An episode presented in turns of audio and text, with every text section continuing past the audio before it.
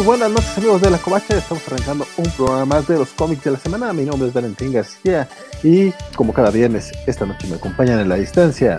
Bernardo Ortega, muy buenas noches. Y mi compadre, mi amigote, mi hermano del alma, hipócrita. Francisco Espinosa, muchas gracias compañeros, qué bueno que estén con nosotros esta noche. Este, saludos a, a Bernie Sanders, el ñoño de Wall Street, que nos acompañe también. Que no soy ni el, ni el hermano, ni el amigo, nada de eso. Ni el Nada. amigo del alma. No más. me, sent- me sentí traicionado. Nomás es la foto y ya. Pero, pero a ti, a ti no te han corrido, mano. Date, date de santos. Entonces, a ti sí te quieren, mano. Conmigo nada más Aún. es por hipocresía. Exacto, aún. Conmigo nada más es para quedar bien con la gente y que digan, ay, míralo, sí lo-". No, nada. No, no, No ¿cómo, cómo crees? ¿Cómo crees? ¿Cómo crees? Ay, no, no será cierto tú.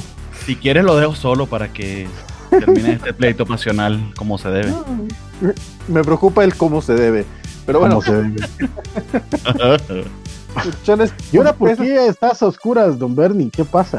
ah, para utilizar el meme y exprimirlo lo más que pueda, pero ya está, se está poniendo viejito. Ya ahora, ya ahora es la tipa que estaba haciendo aerobics en el golpe de, de estado de, de. Birmania. Entonces, tengo que buscarla. Creo que va a poner el meme de la semana cada vez. Por ahí, por ahí nuestro querido amigo y compañero Guillermo Gá puso, es- hizo un bonito video con, con la chica haciendo aerobics, entonces búsquenlo en su Twitter, arroba Guillermo-Gá. para que- Ok, lo busqué. Yo, yo la vi fue haciéndolo al ritmo del param pam pa para pa, pa, y el gatico. No, este, él hizo acá este video, este video de postproducción donde la, la puso a volar y la puso a bailar. Ah, ya, ya, ya. pues. Una cosa, un- un- una finura de, de, de metameme como acostumbra Guillermo. Y lo- los memólogos a veces se dan unas que, wow, recuerdan unos del 93 que nada más ellos. Exacto, exacto. no, rápidamente, antes de comenzar, saludamos por acá a buen Rodrigo Díaz Paz, Mr. Max, ambos eh, miembros del, del YouTube Cubachero. También Antonio Swain, Mario Rodríguez y el buen Fern, Fern C. Santos. La verdad es que no sé cómo pronunciar Fern C. Santos, pero, pero para más o menos así es. Muchas gracias por estar. Fern, Fern C. Santos, o dicho también Fern Canston. Frank Hanstons. Fern Canston. Bueno, saludos a todos ellos que ya están acá este, manifestando en el chat de YouTube. Recuerden que sea donde quiera que nos estén viendo, si es a través de Twitch, Facebook o YouTube, pues cáiganle a la plática, coméntenos, díganos qué, qué opinan, qué quieren, qué, qué- qué quieren que hablemos, no hay problema, este, regularmente sí. Vamos a platicar, no importa las consecuencias. Y por lo pronto. Váyase quien se vaya, ah, pase lo que pase, sí, sí, no importa. Estamos Píquele aquí a para darles Estamos aquí para darles gusto, muchachos. Don Humberto Meléndez, hola, ¿cómo estás, compadre? Este, son cosas que hay que preguntarle. A aquel muchacho, nosotros no tenemos ya mucha información al respecto, pero bueno, vámonos, Sí, de hecho. vámonos, vámonos a, a lo que te truje, Chencha. Vamos a hablar acerca de Let's DC keep Comics. rolling, let's keep rolling. Sí, sí, DC Comics. Esta semana salió mucho de Future State, pero también hubo otras cosillas por ahí. Pero pues el que cre- creo que a Francisco le está encantando tanto Future State que, que quiere hablar de ello. Pues fíjate, fíjate que, mira, la ventaja es que como esta semana acabaron como cinco títulos, no acabaron tan mal, la verdad. O, o tal vez fue mi, mi, mi visión de decir, mira, ya se acabaron, ya es lo de menos, ¿no? Ya, este, de los males el peor, el menos. Entonces, este, pues sí, el único que no leí, como bien había advertido yo, fue el New Batman, número 3. Que me El valió único que yo leí. Date, dátelo, porque es Batman, entonces mientras antes nos libremos de él, mejor. No, y estoy pensando, yo no descargué lo Date. demás, así que qué carajo.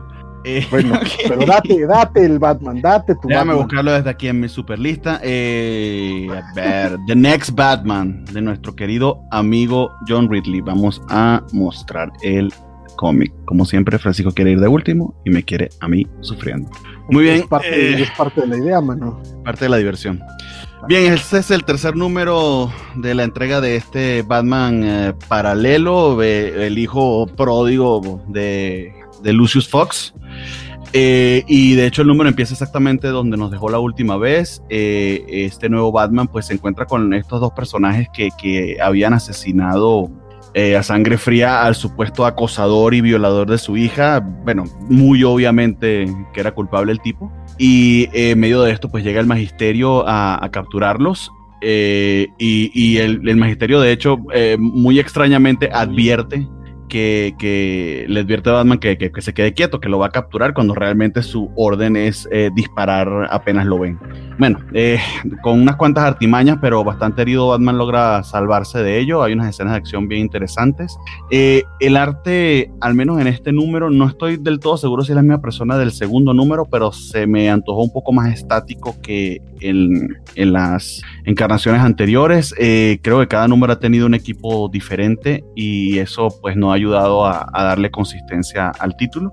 Este, finalmente Batman logra escapar con esta gente a una, a una iglesia. Eh, en medio de eso también vemos escenas de eh, este caballero, el Peacekeeper número uno, regañando a este equipo que como no fueron capaces de, aniquilar a este Batman, porque es un Batman inferior, no es el Batman original que ellos sí lograron matar, cosa que sabemos eh, por el Dark Detective que, no es cierta. Eh, aquí vemos entre algunos detectives de, de, del, de, la, policía de Ciudad Gótica discutiendo sobre los alcances que, que, tiene hasta ahora el magisterio, que básicamente es una fuerza secreta y ya no es tanto al, al, un equipo contratado para, para matar a Batman. finalmente lo que sucede o lo que, o, lo que termina dándose es que las personas que Batman está protegiendo, él realmente lo que quiere es entregarlas a, la, a los detectives y no al magisterio porque eh, básicamente quiere de quiere que, que, se sometan a un juicio y no que sean asesinados solamente por, por el crimen que cometieron, porque tienen derecho a defenderse y a arguir sus argumentos de, por qué mataron al que, al que a su hija. También hay unas breves páginas de, de la discusión que continúa en la familia Fox. Hay, hay ciertamente mucho dilema entre Lucius, que es el que está entregando los equipos de Wayne, de Wayne Enterprise para que sean utilizados por el magisterio y su esposa, que básicamente fue encargada por el alcalde de, conseguir algún artifugio legal para que, para que puedan justificar el contrato que tienen con el magisterio, que, que es bastante amplio. Eh, y al final eh, sucede una especie de traición bien interesante que no voy a entrar en detalles para no espoliárselos. De hecho, estoy tratando de hacer la, los resúmenes lo más breves posible.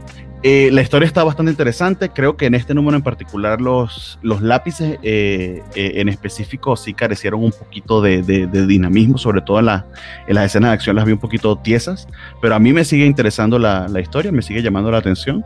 Eh, honestamente no sé cuántos números le faltan, pero han de ser bien pocos, aunque este casi casi que sale semanal. Eh, diría que este junto con Dark Detective, Wonder Woman y el título de Superman que, que recién sale hace un par de semanas son así como los flagship de, del evento. Eh, pero hasta ahora me pareció bien, aunque es un, un número transicional. Yo diría mm, de 5, 2 y medio, 3 a lo sumo. Y that's it. Bernardo es muy bondadoso. Tiendo a hacerlo. Este, no, no lo leí, pero este, lo gié y. Hiciste sí. Y este. Y nada. Sí, entonces este...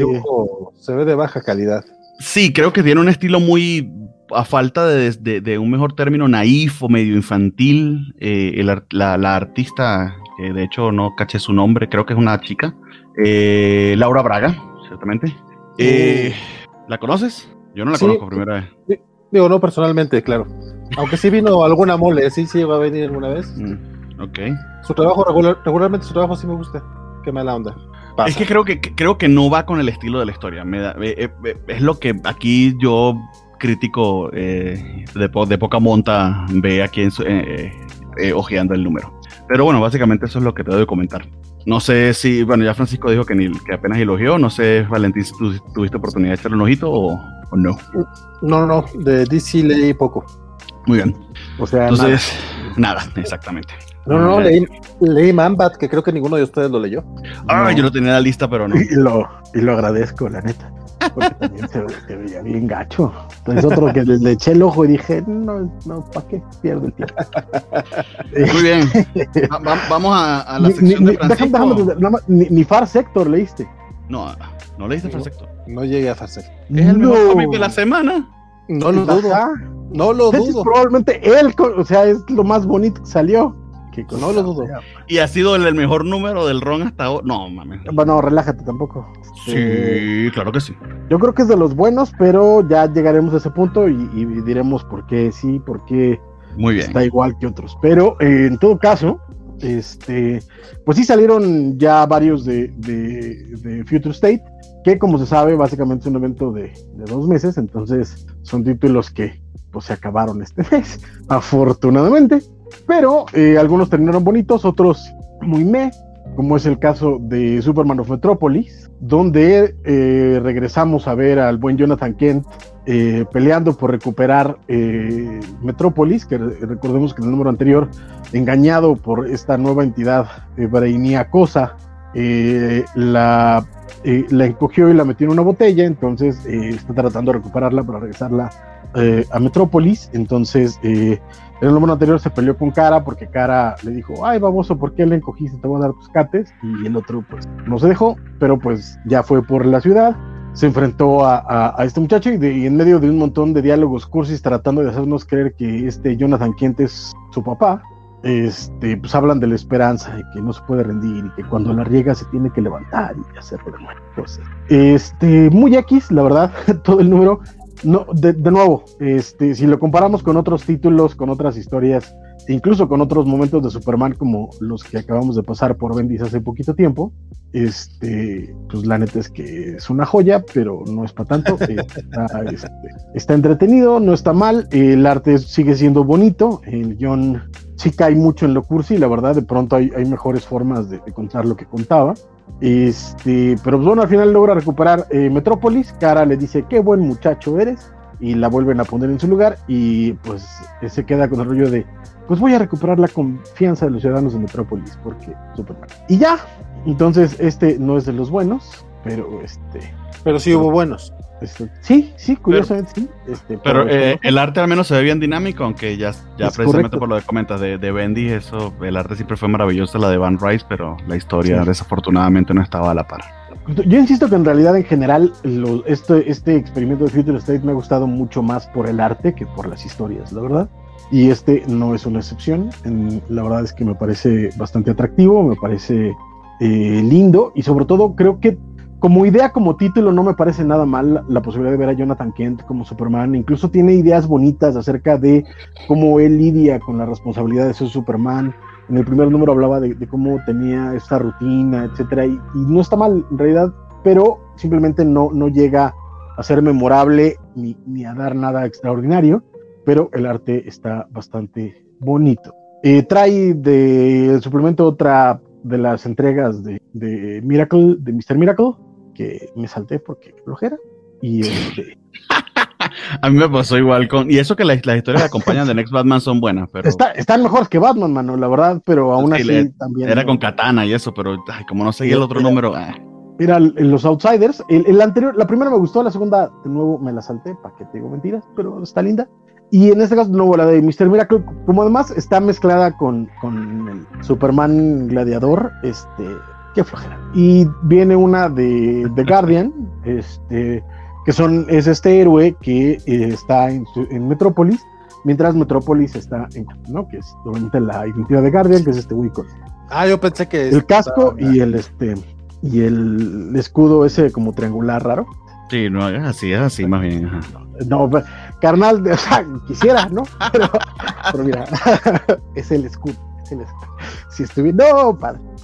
no me Estaría yo aquí. Este, otro de los que estuvo medianamente resultón fue el de Wonder Woman por Joel Jones, eh, que ya había yo mencionado desde el número anterior que el arte es lo realmente espectacular de este cómic. Aquí la idea es que al fin descubrimos que eh, Wonder Woman está yendo al inframundo para tratar de recuperar a una amiguita este, amazona que se murió. Entonces la quiere ir a rescatar. Este, y pues en general el grosso del número es eh, acción. En realidad es ella entrando al inframundo, enfrentándose con que se tiene que enfrentar, echándose unos trompos. y al final recupera eh, eh, a esta chava. Pero este, cuando. perdónenme, perdónenme, tienes razón. No, ya son las 9.41. ¿A quién tienes despierto tú, mano? Se les manda a dormir a las 8 y vámonos que Rodolfo Martínez dicen que te, que, te, esperes tantito porque todavía es horario familiar. Familiar, no, pues a esta, hora ya los niños están dormidos, mano. Este, Empieza temprano el, horario de adultos en, México. Esto, sí, ya cantó la familia Telerín, chavos, ya relájense. Este, entonces, repito, ¿qué? Uh, uh, gol de Cruz Azul. Ah, este, sí. eso, es más, eso es más censurable, adelante. Sí, sobre todo por lo menos no sepa que es, es, es, es, este va a perder, o sea, no sé para qué te emociona. Pero en todo caso, este, ahí estamos viendo el arte de Jules Jones, que está bien chulo de bonito. Tiene de nuevo un par de chistes, es mucha acción, mucho, mucho trompo. Este, al final recupera a, su amiguita es, eh, muerta, pero no la puede sacar y la amiga le tiene que hacer entender que pues la idea es que tiene que lidiar con la pérdida, así como los gemelos de Wanda, y pues ya la, deja ir. Y el final tiene así como esta idea bonita, eh, eh, circular, como acerca de la idea de Wonder Woman, que está muy bonita, pero el número por sí solo, igual que el anterior, no se sostiene. Pero visualmente es una, es una gozada, man. Este, qué bueno fueron dos números. Te digo algo, puede, que sea mi, mi eh, mis ganas tan grandes que tengo de volver a leer Saga, pero me está recordando un poquito a Fiona Apple, a, Fiona Staple, perdón. Tendría, tendría algo, tendría, o sea, no, no está tan mal la, la, comparación, o sea, tiene algo cercano, pero a mi, a mi parecer, sin desprestigiar a Fiona Apple, porque es una enorme artista, creo que Joel Jones es un, es, es un poquito más sólida. Sí. El problema es que no la, no la soporta un guion, a diferencia de, Staples, que pues tiene a Brian K. atrás, ¿no? Entonces, sí, claro. Este, pues, ¿qué te digo, no?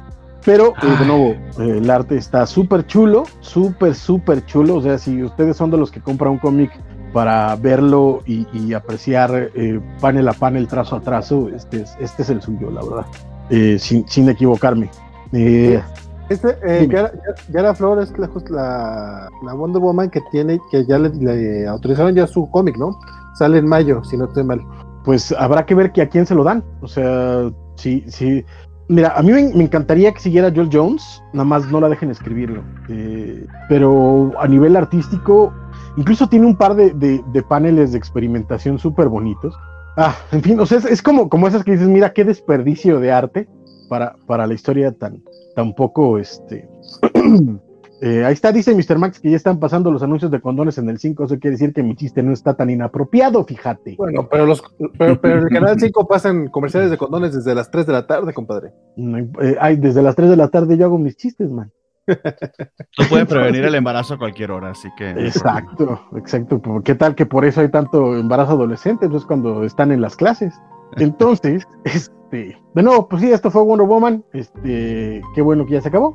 Y. Oye, nos preguntan acá, que una pregunta para el Bernardo, que si es el mismo Bernardo de ese rato que estaba en la covacharla, ese que no quiere spoiler. Mr. Max, este como miembro de la covacha debes de saber que los cómics de la semana son para contar los cómics. Este, tratamos de ahorrarles los, las sorpresas más grandes cuando valen la pena. En este caso hemos hablado de, tres cómics que no valen la pena. Entonces, no y que cuesta y que cuestan 6 dólares. Que cuestan una lana, entonces te la estamos ahorrando, carnal, no te quedes agradece. Y vamos un paso más allá. Siento que tengo que hacer un video para que la gente aprenda a diferenciar un spoiler de un teaser y de un rumor. Porque creo que confundimos esos conceptos. Y de un review también. Y de un review también. Entonces vamos a hacerlo y luego se junta con dos, dos bestias que tienen problemas para diferenciar una cosa de la otra. Exactamente. Saludos a, a, don Héctor McCoy. Eh, sigue, ¿qué más salió de Future State? Que eh, eh, me faltan unos que según yo sí están buenos, espérate. Flash, Flash está buenas. Es que se me va la hebra, mano. Como tengo mi acordeón luego en el, en el teléfono y ahorita estoy transmitiendo el teléfono porque la computadora no, no da la luz chida y me veo feo. O sea, me veo feo ahorita, pero me veo más feo sin luz. Entonces, este, el Flash de Future State es el segundo número.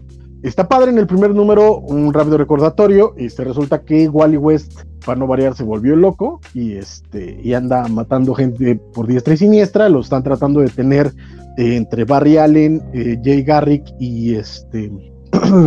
perdón, y Max Mercury, y por ahí aparece también Bart, pero pues Wally básicamente los mata a todos, excepto a Barry, del cual nada más le quita la super velocidad. Entonces, en este número abrimos con Barry, eh, usando su conocimiento científico para reacomodar las, varios de los inventos de sus archivillanos para detener a Wally, que aparentemente está siendo poseído por una entidad eh, maligna, como pues suele pasarle a Wally. Eh, la verdad es que de nuevo, es lo único que le ha pasado los últimos que tres años. Ya no sé. los últimos siempre. Yo ya sé, cuando, a Wally lo, han poseído más veces que a, que a Hal Jordan, ya esto ya es absurdo, la neta. O sea, No, no, o sea, es que odian al personaje. ¿Por qué no lo matan y lo dejan en paz ya? no, no, ch, relájate. No me maten Wally. Relaja. Pero los prefieres No, ver no, sufrir no. así. Yo estoy a favor de la eutanasia en este caso, perdón. Que me lo dejen en paz. O sea, el hombre ahí está, déjenlo. Está sufriendo demasiado ya. este, ya. Llévalo, bueno. al veterinario para que duerma. Adelante. No, no, que no. Pero bueno, ahí este vemos cómo está tratando de, de detenerlo, pues porque obviamente el mundo se está acabando y no hay otros héroes y nada más quedan ellos. Y viene este trompo. Y si me lo preguntas a mí, el, creo que la siguiente página, si no estoy mal, eh, sería mi eh, panel de la semana. Este. Ve- Vean qué bonito. Eh, un Barry ya viejito, usando varias de las, de las invenciones de sus enemigos, todavía respetando a Flash, eh, mezclando el casco de Jay Garrick con los eh, eh, bueno la- los artefactos de- de- del Thinker, eh, los eh, boomerangs de pues, Captain Boomerang. Este, Los Lo mejor de eso fue la pausa. pues que hay que dejarle acá las cosas claras, ¿no? Habrá gente que se confunda y dirá, ¿de quién eran esos boomerangs? ¿De quién? Pues de Captain Boomerang. Entonces, este, eh, obviamente se van a echar su trompo, este, porque pues, es un cómic de superhéroes. O su boomerang. Eh, exacto, fíjate, qué bonito. Eres, eso es todo, bro. me gustó. Entonces se van a, se van a pelear. Este Barry está tratando de, de rescatar a Wally de, de lo que quiera que está pasando. La verdad es que de nuevo la pelea me gustó mucho. Hay muchísimo ingenio detrás. El escritor conoce bien a, Barry, conoce bien a sus villanos. Entonces maneja muy bien las invenciones y cómo Barry eh, manejaría los distintos eh, artificios tecnológicos de, de, de sus villanos. Entonces logra detener a, a, a Wally y logra eh, arrebatarlo de su conexión al Speed Force, pero esto hace que se libere el, el maloso y eso es lo que va a desencadenar este bonito final que hay para que veas, Mr. Max. No te lo voy a spoilear porque este sí me gustaría que lo leyeran todos, porque la verdad es que este Flash me gustó bastante, la verdad. Muy, muy bonito. Y no es cierto, la verdad es que no lo cuento por spoiler, sino porque no me acuerdo, pero está muy bonito. Nos comenta Oye, Mr. Mac que no se supone que luego de Heroes in Crisis hicieron el evento de Flash Forward donde lo pusieron peor, pero de luego se ve hecho bueno, pues sí, en, en Dark Knight se, creo que, o, o entendí que sí, pero eh, entiendo que No, Future también. State func- funciona solito, ¿no? O esa es la Exacto. idea. De- Recuerden que Future State es este eh, como entre 15 y 25 años en el futuro, entonces esta es como la idea de algo que estaría pasando en un futuro eh, pronto, vamos. Entonces, En un eh, no future es exactamente- Exacto, o sea, por eso es, el, es, es que es el problema de Future State, no está nada claro. Entonces, supongo que son como historias que, que están pensadas para, para eh, sostenerse solas, pero pues ni se sostienen ni están solas, entonces. Pero Fíjate este me gustó, yo- la verdad. Dime. Yo este Dime, sí, lo, sí lo abrí, pero me acordé del, del mal sabor de boca que me dejó el primer número. Ya no me dieron ganas de darle lectura. Pero el primer número te dejó mal sabor de boca por cómo trataron a Wally o en general no te gustó. Eh, por cómo trataron a Wally. sí, sí, sí, fue así como. ¿Por, ¿por qué? Te entiendo, pero eh, eh, como historia a mí me gustó el primero también. O sea, tomando en cuenta, de nuevo, tomando en cuenta todo lo que le han hecho a Wally, pues pobrecito mi Wally. Este, pero como historia me gustó, me gustó, me gustaron los, los poquitos tweets que vi en el primero, en este hay bastantes más y me gustan más. Y de nuevo, lo bonito es eso, que como son dos números, el cierre a mí me gustó como quedó, entonces yo puedo recomendar con todos esos seis malditos dólares que cuesta, los dos números de Flash, si en alguna de esas sale en un TP junto, es que son dos malditos números, no, no sé cómo lo van a hacer.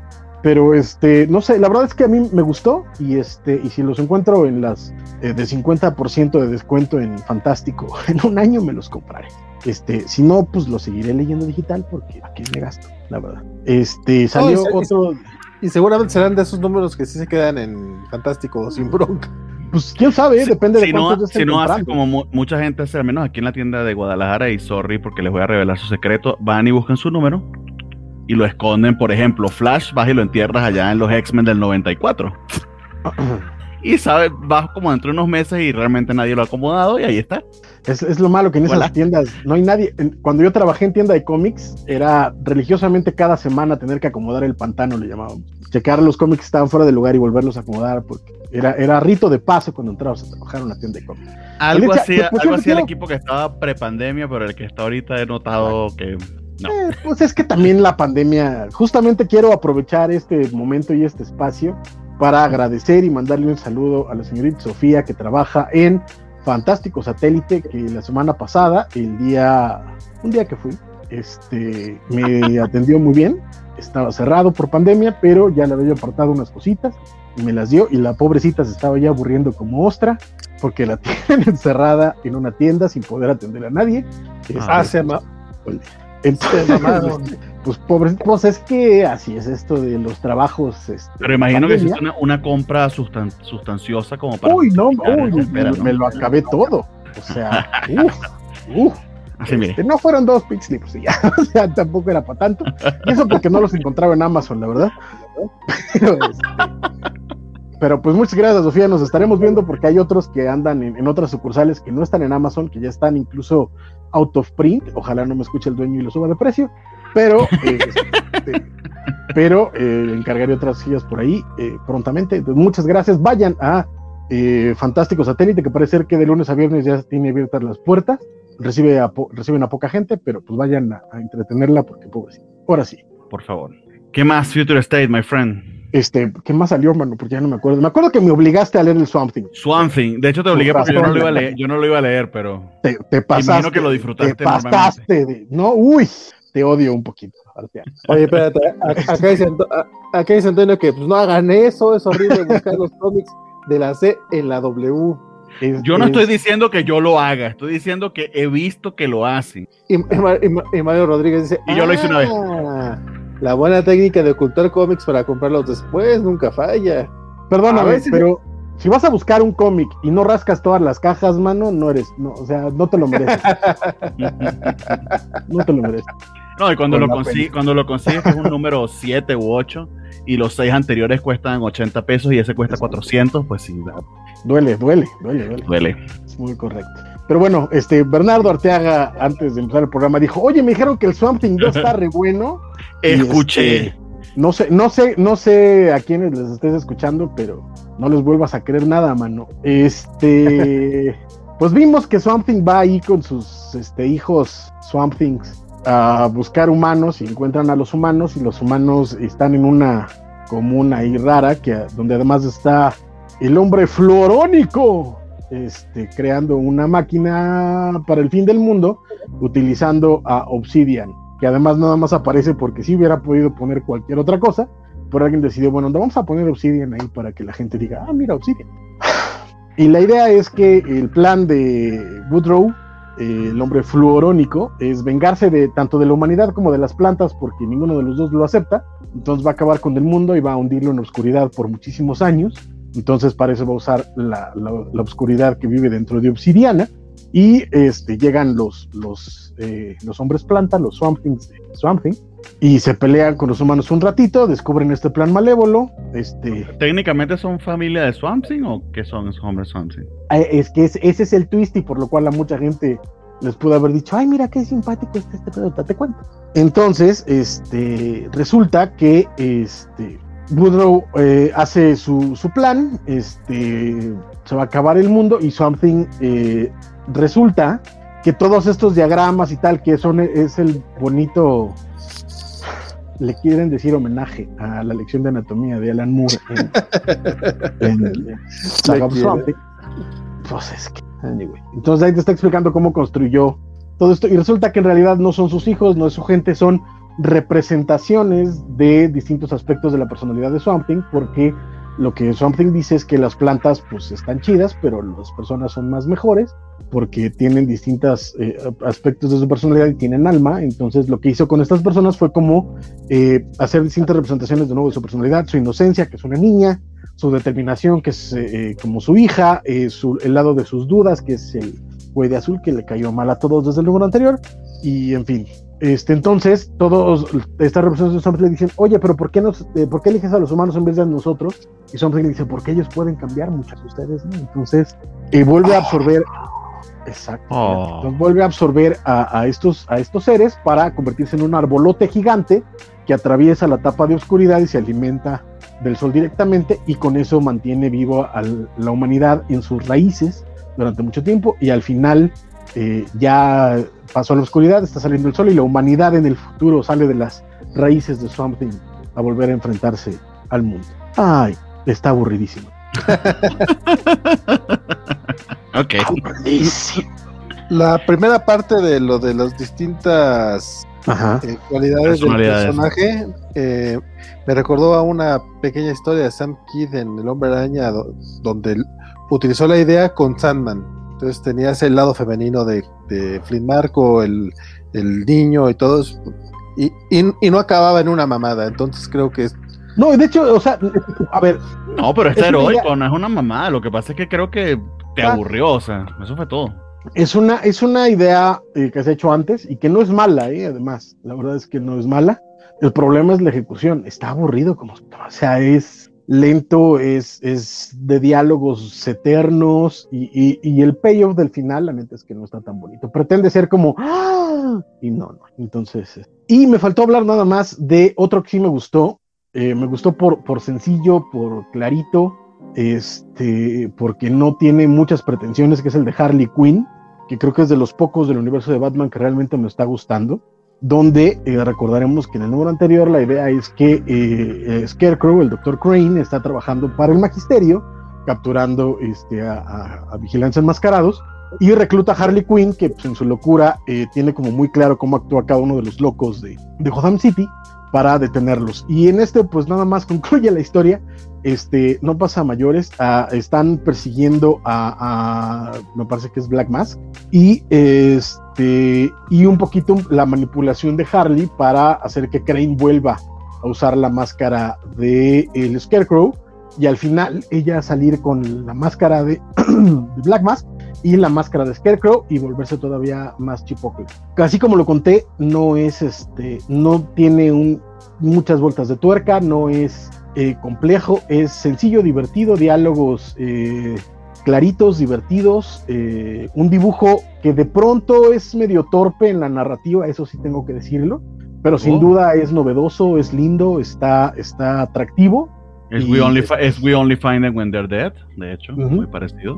De hecho, son los mismos artistas. Sí, sí, sí. De hecho, pues sí, básicamente. Creo que aquí este, no experimentan tanto con los colores en todo caso. Eh, y se nota que pues sí no tienen un, un- un guion tan fuerte detrás. Entonces de pronto se les barre de nuevo el panel to panel, de pronto se les llega a barrer. Y esta elección de pronto de, de los ángulos torcidos y así eh, estorban más de lo que ayudan. Mientras que en We Only Find Where They're Dead funcionan súper bien, tanto por la ambientación como por la historia que están contando. Aquí, Sí, por, el- por- por la falta de gravedad, fundamentalmente. exacto, aquí estorban más que ayudan, pero aún así se lee, se entiende, se ve bonito, está vistoso. Este, ¡Ah! No, ¿La señor? Simpson, no. ¿Qué? Que te congelaste un poco. No, es que Vale tiene la No. costumbre de, de- de poner la transmisión y no le pone no le baja el volumen. Y se no, escucha pero el es eco. que escuché que algo quería decir, vale. No, creo que era tu eco. Ah, ok. Pues eso nomás está bonito y ya, se acabó. Bien. Adiós, Future State. Ah, Pues es que tampoco. Pues mira, pues mira que duró bastantito, ¿eh? Sí, perdónenme, perdónenme, ya este, les toca, chicos, perdónenme. Vas con No, no, Nomad no. para que te entretengas, vale.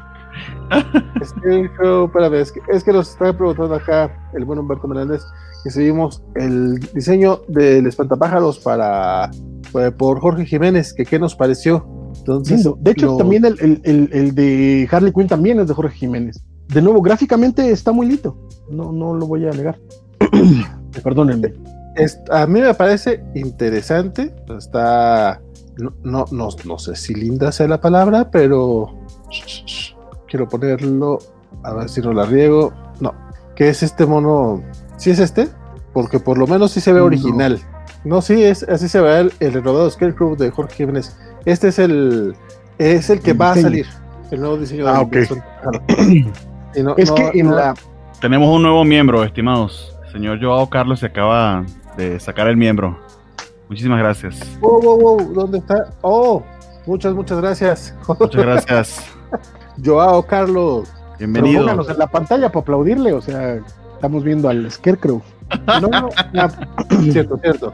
Pa- parte de ese dinero va a ir a unas clases para que no nos pase esto en vivo. Exacto. Gracias. Al, al- al señor editor, productor, guionista de este programa. Eso no, eso no creo que pase, pero digamos que sí. Se sacó el miembro, dice Mr. Max. Se sacó el miembro, Este, exactamente. Bienvenido a esta maravillosa comunidad. El Correcto. diseño, el diseño está tétrico, pero se ve interesante y pues la verdad es que en manos de Jorge Jiménez ya veremos, seguramente estará muy muy perro porque sí, es un gran dibujante. Correcto. Yo me confundí, el diseño de Harley Quinn es de Dan Mora, perdónenme, de Future State. Perdón, perdón, perdón. Ya, ya. Ah, pues sí, porque Dan Mora estaba con Dark Detective y aparte se va a hacer cargo de. de, De Detective Comics. Detective Comics, sí, con esta Mirka Andolfo. Y razón. muchos. No, y no, Mariko Mariko, Tamaki. Tamaki. Hombre, estoy acá inventándome cosas. Mirka Andolfo escribe No, ya veo. Deep Ocean, o cómo se llama. La... Bueno, ya hablaremos de ese cómic. Ya vamos, eso es como a las 2 de la mañana, vamos a llegar ahí. Ok, rápido, de, este. Man Thing. Digo, Man, Thing, Man ¿no? Bad. Pues, ¿qué traigo hoy, Este, muchacho? hoy- es- este programa va a ser una joya, muchachos. Guárdenlo para la posteridad, porque hoy estamos con todo en la covacha. Sí, y la versión en audio sale como el lunes porque creo que voy a tener que editar bastante. Se va, se, se va el doctor y puro chamaco aquí, que, de veras, Que agarran peda con manzanilla, mire. uh, básicamente. Ay, hoy también yo estoy tomando té, fíjate. Es por eso, amigo, es que quién sabe de qué es té. No quiere saber. Este, Mambat. esta, eh, esta semana salió una miniserie eh, dedicada al doctor Kirk, Kirk Langson, que básicamente es, eh, es una historia en la que vemos cómo el muchacho pues abusa muy, muy gachamente de las toxinas estas para convertirse en Mambat. De hecho, empezamos el cómic con una pelea conyugal ahí con, con su esposa Francine, que yo la verdad, o no sé si es, bueno, sí, realmente no soy muy eh, conocedor del personaje, no sabía que era así como, vamos, ni siquiera sabía que tenía pareja, no es como Nor- Nora, Nora la del este Mr. Freeze, que todo el mundo conoce el nombre, bueno, aquí probablemente sea quien lo conozca, yo no soy tan, tan, tan así, pero simplemente vemos al muchacho pues muy en la masculinidad tóxica de que cuando lo dejan, él decide, ¿sabes qué? Pues para demostrarte que yo sí valgo mucho la pena, pues me voy a echar esta, esta dosis nuevamente, para, me la voy a inyectar toda, toda, toda, toda, y me voy a ir a, a según esto, a, a, a detener a criminales, porque los murciélagos aquí en Gotham City somos muy perrotes. Y pues, pues nada, o sea, el, el, el Mambat toma posesión del cuerpo de Langstrom, es el, él es básicamente es un rollo tipo, tipo dos caras en el que las dos personalidades eh, pelean, chocan y Mambat, según él, eh, intentando hacer el bien, detona un, una bomba sónica que deja en coma a algunos y sordos a muchos otros y lo detienen y, se lo, y Batman lo encierra. Entonces, es la, la, part- la parte medular de, de este primer cómic, que es una miniserie de cinco números, no sé si ya lo había mencionado, es en la que le dice Batman, ¿sabes qué? Pues ahora sí ya te pasaste de lanza, compadre, yo no, yo no sé qué estás haciendo, o sea, yo ya no te, yo ya no te creo que no, que no, que puedas controlar esto, así que te, va- te vamos a mandar a Blackgate. Oye, no, pero pues es que, mírame, yo soy buena onda, la verdad, pues estaba chavo, se me hizo fácil, pero pues no le cree y ahora sí lo manda, lo manda a, a prisión, pero eh, ha tenido tan, tanto, tanta exposición a este suero que ya, ya su ha, ha- ha tenido cambios a nivel este, celular y, en, y todavía tiene como que cierta, cierta, cierta cantidad de suero en su sangre que le, permite convertirse en Mambat y alejarse así galopando, a la- galopando al atardecer y en, eso es en lo que se termina este primer cómic. Bueno, no es cierto, no es en lo que se termina este primer cómic, porque vemos este, al final que alguien tiene que ir a detener a Mambat y le encargan esta misión a Amanda Waller y a su Suicide Squad, que por cierto es el Escuadrón Suicida previo a de Tom Taylor. Entonces, esta miniserie no sé si les, se, se les salió de la planeación o simplemente dijeron, ah, mira, pues ponla que sea antes de que pase todo este despapalle. Pero pues es, vemos todavía a Deadshot vivo y a Harley Quinn dentro del equipo del Escuadrón Suicida. Y pues básicamente este es el primer número. La portada a mí se me hizo bien perrota, la neta, por eso fue que yo dije, no, pues sí, vamos a leerlo a ver qué tal. El dibujo me pareció bastante dinámico y bastante acertado, sí, me, me- me gustó mucho. Ahorita se me están olvidando el nombre de los autores también, creo que no son este, eh, un equipo creativo muy, muy conocido. Eh, Sumit Kumar es el artista y el escritor es Dave Wilgos. Muchas gracias, Bernardo. No sé si ustedes lo conocen, tal vez ustedes sí lo conocen y yo soy el, ignorante aquí. No, eh, somos ignorantes contigo. No, mentira, no sé, Francisco. Pero yo ni idea. Este, no es una gran historia, pero bueno, nuevamente es un cómic sobre Manbat, entonces no esperaba tampoco eh, la joya de la corona y me, me, entretuvo, se me hizo divertido, va a ser una miniserie de cinco números, así que seguramente sí me la voy a chutar. Eh, nuevamente, como recomendación de que si comprar o no comprar el floppy, yo diría que pues todavía no, aguántense el TPB, bueno, aguantemos a, ver cómo termina la historia y ya después seguramente la recomendación será esperarse al TPB de Televisa que te sale como en 150 pesos, entonces que es cuando... A menos de que sea por una extraña razón súper, súper fan de Manbat, que imagino los hay. Ah, probablemente. Sí, sí, sí. Mambat, es chido. Mira, hay uno, aquí arriba hay uno. Eh. ¿Qué le, ¿Qué le, vas a escribir a Mambat? O sea, vamos, eh, que te guste un personaje como villano o así, no, sabes que no da para mucho. Mi, mi, bronca, como te comenté, lo, lo porque dije, ah, igual lo leo, este, pero justo la semana pasada me leí eh, la otra historia del, universo DC y dije, no, se parece mucho, mano. O sea, tiene demasiado texto. Entonces, este, pues preferí leer cosas más entretenidas. Mucho texto, mucho texto. Fíjate, sí, sí tiene bastantito texto, sí hay, mucha prosa. nada más, nada más, eh, vuélvele a repasar las primeras tres páginas, mano, ya, ya es como es, es, mucha, es mucha prosa esta de interior, de que, ay, cómo sufro yo. Eso no es prosa interior, carnal. No, esta no, pues esta está, aquí están platicadas, aquí es la pelea, esta es la prosa interior. En la otra parte en la que se pelea eh, Kid contra, contra Mambat, o sea, hay mucha, mucha prosa al respecto. Pero bueno, no, no, no tengo mucho más que agregar, el cómic está entretenido, échenle un ojo si les interesa Man-Bat o el universo de Batman. Digo, aparece Batman, habrá gente a la que le guste ver cualquier aparición del hombre murciélago. Ahí está. Muy bien. Porque ante la duda, más Batman. Sí, sí, mm, creo, que, fue lo eh, único que leí de DC yo. Vamos entonces con Young Animal, que es DC, pero no. El único número de Young Animal que queda y que el que yo creo es el mejor cómic de la semana. Far Sector número 10 que tenía, hacía falta, hacía falta Far Sector hace un ratito. Pues ya es que ya es, ya es, bimestral el cómic. Sí, y a mí me hacía falta, quiero que sea eh, mensual, pero bueno. Por cierto, ya investigué en Amazon a ver si al menos el TP estaba en venta y efectivamente estuvo en preventa y eh, está en esa ventana de tiempo que ya nos había comentado Francisco la semana pasada, en el que aparece no disponible, solo hay que estar cazándolo, ¿no? Quienes quieran esperarse, esperarse el oversize hardcover, pues hay que estar muy al pendiente de cuando salga, porque ciertamente el arte de Jamal Campbell es una maldita belleza y aquí en particular eh, botó la casa por la ventana.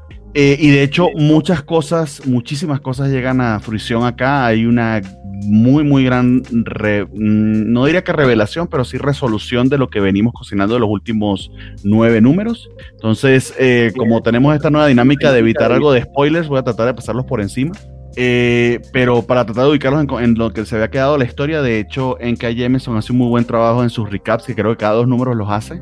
Aquí está simulando La Noche de los Muertos Vivientes, porque siempre es una película famosa. No sé si recuerdan, eh, creo que fue en el número 3 donde empezó con esta con esto de hacer ese recap en una sola página eh, y lo había hecho con, con, esa escena de Morpheus en Matrix. Eh, y cada y, ha ido simulando películas, ahora le toca La Noche de los Muertos Vivientes y, hace, un, hace muy buen resumen.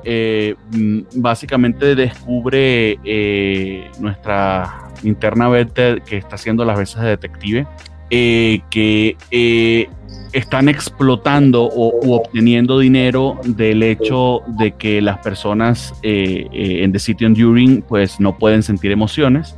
Y, pero bajo expuestos a esta droga en particular llamada Switch Off, que, quita el efecto de, del otro agente que tienen en toda la atmósfera, Em, eh, pues, experimentan emociones muy fuertes y eh, con, memes, música y, un montón de otras cosas. Eso es un concepto un poquito difícil de explicar, pero precisamente el hecho de que funcione es una de las grandes virtudes de este cómic. Em, y que esa explotación que hacen, eh, aquí lo, en inglés se llama sweatshop, pero que básicamente sería mano de obra, obra esclava, sería su, su mejor equivalente. Este, de eso, pues, eh, las, clases, las clases pudientes obtienen mucho, mucho dinero. De hecho, directamente la vemos cuando, cuando ya la atraparon, porque sabíamos que la habían encontrado cuando habían, se había entrado de encubierto a esta, a esta planta, a esta, a este facility, pero aquí vemos ya cuando la han atrapado y de hecho hacen un flashback y, o sea, miren estos colores. Eh, el framing, eh, algo que por cierto creo que no hemos comentado mucho eh, de, de, esta serie, pero que para mí también tiene muchísimo valor es el lettering. es un tipo de fuente, de fuente que es diferente a la que usualmente leemos en cómics, pero le queda muy bien a la historia. Un poco más redonda, un poco más bold, pero para mí hace un muy muy buen efecto la manera en que inclusive pues eh, los cuadros no son del todo eh, de un color eh, muy fuerte, sino hasta transparente para dejar ver los colores de Campbell. Recuerda que Campbell la que hace de todo, dibuja en tinta y colorea. Y bueno, aquí estamos haciendo este, este, este flashback a exactamente qué fue lo que pasó. Pues básicamente es que Joe se harta y, y los ataca con, con, su, con su anillo por su por, por la por el desparpajo tan grande con el que están eh, sencillamente pues eh, abusando de, esta gente que tienen en este estado constante de, desasosiego. Porque de hecho están explorando esos dos extremos, ¿no? El switch off te pone en un estado en el que constantemente estás sintiendo emociones y estás exacerbado, que sería algo similar a las drogas que nosotros conocemos a, eh, en, nuestra época, en nuestro tiempo normal, y también ese estado en el que no sientes nada, que es en el que ellos se encuentran precisamente para evitar los conflictos que los llevaron a destruir sus planetas. Eh, se encuentra acá con su amiga detective y de hecho hay, un diálogo bien, bien interesante y bien importante sobre eh, el momento en el que hay que decir basta, a pesar de que políticamente no vayan a haber muchos cambios, pero que por, por algo debe empezar el cambio, así sea incómodo. Y, de hecho eh, coloca a su, a su detective en esa situación incómoda. Eh, y la siguiente revelación, para no entrar en muchos spoilers, es que terminamos entendiendo el porqué de los asesinatos de los primeros números y ella pide Joe pues conversar con este miembro del consejo con el que eh, pues ha tenido un romance durante, durante los últimos números también y también descubrimos su, su involucramiento eh, en, en, algunos de estos plots. Eh, no voy a revelar más porque sí hay bastantes detalles políticos al respecto que, que embonan muy bien con la historia. Esto por supuesto se va a leer muy bien de corrido y yo creo que cuando lleguemos al número 12, así habré de hacerlo, voy a leer los 12 números de una sola sentada para, para que demos nuestra impresión en general pero sigue siendo una de las mejores cosas que está saliendo, eh, eh, imperdible. Eh, apenas pueda, pues yo, yo, yo sí voy a comprarme el TP porque quiero tener la historia en físico lo más pronto posible, pero sé que Francisco va a esperar a su hardcover y, y, probablemente también allí lo compre porque el arte, de verdad, vean cada panel, vean el movimiento, vean el flujo, esto está pero para enmarcar. Poco más puedo decir que, que, que, excelente para, para mí, en particular este número me, me encantó por por, por, por cómo todo se, se, se, dio en conjunto y, y, terminó, está empezando a cerrar la historia. Y estamos hablando del número 10. Estoy bien emocionado por lo que pueda pasar porque yo esperaba estas revelaciones justamente en el número 12 y, y empieza ya la historia a cerrarse. No sé, Francisco, vale, si tuvieron oportunidad de checarlo. no, vale, ya se salió, mano. No, no, este... yo, yo, yo, yo, yo avisé que no había llegado, pero Francisco sí, sí llegó y también según no, pero mejor así, porque pensé que era que te habías ido porque no querías que habláramos de eso. Perdón. No sé, no sé quién fue el compañero que la semana pasada que Vale no pudo acompañarnos dijo, ah, sale igual, Vale, ni lee nada. Este, no sé por qué, no, sé, no sé por qué me acordé de, de, ese tweet eh, de la semana pasada, no sé por qué. De pronto me apareció así como traumatic flashback, como, como recuerdo de, Vietnam. Pues mira, ahorita que estamos hablando de Kenny Black voy a monopolizar la plática, fíjate. Ah, me parece lo cual no es bueno para mí, pero pues, ¿qué le vamos a hacer? Me parece muy bien.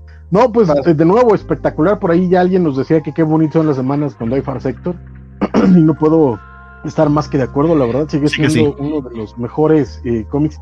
Y para mí, y, creo que lo comentaba con Bernardo, es el mejor cómic de esta semana, eh, eh, hands down, incluso con varios de los independientes que tenemos hoy que son de absoluta calidad, varios. Este, este es, es, este se llevó las palmas por muchísimas cosas. También Bernardo y yo tenemos esta sección, él dice que es el mejor hasta la fecha. Yo, este, yo digo que es el más importante a nivel trama, básicamente porque es el inicio del tercer acto y pues te tiene que revelar eh, lo que está pasando para que los siguientes dos lleguemos al clímax en absoluta, eh, eh, en absoluta claridad. Que es más otra de las cosas, ¿no? N.K. Jameson demuestra que es escritora, ¿no? Una maestría, uff, comparable. Exacto, tanto por la construcción del mundo, el manejo de personajes y la estructura. La estructura está, vamos, by the book. Eh, el número 10 tenía que ser este, este, esta vuelta de tuerca eh, que ya nos, nos va, va, a propulsar al, al, al clímax de la historia. Entonces, súper bien hecha, súper bien lograda. Tiene sentido todo, o sea, la verdad es que corría el riesgo de que en medio de tanta información que hemos estado recibiendo a lo largo de 10 números, eh, pareciera forzado el desenlace y no lo es para nada, al contrario, tiene todo el sentido del mundo, logra comunicártelo bien, logra además que empatices con la urgencia del personaje cuando descubre lo que tiene que descubrir y, y lo lleva súper bien armado. Entonces, este, y sí, eh, Jamal Campbell, híjole, todavía no llega al nivel de chiquito bebé como mi Dan Mora precioso, pero, pero, Oh, pero yo casi, diría que casi. Te, te voy a ser sincero, yo creo que están Sí, ¿no? Eh, Casi a la par. no, no voy a, no, no voy a discutir, ya es una apreciación muy personal al final del día, pero sin duda el trabajo que está haciendo es espectacular. Y como bien mencionas, yo, yo, yo quiero ese deluxe ya. Probablemente se va a tardar dos años en salir, porque si es que todavía hay DC. Este, pero Y, y porque seguramente va, de- va a en cierta medida depender, Depender, aunque ¿no? no creo, eso debe estar pensado, pero va a depender de la venta del TP. Eh, pero yo, yo tengo muchas esperanzas de que el nombre N.K. Jemisin, que es una bestseller en librerías, gente que no esté siguiendo esto mensualmente, pero que va a librerías, lee ciencia ficción, lee fantasías, cuando vea, oh, un cómic de N.K. Jemisin que, que, bueno, su trilogía de novelas es súper famosa, es la única trilogía que cada una de sus entregas ha ganado, eh, creo que es un Nebula. correcto. Entonces ella, ella tiene un seguidores de librería muy, muy, muy fervientes que cuando vean eso en la librería va a vender. Es tipo Neil Gaiman, o sea, Neil Gaiman saca algo y va a vender en librerías. Esto creo que va a ser similar. Y pum, Sí, sí, sí lo espero. Sí, pero mi temor es que terminen sacando hardcover que no sea deluxe, o sea, tamaño estándar como Ah. los de como los de Green Lantern de Grant Morrison, que eh, eh, antes de sacar el, el- el- el pasta blanda lo están sacando en pasta dura, pero tamaño normal con seis números. Y eh, de nuevo, o sea, hay otro que necesita un deluxe, es el arte de, eh, ay, no puede ser que se me haya lo, justo lo, lo acababa de pensar el nombre de- del De artista de, de- no de del artista de Green Lantern Ok. ah no puede ser pero bueno anyway este eh, y sin embargo pues eh, quién sabe cuándo lo vayan a sacar entonces yo espero que pronto que no tarden mucho en sacar un este un deluxe de, de Far Sector porque la verdad es que lo merece Eh, mira con que le hagan más o menos lo mismo que hicieron con Mr. Miracle que no se tardaron tanto en realidad o sea se tardaron un año de que terminó la serie a sacar el, el deluxe con eso estoy servido Que de hecho Entonces- también, también lo publicaron en español. Honestamente está en calidad bastante bien. Sí, yo tengo ciertos Sí. temas con la traducción de algunos términos, pero en la calidad de- de- del libro está muy bien. Entonces Sí, Televisa pero yo no los sí quiero, yo no los, yo no los quiero para verlos, mano. Yo los quiero para leerlos y leerlos si es un problema con, con las traducciones de Televisa. Pero en todo caso, la verdad es que vale la pena. Habrá, habrá que ver cómo, cómo sale y habrá que ver también si nos llega a México, porque pues con las políticas de, de- de edición de Smash. mm, Sí, Far Sector es de esas que no, no estoy seguro si vaya a llegar alguna vez. yo hasta lo dudo, la verdad. ¿eh? Aquí, aquí a México, ¿en serio? Sí. ¿Les parece Sí. que es muy peculiar? Es, Pues es si tomas sí. en cuenta que el Daredevil de Chips Darsky no ha salido, el, Hmm. el Immortal Hulk quedó incompleto, por ejemplo.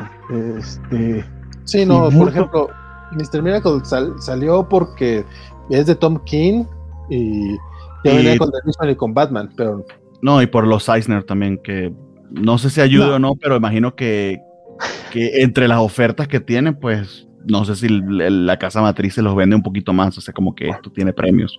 Porque literal se lo, ellos se lo ponen en, la, en las portadas, pero bueno.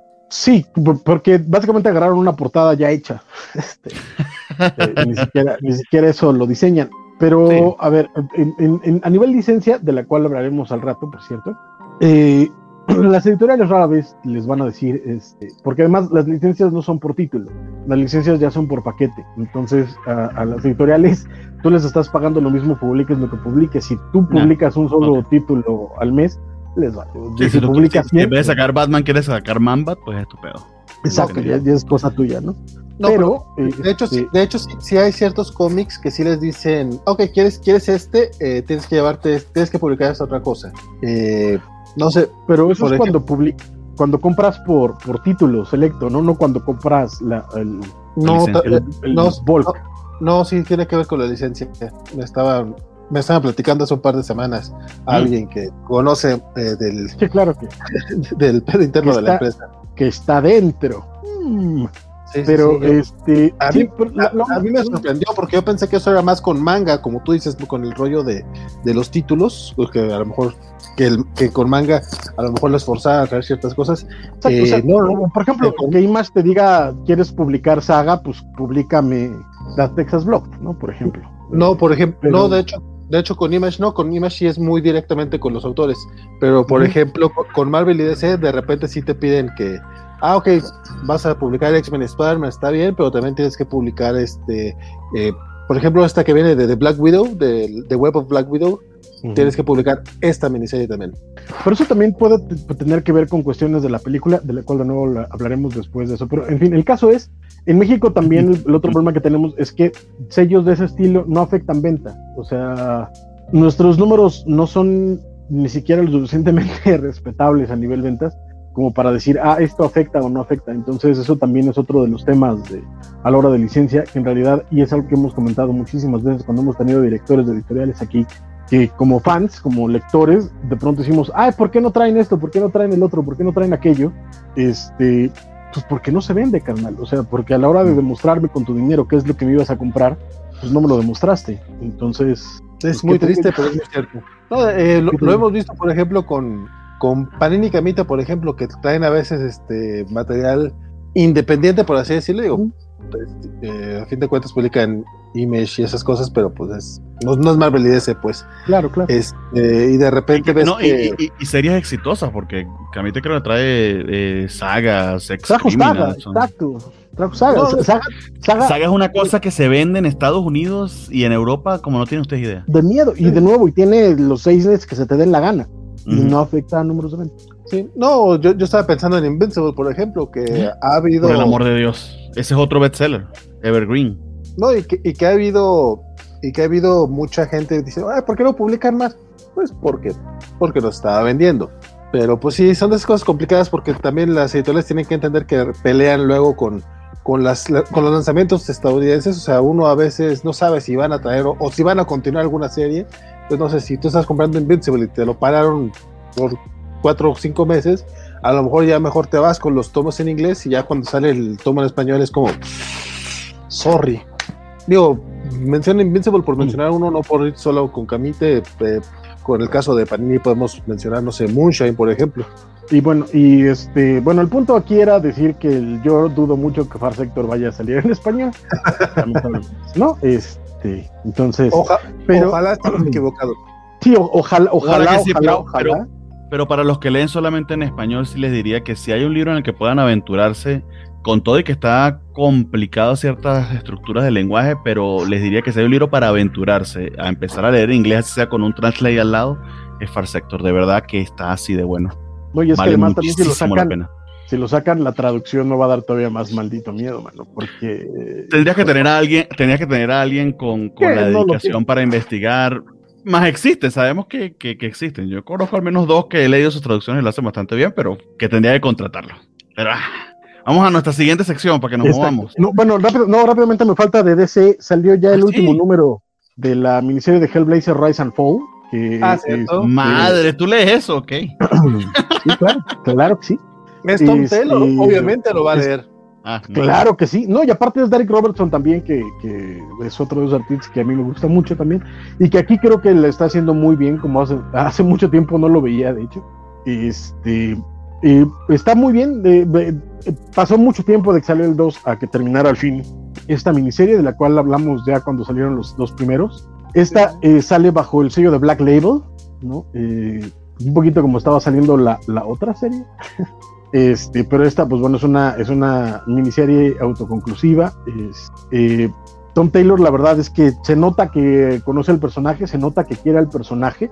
Aún así, no llega a los niveles ni de ni de sofisticación, ni de buen manejo de, de guion de, la serie regular de, de Spurrier, pero eh, aún así mantiene muy, muy bien el cuerpo. Este, recordaremos que la historia abre con eh, eh, John siendo básicamente reclutado por una antigua amiga que es policía cuando encuentran a un millonario desnudo, eh, muerto, con alas de ángel, y cuando lo llevan a la morgue las alas desaparecen y después encuentran a otro cadáver con las cicatrices de, las alas en la espalda, etcétera.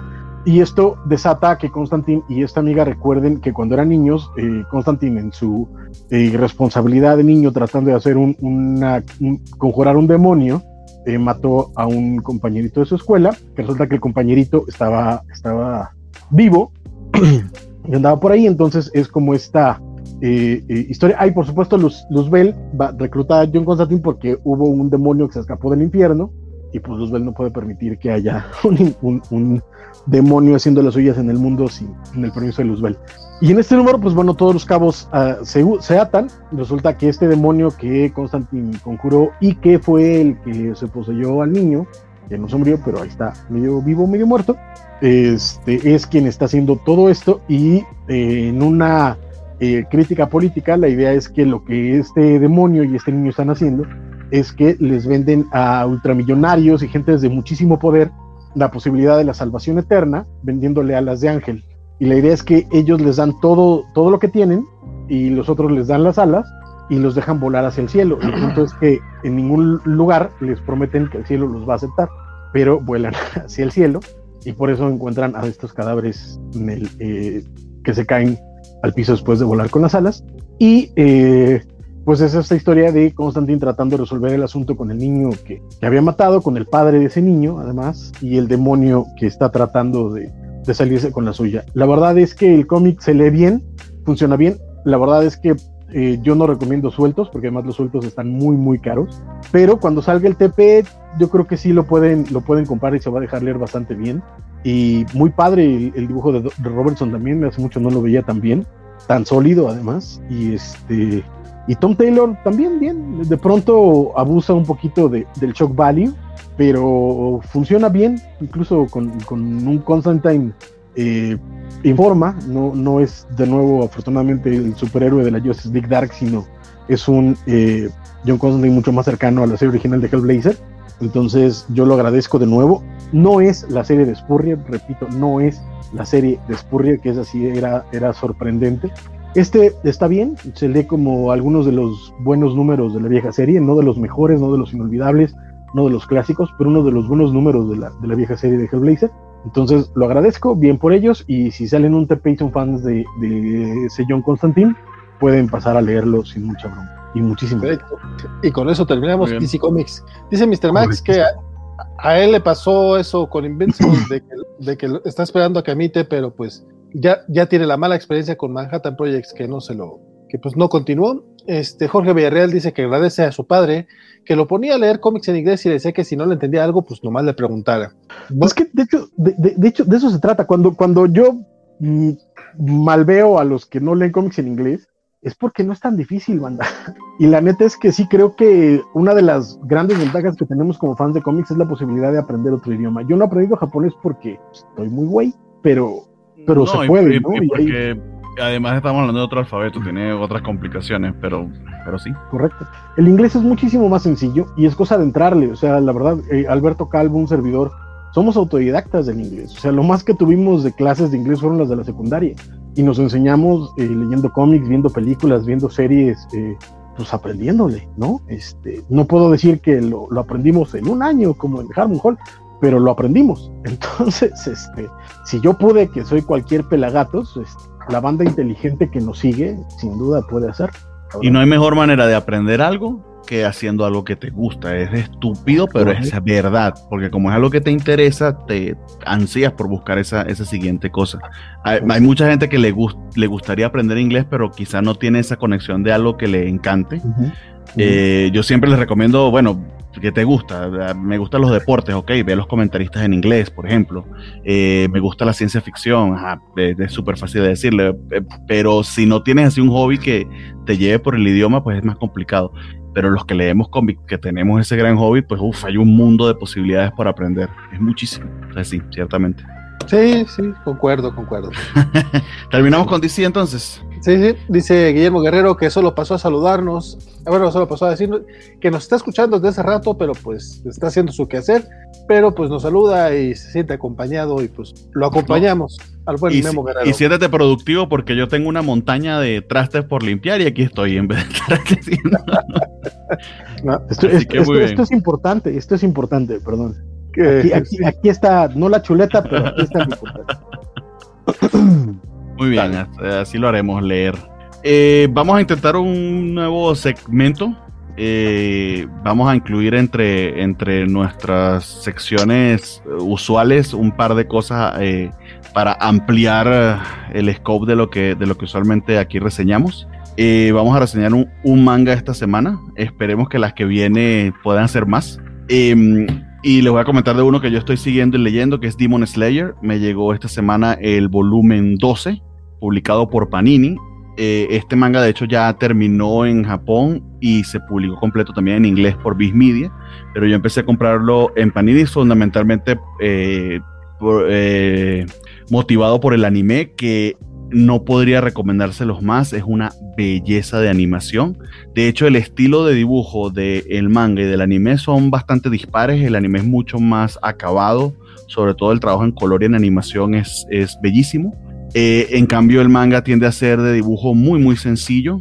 Eh, voy a tratar de, de- acá revelar algunas páginas. Eh, muy, muy al estilo manga, por supuesto, se lee de derecha a izquierda, como ustedes saben. Pero si lo ven y lo comparamos con quizá otros estilos un poco más acabados, este, este es un poquito más, más sencillo y, directo como a la acción y a- al movimiento rápido de escenas, ¿no? Eh, sí, estamos haciendo reseña de manga, de manga. Espero que sí les guste la idea. Bien, eh, Demon Slayer, que en japonés es Kimetsu no Yaiba, eh, y, de hecho debería, deberíamos conocerlo como el asesino de demonios, pero se le quedó el título muy, muy famoso. Es eh, un shonen, eh, eso significa que está es pensado en el público masculino, pero tiene la peculiaridad, por si no lo sabían, que su autora, y esto es eh, un rumor a cierta medida porque no lo ha comprobado, es una persona bastante eh, mm, tímida y reclusa, eh, Koyoharu Gotouge, eh, que muy probablemente sea un seudónimo, eh, pero se ha liqueado la, eh, la muy, la muy factible posibilidad de que sea una chica, una dama. Esto es un bestseller como no tienen idea en Japón. No recuerdo cuántos millones de copias están en circulación, pero está en este momento haciéndole rival, aunque ustedes no lo crean, a One Piece, a, mm, Dragon Ball, eh, Naruto, que son cosas evergreen en el mercado japonés. Y la película que sucede luego de lo que nos narra el anime, que es más o menos como hasta el volumen 7 del manga. La película ocurre entre volúmenes 8 y 9.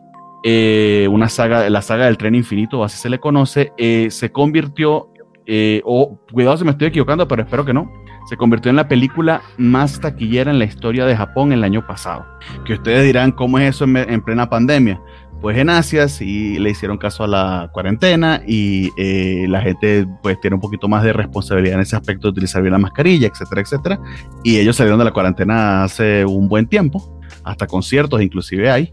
Eh, con todo y todo que han tenido sus, sus, sus picos y demás. Y justamente pues lograron ese récord, muchísima gente fue a ver la película, hasta el punto de que gente que no seguía el anime eh, se, se, se, se, se animó a, a, ir a verla. Toda esta historia... Adelante, adelante. Yo, yo, vi lo que hiciste, ¿eh? Qué buen chistazo, qué buen chistazo. Creo que, creo que no lo hizo con esa intención, pero dijiste que. Yo no, pero adelante. Dijiste que la gente que no vio el anime se animó a verlo. Ay, por favor, qué maravilla de chiste. Lo sé. Ok. Acá dice Mr. Max que no te equivocas, que en efecto se convirtió en la más taquillera. y de hecho pregunta de qué va la historia de Demon Slayer. Sí, a eso voy. La historia está ambientada a uh, principios del siglo XX, digamos 1905, 1915, más o menos esa década. Eh, como en todos los shonen, un chico con muy buenas intenciones, muy amante de, de o, o, muy de su casa y de su familia, se enfrenta a una terrible, terrible tragedia. Un día cuando baja, eh, vive en una montaña con su familia, baja al pueblo a vender carbón porque es de una familia carbonera. Al, vol al volver a su casa, eh, desafortunadamente encuentra a toda su familia, eh, su madre y cuatro de sus hermanitos muertos, asesinados por un demonio. Eh, y cuando ya pues lo da todo por perdido, piensa que toda su familia fue, fue asesinada, descubre que su hermana, la, que le sigue, tenía eh, cinco hermanitos, su hermana que le sigue y otros cuatro hermanos menores, que su hermanita pues está respondiendo y resulta que es que a su hermanita la convirtieron en un demonio, que es a la que ven allí que está abrazando. El protagonista es Tanjiro Kameda, si mal no recuerdo, voy a leer uh, Kamado, disculpen. Tanjiro, también conocido así. Este, y descubre en su hermana algo que usualmente con los demonios no sucede, que es cierta compasión y cierta característica humana, eh, que conserva ciertas características humanas, que usualmente la gente cuando la convierten en demonio, no usualmente en esta historia, eso no, bueno, la gente que se convierte en demonio en la vida real no la conozco yo, pero bueno, que en esta historia pues pierden toda su humanidad porque necesitan muchísimo de consumir carne, carne humana. Eh, de hecho, al día siguiente ellos se encuentran con un cazador de demonios que estaba siguiendo el, trasto, el, el, el rastro, perdón, el rastro, el rastro del que asesinó a su familia. Este, este cazador pues no lo consigue a él, pero sí consigue a su hermana y trata de eliminarla pero eh, ellos se pelean, él se mete en el medio con este cazador eh, y, el cazador ve que la hermana de hecho está defendiéndolo a él, que es algo sumamente raro en un demonio. Y este cazador decide darle una oportunidad a Tanjiro porque ve en él características de reflejo y de, y de rapidez que pudieran servir para la compañía de cazademonios. Y ahí descubrimos que existe una compañía de cazademonios como cazavampiros tipo Buffy y todas esas similitudes. Eh, y él se va a entrenar para convertirse en un cazademonio, aunque su verdadero objetivo es poder este, eh, volver a su hermana a la normalidad. Eh, han pasado bastante, estamos hablando de 12 volúmenes. no sé hasta qué punto la gente esté siguiendo la, la historia. Eh, eh, voy a tratar de no entrar en mucho detalle porque se nos pasó un poquito el tiempo, ya vamos en el minuto, en la hora 18. Eh, pero justamente lo que ocurre acá, ya estamos después del anime, como les decía, el anime llegó como al volumen 8, 9 y 10 son la película esta del tren infinito en el que ocurre algo bien importante y voy a adelantarlo porque no tampoco es súper spoiler, una muerte bien, bien pesada en la historia. Eh, y esta está ocurriendo luego de una batalla que ocurre, eh, valga la redundancia, en los volúmenes 10 y 11, que es también sumamente pesada, mucho más que la del tren infinito, pero aquí se está moviendo mucho eh, los hilos y la historia detrás de, detrás de digamos, las intenciones de, de, la compañía Demonios, que no son tan puras como lo pensábamos, y que tienen una historia muy, muy relacionada con el demonio que convirtió a la hermana de Tangerine, que resulta que ser el super hiper líder de todos los demonios. Eh, no voy a entrar en más detalle para, para quizá no llevar, le dar mucho spoiler. En otra oportunidad, con el próximo volumen, sí, sí le vamos más a, detallito. Pero este resultó un número bastante calmo, sin tanta acción y sin tanta pelea, que es raro en este título. Pero con todo y todo, eh, me da muchísimas ganas de continuar la historia porque hay muchas revelaciones de trama. Entonces, súper recomendado a quienes puedan seguirlo, si pueden hacer el catch-up eh, se los recomendaría. Yo de hecho eh, estuve comprándolos individualmente en Amazon hasta ahora, cuando salen como a 100 pesitos, pero voy a aprovechar porque Panini te da la oportunidad de suscribirte a través de su página.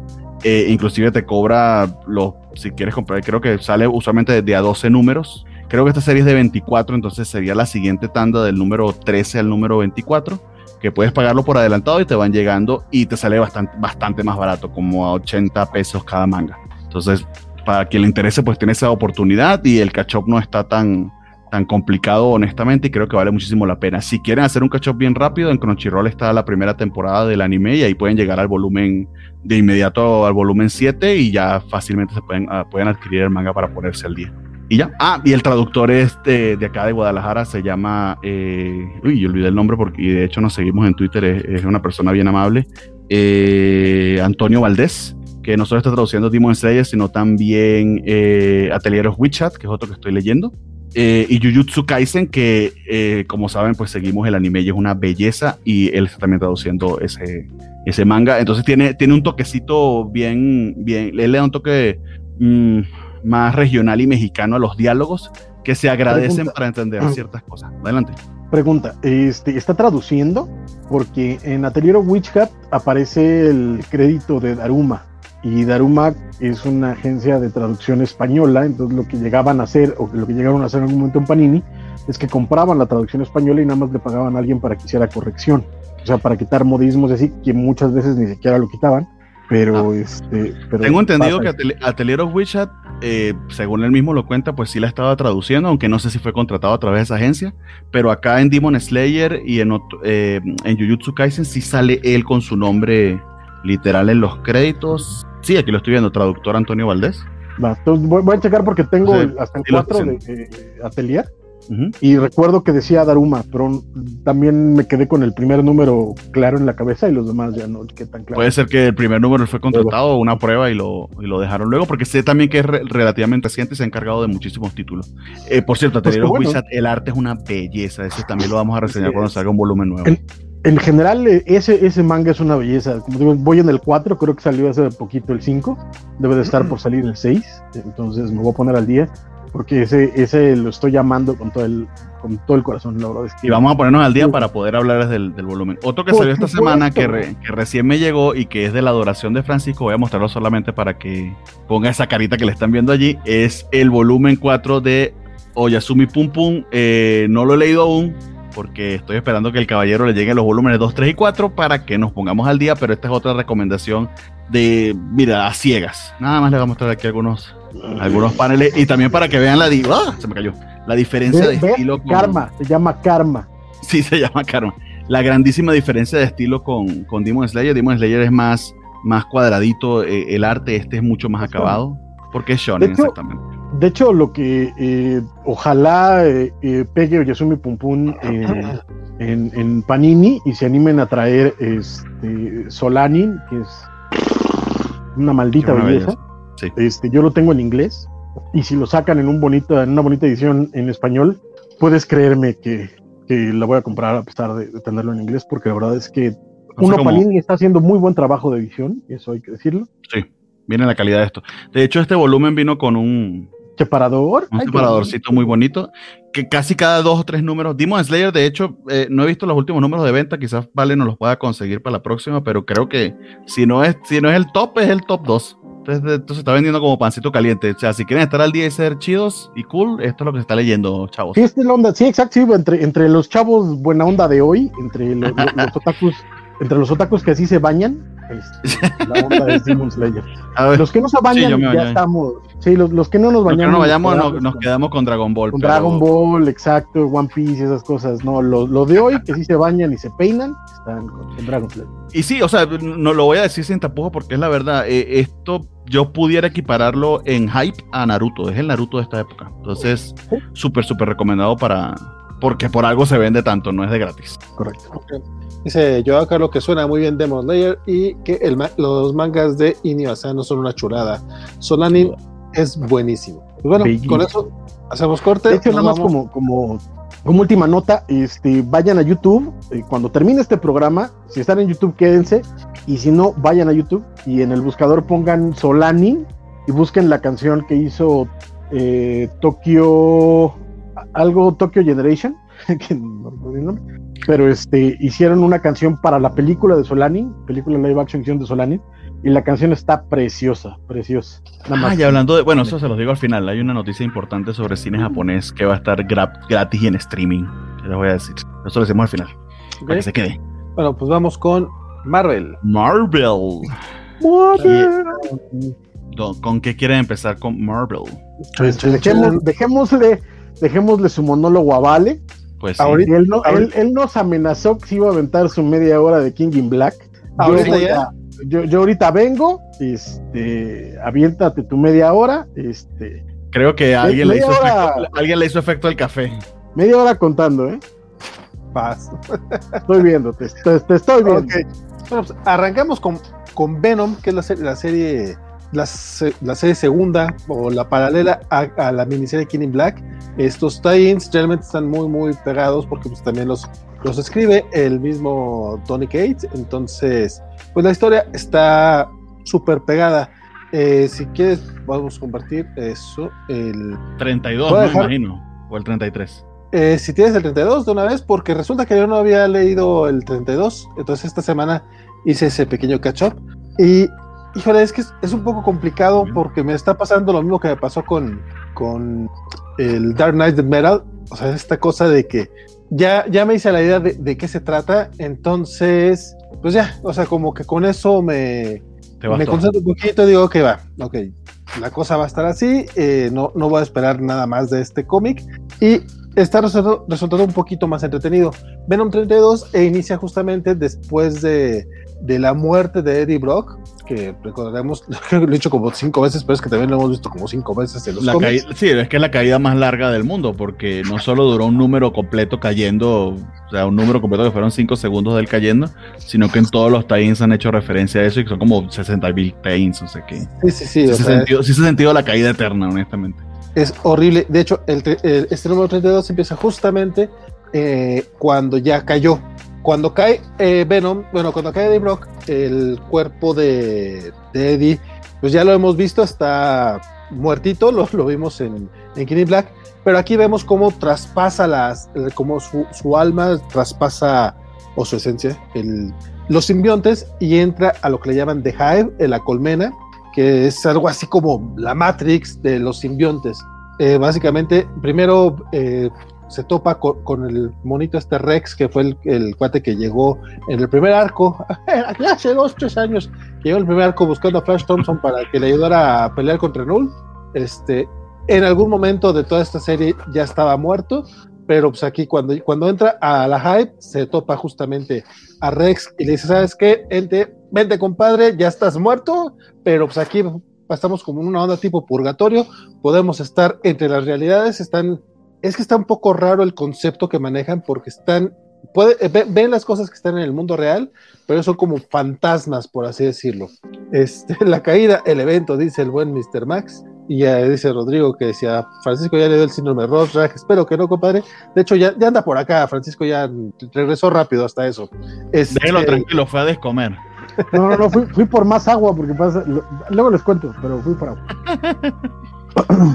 Bueno, con unas escenas bastante coquetonas, hay que, hay que reconocerlo. Este Iván Coelho tiene un dibujo medio cartoony, pero bastante efectivo.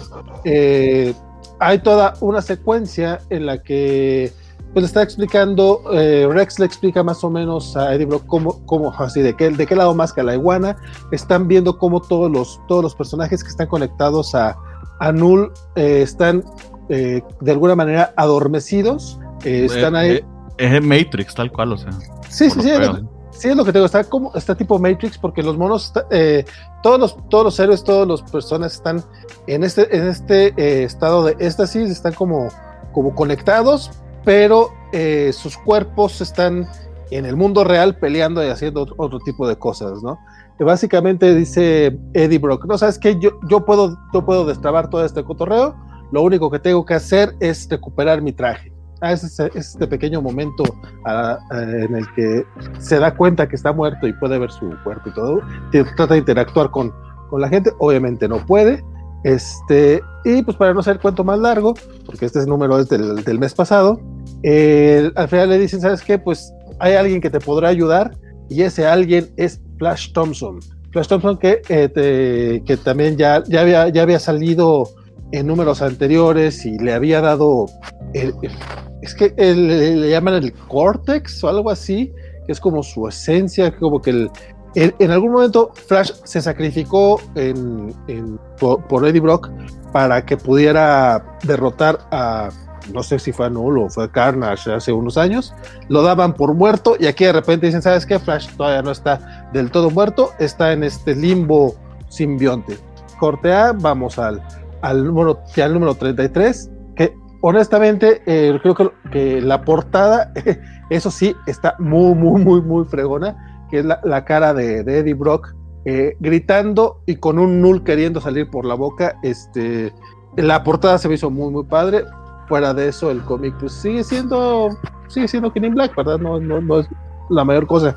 En este cómic, eh, por ahí hay palmaditas en la espalda por parte de Flash y de, y de Eddie, porque pues, Eddie Brock está diciendo, es que, yo soy Venom, yo soy un villano, no debería estar haciendo esto, que es lo que todos pensamos honestamente, pero pues Flash le dice, no, compadre, tú tranquilo, tú mira lo que estás haciendo, te estás enfrentando a todo el mundo, y eh, el Capitán América y Thor están este, contando contigo, y Guaraguara.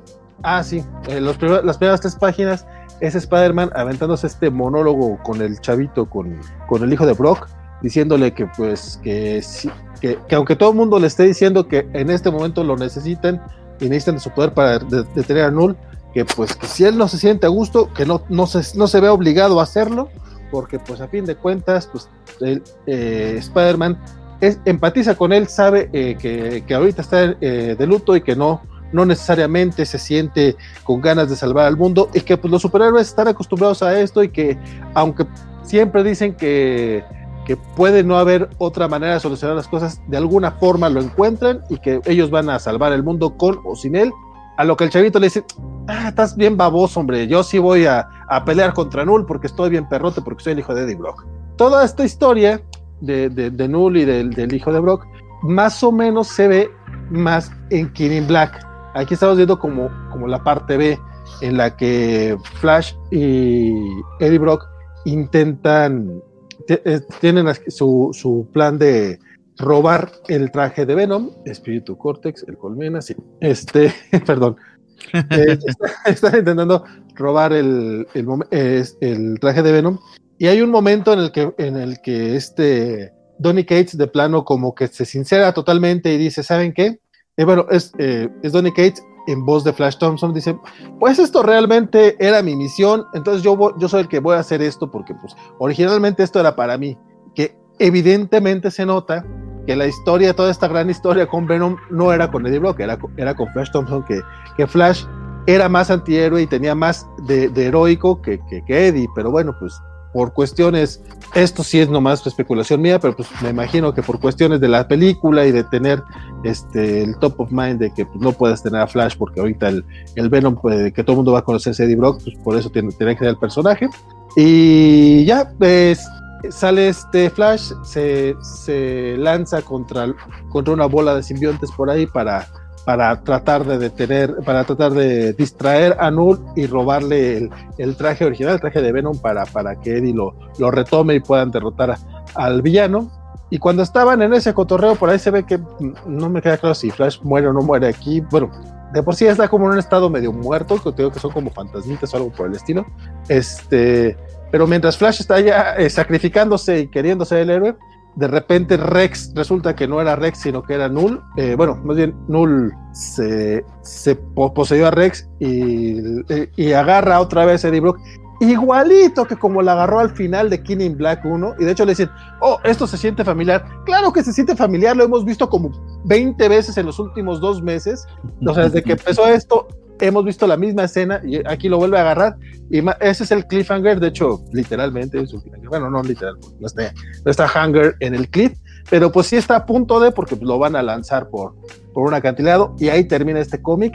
Te digo, resultan más o menos interesantes cuando entras ya en el aro de la idea de que, bueno, que Eddie Brock es héroe y, y, la gente lo está aceptando así, bueno, pues ya, va.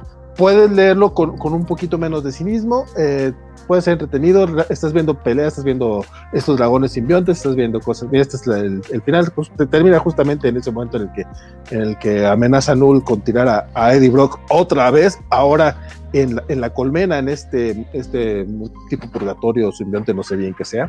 Eh, probablemente es porque yo realmente no he leído toda la, toda la saga esta de, de, Donny Case, que son 30 números y Absolute Carnage tampoco han sido tantos, pero pero a mí, a mí no me llama. Ahorita me estoy leyendo King in Black y, y, y, he leído dos que tres cositas para, para entender algunas de, la, de las cuestiones este, de los personajes. Y entiendo a los que les gusta, mmm, sigue, sin, sigue sin ser un cómic que, que, sea para mí, pero por lo menos me está entreteniendo. O sea, no, vamos, es que no es entretenido, entretenido. Pero al menos no, no, no me estoy sacando los ojos como les pasaba a ustedes con Empire, entonces creo que eso ya es un punto, punto a favor. Lo comparo un poquito más con, con Dark Knight Emerald, en que de repente es divertido, de repente, de repente no tanto. También, es, es irregular. Sí, pero es que luego también tiene tie por ejemplo, el de Marauders que vamos a platicar un ratito más, está a mí me gustó, se me hizo bastante entretenido. Y no estoy, no estoy siguiendo Marauders, entonces para mí fue así como, huevos, Marauders y King Black, o sea, esto lo voy a odiar. Y salvo, salvo el dibujo de Luke Ross, que estuvo medio, medio chafón, este, Luke Ross la verdad es que, digo, nunca ha sido un gran dibujante, pero de repente se medio defendía. En ocasiones, cuando dibuja un poco más serio, tiene, no sé si él imite estilos, porque la primera vez que lo vi imitaba mucho a McFarlane, este, y a lo mejor ese sea su, su, su, su chiste, Eh, aquí la verdad es que no, no, no, no me terminó de, de convencer tanto, pero si quieres vamos con, con, con, con ese, con ese tallín para, para platicarlo un poco. Eh, básicamente tenemos, nos encontramos con la tripulación de, de, de los merodeadores de, Kate Pride con la misión de, de, ir a Nueva York para rescatar a Cyclops y a Storm que ya fueron poseídos por, por Null, que son, son estos simbiontes medio extraños, que hasta ahorita yo nada más los he visto ahí, los han sacado en todos los cómics, pero no he visto que hagan absolutamente nada. Pero bueno, pero este, eh, a, a, a, medio camino les llega, le llega un, una señal de auxilio de, una, de un barco y Kate decide, ¿sabes qué? Pues o sea, tenemos que ayudar a la gente, no podemos no hacerlo. Se desvían y están sacando a la tripulación cuando de repente por ahí Bishop medio escucha un, un SOS en, en, en braille. Ya va, ya va, porque esto es bien importante. Yo quiero la reacción de cierta persona acá del panel ante esto. ¿Qué pasó aquí? ¿Cómo se dejó venomizar? Pues porque es más fácil derrotar al enemigo desde adentro, chavo. ¿No leíste? ¿No leíste Astonishing X-Men? Por favor.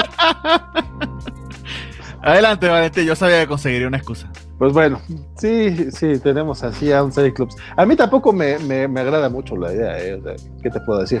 Este, bueno, cuando ya están rescatando a la tripulación, por ahí este Bishop escucha un tan, tan, tan, ¿cómo sería? Un SOS. Dije Braille, no es Braille, es este código Morse. Este, código Morse en Braille es este cañón. Eh, sí, un poco, pero pues, mira, seguramente debe existir.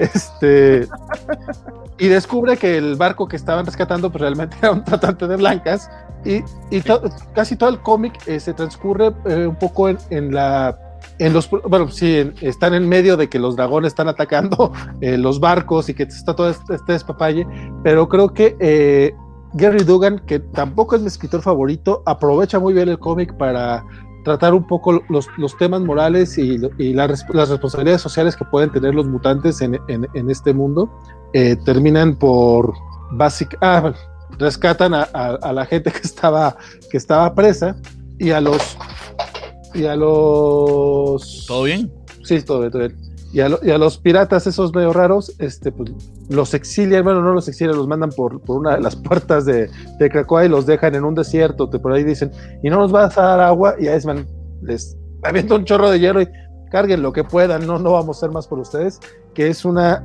es una sí, porque, porque literal, literal, no es tan, no tanto que, que, estaban traficando gente que ya es un crimen bien grave, sino que agradecen que hayan sido rescatados y les dicen, y les dicen, no, la carga que tengo ahí es aceite de oliva o lo que sea, se puede perder, no pasa nada. O sea, que estuvieron a punto de abandonar a, a esta gente para que se ahogara. Ah, sí, sí, sí, de Sú, hecho. Súmale otros niveles más de, de, de, de, villanía y por eso pues deciden abandonarlos eh, como el por no matarlos porque tienen, tienen su ley en Cracoa de que pues no, no, no, no matan humanos, ¿no? Eso no significa que no puedan hacérsela bien difícil para que sobrevivan. Sí, sí, sí. No, de hecho sí, y esa es una parte muy importante porque cuando, cuando escuchan el, el SOS, sí les dice, pero ¿qué, qué, no, ¿qué no estabas llevando? El aceite de oliva.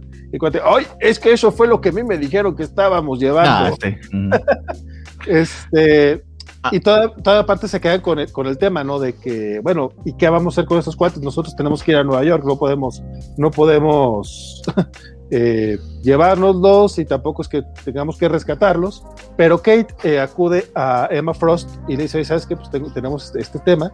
Este, y, Pero hay, hay, algo, hay algo interesante de cuando contacta a, a Emma que eh, lo coloqué en Twitter porque me dio risa. Y ah, Emma, sí. Emma, yo creo que Emma pelea por el amor de Scott con, con Francisco. Sus niveles de, de, de enamoramiento son similares. Porque eh, no fue solo Scott el que fue eh, venonizado, sino también Ororo. Pero además, momentáneamente se le olvida, ¿no? Yo pensé que ibas en camino a rescatar a Scott. Ah, y, y, y Tormenta también, ¿cierto? Sí, sí, sí, Tormenta también cuenta, ¿por qué no? Sí, sí, pues, ¿por qué no? Porque es un mutante de nivel Omega que está siendo poseída por un ente alienígena, pero ah, primero Scott, ¿no? Sí, sí, sí. No, me, me, me, agrada, me agrada cómo lo plantea esta Cage, porque básicamente dice es que nosotros, este, pues, creamos este gobierno para no tener que andar pidiendo permiso para rescatar a las personas, o sea, para ayudar a la gente. Entonces, básicamente lo que pide es que haya un refugio dentro de Krakoa para, para todos estos este, exprisioneros y por ahí discuten un poco con, con Magneto y con, con, Emma Frost y al final dicen, no, pues sabes que sí es cierto, ya les crean su, su, su puertita de, a Cracoa y los dejan ahí. Ah, pero es que no se los llevaron a Cracoa, no sé si cachaste eso de lo último. Eh, de hecho... Fue un anexo, ¿no? No, a la isla, a la isla M.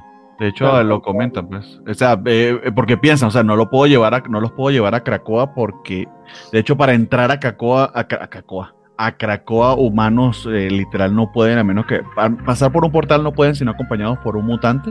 Mm. Y, la idea es que ningún humano pise Cracoa. Eh, y lo que acuerdan rápidamente Emma y Magneto es, ok, pero ¿dónde podemos llevarlo?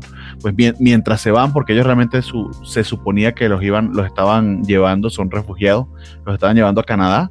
Dice, bueno, pero mientras tanto pueden estar aquí en la, en la isla de, de, de M Island o Island M que, que, era o, es el stronghold de, de, Magneto. hay, hecho, hay, un par de, hay un par de detalles que o, se saltaron o, no lo tienen claro. sí, son refugiados, pero lo curioso es que son refugiados de Estados Unidos que querían ir a, Canadá, lo cual políticamente hablando, lo cual políticamente hablando está, está interesante. Y segundo, este, o tal vez no son todos, pero bueno, la idea es que no querían ir a Estados Unidos, querían ir a Canadá porque eh, Kitty le dice, vamos a Nueva York, ahí los votamos, ¿no? Ahí, ahí pues, ya están en su casa, ¿no? Y le dicen, no, no, no, carnal, nosotros vamos a Canadá. Pero no iban a Canadá, les habían pagado estos cuates, pero de pronto ellos se desviaron de camino y ya no mm. sabían a dónde los iban a llevar. Entonces, eh, sí, era, era yo, yo, no sé si es este eh, eh, tráfico de blancos, porque pues, no se ven muy blancos nadie, pero tráfico de personas sí era. A, ese tras se le llama, no sé por qué, un eufemismo bien raro, trata de blancas. Yo sé, pero eh, también eh, creo que me parece más correcto, tráfico de personas. Pues sí, human trafficking, sí. Eh, y bueno, otra cosa a resaltar que, que, recuerdo que me llamó la atención, pues siguen en esta idea de, de, de que bestia, de que McCoy es una especie de de llega Hoover y le dice, de hecho le dice a Bishop que, bueno, ya no me hagas decirlo. Y Bishop le dice, sí, quiero que lo digas. Bueno, si no logras controlar a Scott y a Aurora, pues logra controlarlos de una manera u otra. No podemos permitir que, el capitán de nuestra, de nuestra guardia y un miembro del consejo que es nivel omega, pues estén siendo poseídos por un ente extraterrestre. Entonces, si no logras liberarlos, échatelos. Básicamente, Hank quiere echarse a Scott también. O sea, no solo. Ah, se quiere echar a todo el mundo, aparentemente. Está vuelto loco. Muy mal, muy mal por, por, Don Bestia. Yo, yo, ahorita que, yo ahorita que estoy. Y lanzando spoilers también a lo loco, pero esa es otra cosa. Yo estoy alejado un poco de los X-Men. La verdad es que creo que a poquito desde Sword of X fue como que ya dije, ay, canijo, me alejó mucho esa, e, esa serie. Ya trataré de, de regresar. Y la verdad, ya habían, ya ustedes habían comentado el tema con, con Hank y sí me quedé así de que, ay, canijo. este, en general, toda, toda parte el, el, último diálogo, ¿no? De, de, Magneto, o sea, no, eh, que, le pide. Nada más recuerden que en, en, en el momento que, que, importaba, este, mostramos nosotros piedad o algo por el estilo.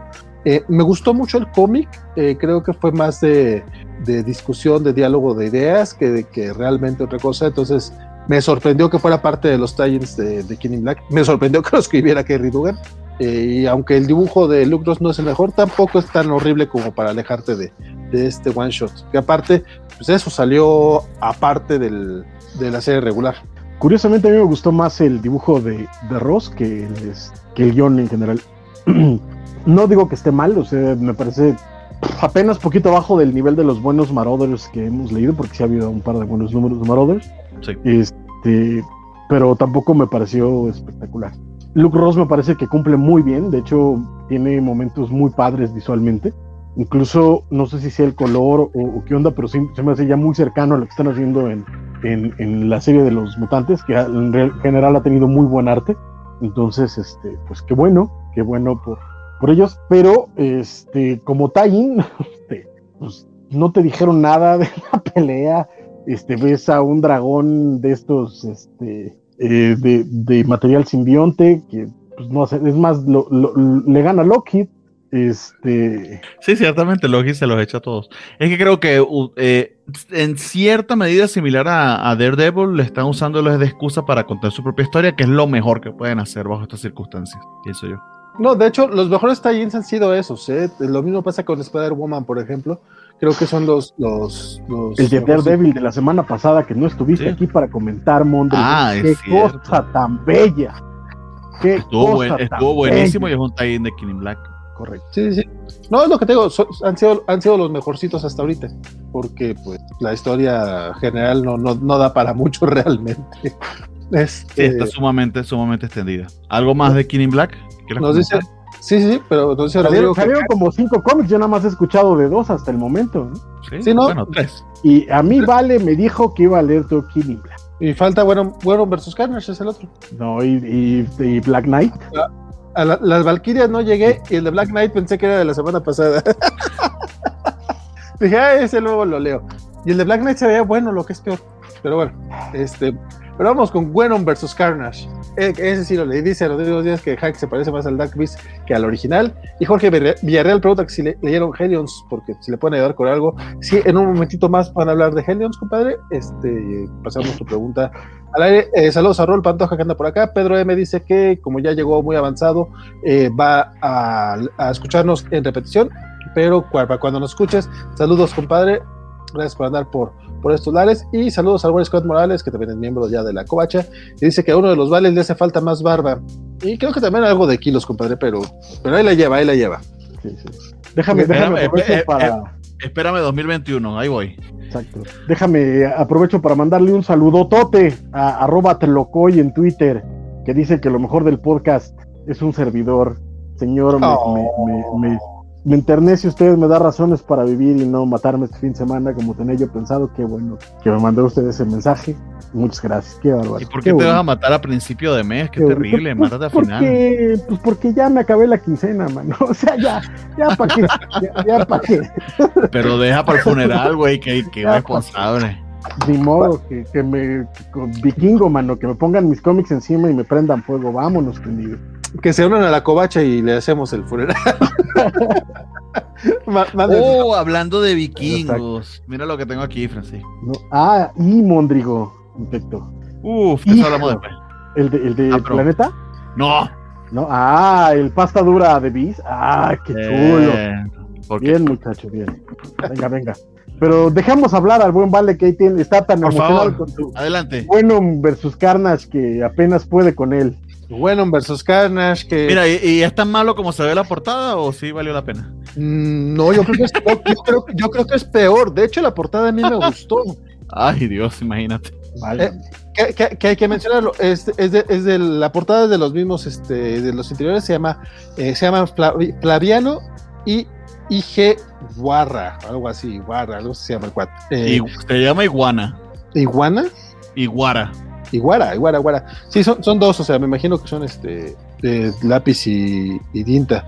Este, bueno, eh, en este, en este cómic básicamente ya vemos cómo llega eh, Carnage, que es la, la Mary Jane del- del- de, la Tierra 65, a pelear con, contra Spider-Gwen, que ahorita está como Venom, que hay que decirlo, el, el diseño del traje de, de Venom me gusta mucho, el de, el de Carnage MJ no, está horrible, está, es una cosa muy rara, intenta ser como que muy locochona, pero está, ah, no sé, se usó muy feo, pero bueno, ya, ya lo podrán ver, aparte manejan esta onda de, de una boca eh, irreal, digo, sí está muy al estilo de Venom, pero no sé, la, esa quijada me causa conflicto, pero bueno, la cosa, básicamente, el, eh, es el, el simbionte, Car- este, este Carnage, bueno, esta versión de Carnage está aprovechándose de los celos que le tiene MJ a Gwen para canalizar toda esa ira y pelear contra ella mien- mientras Gwen Stacy está así como en la tonta de que,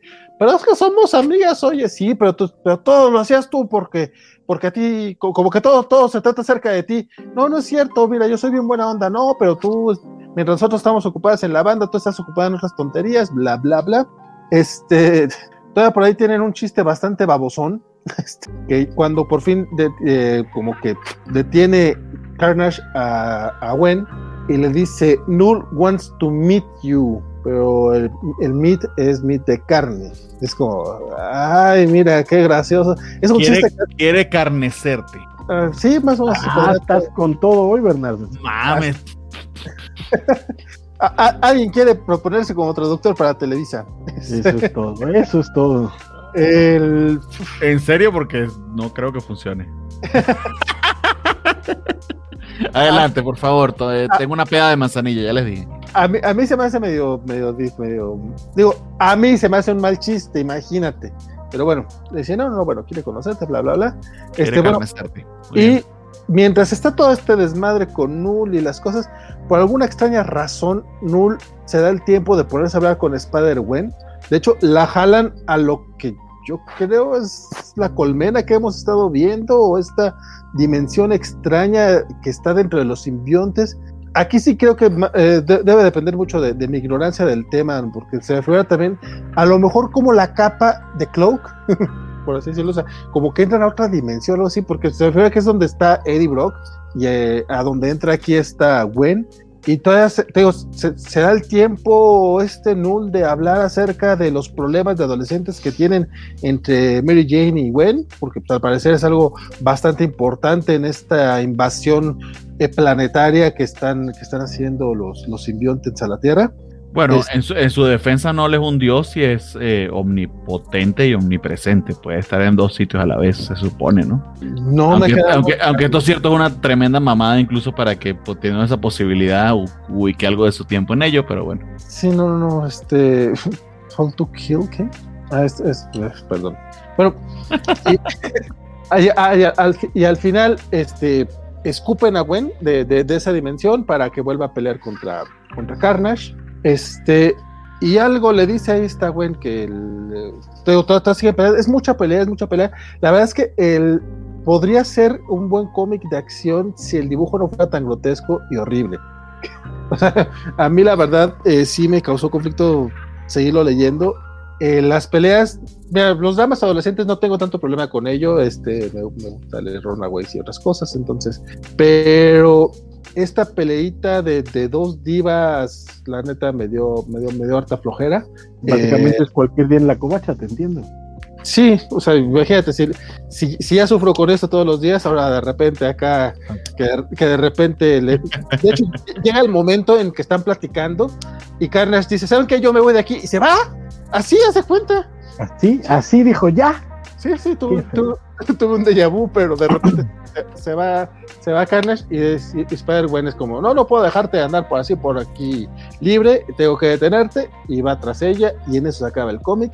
Fue realmente nada más una pelea entre, entre dos chavitas, este, diciéndole una, este, tú estás mal porque crees que todo se trata sobre ti. No, no es cierto, no se trata todo sobre mí, aunque sí se trata todo sobre Gwen Entonces, Digo, yo sé que había mucha gente esperando esta, este cómic, no solamente por las portadas variantes de, de este de Scott Campbell, que de por sí eran bastante difícil conseguirlas porque eran en su página y estaban caritas, este, sino que como que les llamaba la idea de que Mary Jane se convirtiera en Carnage por alguna extraña razón. Eh, yo, no extraño ahí. Ajá, yo no tengo problemas con Spider-Gwen, pero esta trama en particular sí me causó conflicto. O sea, no conflicto, más bien no me gustó. Y todavía falta, creo que todavía falta otro número. Y eso que no leíste como cuatro de esta semana, mano. Ahora imagínate si los leyeras todos. Nada más fue el de Black Knight y el de las Valkyries. hijo de hijo, man. Pero las, las Valkyrias me aburrieron. Voy a, voy, a, voy, a, buscar todas las portadas de, de King Black de esta semana y te las voy a mandar. Nomás para decirte dos, dos, dos. dos, son dos. Y, mira, y de hecho me confundí porque donde, donde me mandan mis, mis copias de reseña para, para, para, pues, mis copias de reseña, este, me, acomodaron todos los one shots en un, en un, solo lugar. Entonces venía el de Black Knight y el de, el de Marauders. Entonces dije, ah, este Black Knight yo creo que se me pasó hace unas semanas. Entonces, y eso que ella tiene acceso a los pullis, que puede ser su pullis este, individual, etcétera, etcétera. Pero bueno, no hablemos de eso. Eso, eso viene en tu, en tu, en tu evaluación a final de año. No te preocupes. del, del pull list me acordé, me, acuerdo siempre a las 7 de la noche cuando estoy armando el hombre. ¿Qué te digo? Eh, sí. Bien, eh, Dice Alejandro Guerra que solo, solo verlo le hace regresar al 2004 con un y Papa Roach a fondo. Asquito.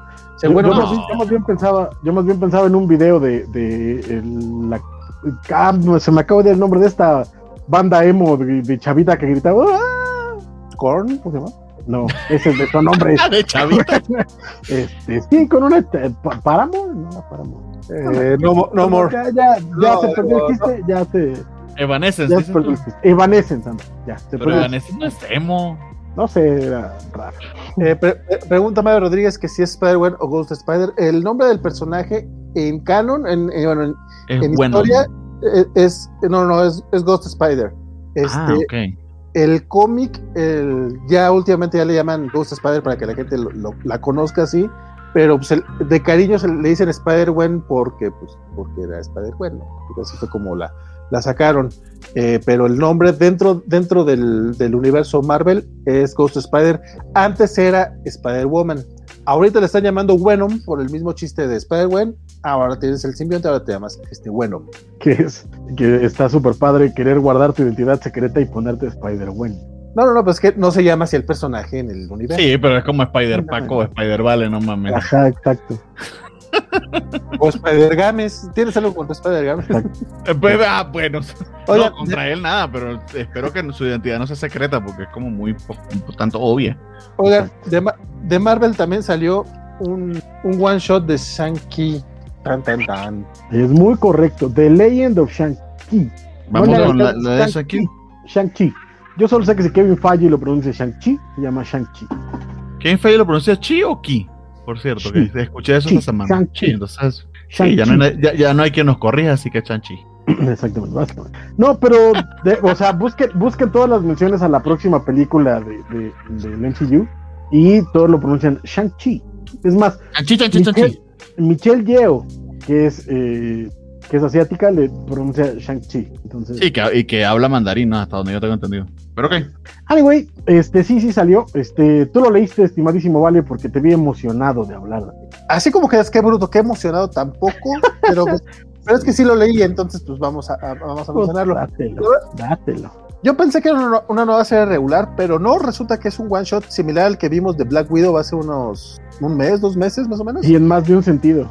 Ajá, es muy parecido porque es igual de intrascendente, pero creo, creo que está un poquito mejor que el de la, que el de la Viuda Negra, la verdad. Eh, Es que se nota mucho que eran para la salida de la película, pero no entiendo por qué no esperarse.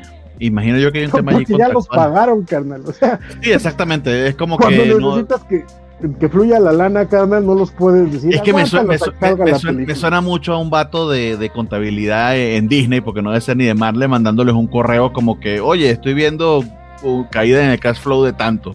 En Bueno, Marvel, pero- carnal. O sea, Marvel necesita dinero. O sea, de hecho, de hecho te lo podría creer más. chanchi porque O sea, de hecho, te, perdón, te puedo creer más que Disney diga páralo tantito a que Marvel diga páralo, porque el que necesita No, el pero es dinero que- es Marvel. estoy pensando en alguien corporativo que ni sepa quién es Chanchi, que literal lo que está viendo son los, los Exceles, porque es que suena como guay.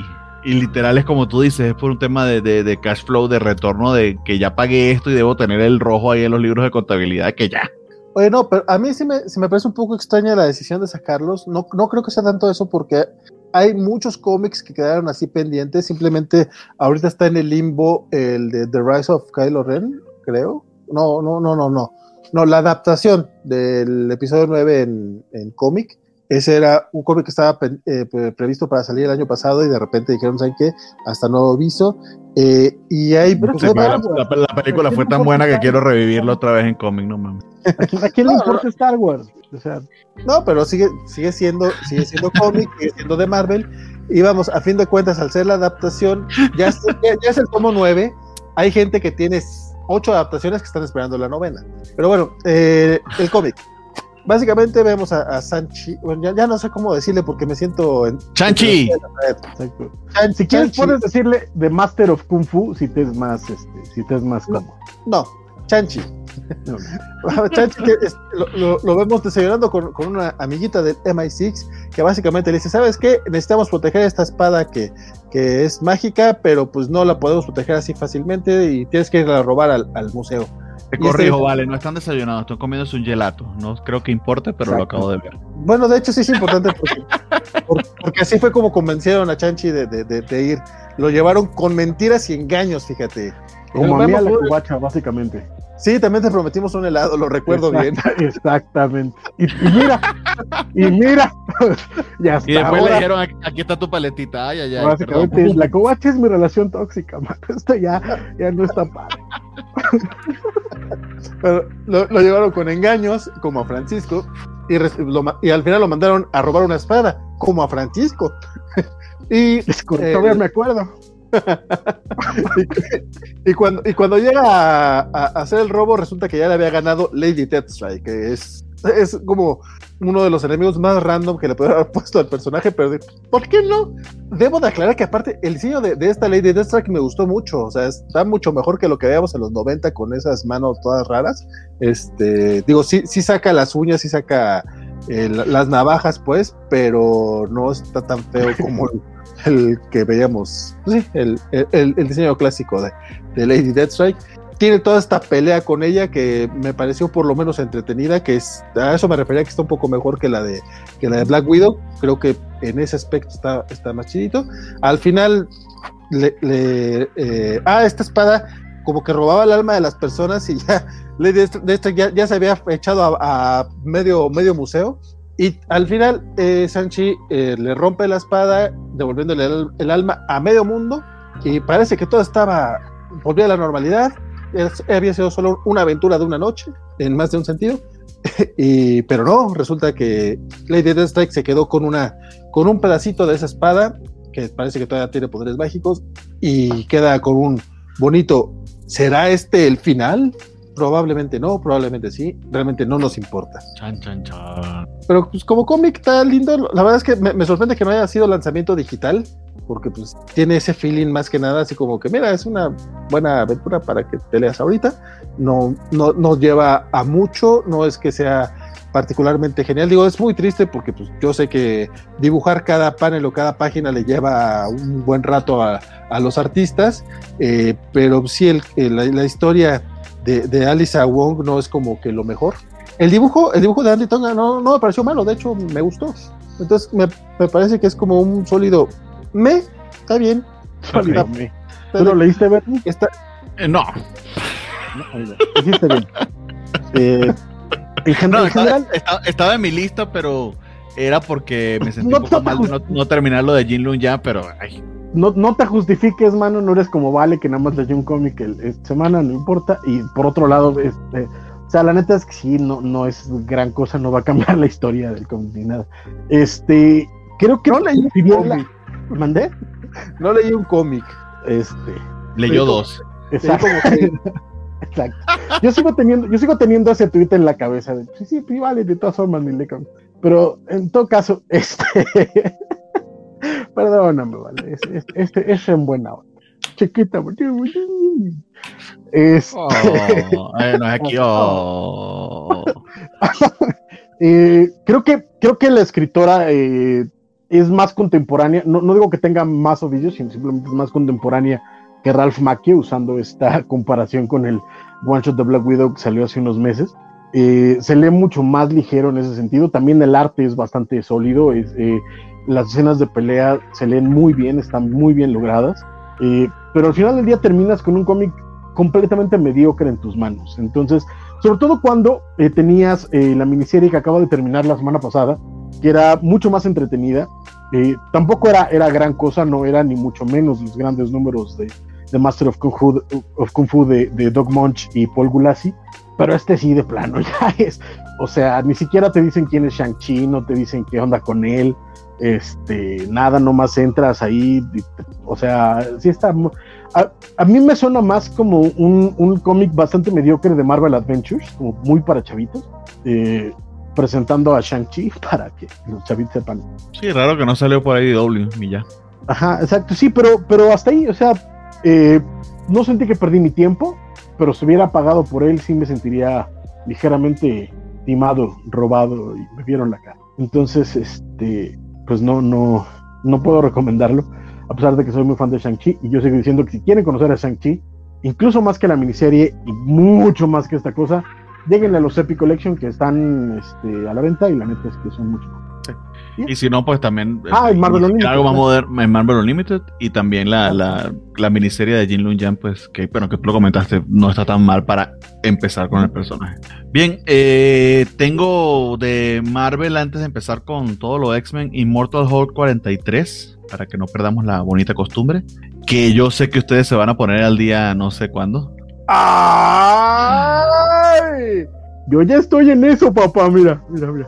Esto es lo que está esperando. Mira, mira, ya me llegaron mis oversize hardcover, entonces ya puedo ponerme al día, papacito. Por favor, pero llega al 43.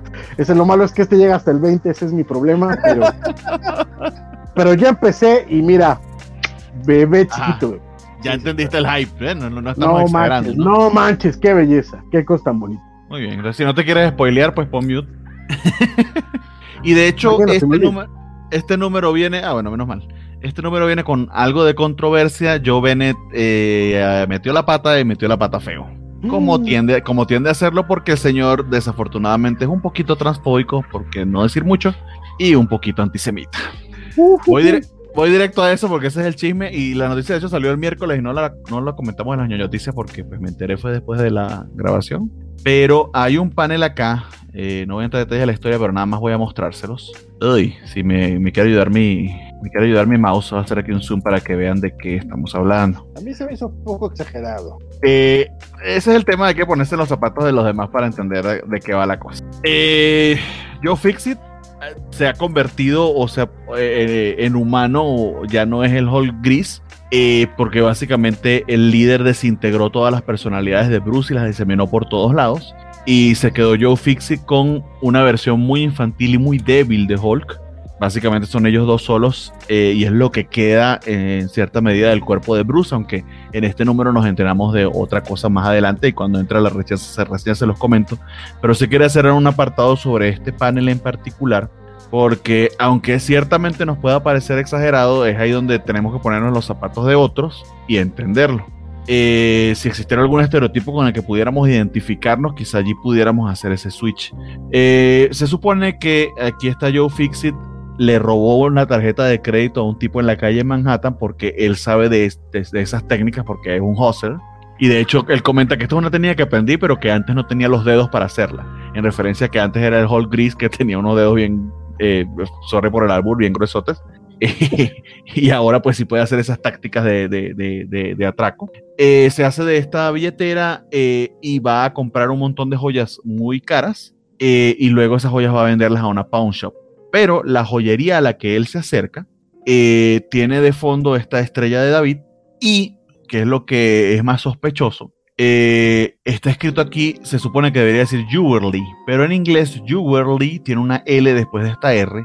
Este espacio acá está un poco extraño, sobre todo como un gran espacio entre la E y la W, y pareciera que intencionalmente está escribiendo were, que en inglés es, similar a the you, que es una, una manera eh, bastante peyorativa ofensiva de referirte a las personas judías, bajo este estereotipo de que los judíos eh, pues controlan al mundo y controlan el dinero, son sumamente avaros, etcétera, etcétera. Un estereotipo que de hecho del que se valieron muchísimo los nazis para lo que ya sabemos hicieron. Eh, y además señala más aún el estereotipo con que es una joyería que es de judíos eh, y le coloca la estrella de David. De hecho, tanto fue la controversia que Jovenet tuvo que salir a dar explicaciones. Según él fue que se confundió por escribir las letras al revés, que literal le escribió mal el, joyería, pero ya eso está bien extraño, pero ajá, digamos que sí. Pero no pero porque además lo rematas con la estrella de David. Eh, y no es la primera vez que lo cachan a él con, un chistecito subido de tono en cuanto a esos estereotipos de judíos, ni tampoco inclusive con ciertos estereotipos transfóbicos. Hay una hay una hay una un fopa de él que tuvo que también pedir disculpas bien extraño en el que eh, una imagen que él compartía de She-Hulk, él hizo una portada o, o un panel de She-Hulk, si mal no recuerdo, de hecho, hace poco de Empire, y alguien comentó, oh, mira, es el hijo, el hijo, eh, el hijo trans furioso de Hulk, eh, refiriéndose a She-Hulk como, como eh, transgénero, como, como transexual. Y Joe Bennett contestó con un montón de emojis riéndose, celebrando el chiste. y por eso también se metió en pedos. Entonces, lo que también está extraño no es tanto que él quiera meter el chiste, sino que esto fue entintado, coloreado, letrizado y además pasó por un editor y aún así pasó a imprenta. Eh, entonces te habla de ciertos controles de calidad bien bajos en Marvel porque es algo que debería haber llamado la atención. Se supone que esta gente con unas pantallotas grandes que están viendo cada panel para asegurarse de cosas como estas no sucedan, pero pasó de largo. Eh, y bueno, esa es la controversia y Joe Bennett, aunque se disculpó rápidamente, la disculpa ofreció excusas y dados comportamientos anteriores, eh, está un poquito, un tantito débil desafortunadamente un artista, pero que aparentemente no tiene miedo de dar esta, este tipo de impresiones. Él también hizo un chiste alguna vez de, de un ataque que un, eh, un seguidor de Bolsonaro hizo contra, contra un opositor político que le dio un puñetazo y Joe Bennett eh, eh, comentó o dijo que a, él le hubiese gustado también dar ese, ese puñetazo. Entonces, y era un tipo de extrema derecha. Recuerden que Bolsonaro es alguien que en su gabinete tuvo a una persona que literal este, era, era nazi. No, no, no sé cómo más decirlo. Pues, Trump también. Eh, pues nada más, nada más como, como pequeña aclaración. You no es un insulto, ¿eh? You es literal judío. Sí, pero hay, una manera en que le dicen. Pero hay una manera en que cuando se refieren a ellos como de Jews, sí tiene cierta es, es, depende del contexto. El problema aquí es el contexto. La utilización de la estrella de David, que es un símbolo religioso, en una eh, joyería cuando está este estereotipo de los judíos avariciosos, etcétera, y que, pues bueno, no está la L, pues, que obviamente se está leyendo Yue, que ya es donde entramos en la parte de los ¿no? Eh, pero y que, en la, historia y que en la historia como tal es solo un adorno no tiene importancia alguna porque sí te están reflejando eh, lo capaz que es Joe de sobrevivir en la calle pero el nombre de la joyería donde hace el truco realmente no tiene más importancia. Aunque aquí, aquí vemos, por ejemplo, que él, él sí está, por ejemplo, se llama, en vez de Starbucks es Starlings, eh, eh, se llama Lee acá el, este, este local, este se llama Kirby, se acostumbra de ponerle esos nombres, ¿no? Pero eh, creo que es un chistecito de quería meter de, por debajito de la mesa y le salió mal. Sí, no, y al final de cuentas va a pasar lo mismo que pasó con esta página de, creo que fue el X-Men Red, que pasó lo mismo con un artista X-Men Gold. no porque lo recuerde, sino porque lo leí. La gente hizo referencia, sí. Exacto. Es muy parecido. Entonces, para probablemente para futuras reediciones, esa parte la van a la van a retocar o la van a borrar. Va a estar interesante cuando tú tengas tu Versailles hardcover, nos comentes qué pusieron en la joyería. Hasta dentro de dos años, mano. Pero sí, sí. Sí, eso, eso lo van a, lo van a quitar sin problema. Ahora sí pasa a la... ya, yendo al número, eh, como les comenta, pues está Joe solo y de hecho Joe lo que está pensando Joe Fixie es pues yo voy a sobrevivir, yo ni soy un héroe, el que se sacrificaba por los demás y estaba muy preocupado por lo que pensaran de él era Bruce Banner, yo no.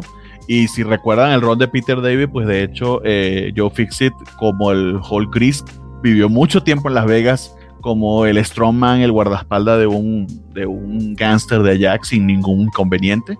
Está pensando que pues, va a ser algo similar y que se lleva a The Kid, que es esta versión de Hulk muy temerosa de, los abusos paternos que, que, sufrió Bruce Banner y que es muy débil. Eh, luego de eso, eh, al mismo tiempo, eh, vemos a, y creo que estos son los, los U-Force, si mal no recuerdo, entrenando con esta máquina eh, que simula al Hulk para ver si son capaces de, vencerlo, porque eh, para eso los trajeron. Eh, y al mismo tiempo vemos a, a Samson, que, se, que tomó el cuerpo de Sasquatch en medio de la confusión que hubo en la estación de Alpha Flight. Y les está pidiendo el favor a, y no recuerdo el nombre de este personaje en particular, pero que es parte también de, de De Puck, gracias, que es el líder de hecho de Alpha Flight, pues le está pidiendo el favor de conseguir, de, Flight, perdón, sí, de Gamma Flight está pidiéndole el favor de, conseguir su cuerpo para poder abandonar el cuerpo de Sasquatch, porque básicamente está usándolo mientras tanto. Y sabemos de los primeros números que Francisco ya leyó, que, que, que, la involucración de Sasquatch y de todos los que están en cierta medida eh, contaminados o que tienen el poder de la radiación gamma están muy hermanados entre sí. Esa es la historia que ha estado tramando Yubin hasta ahora.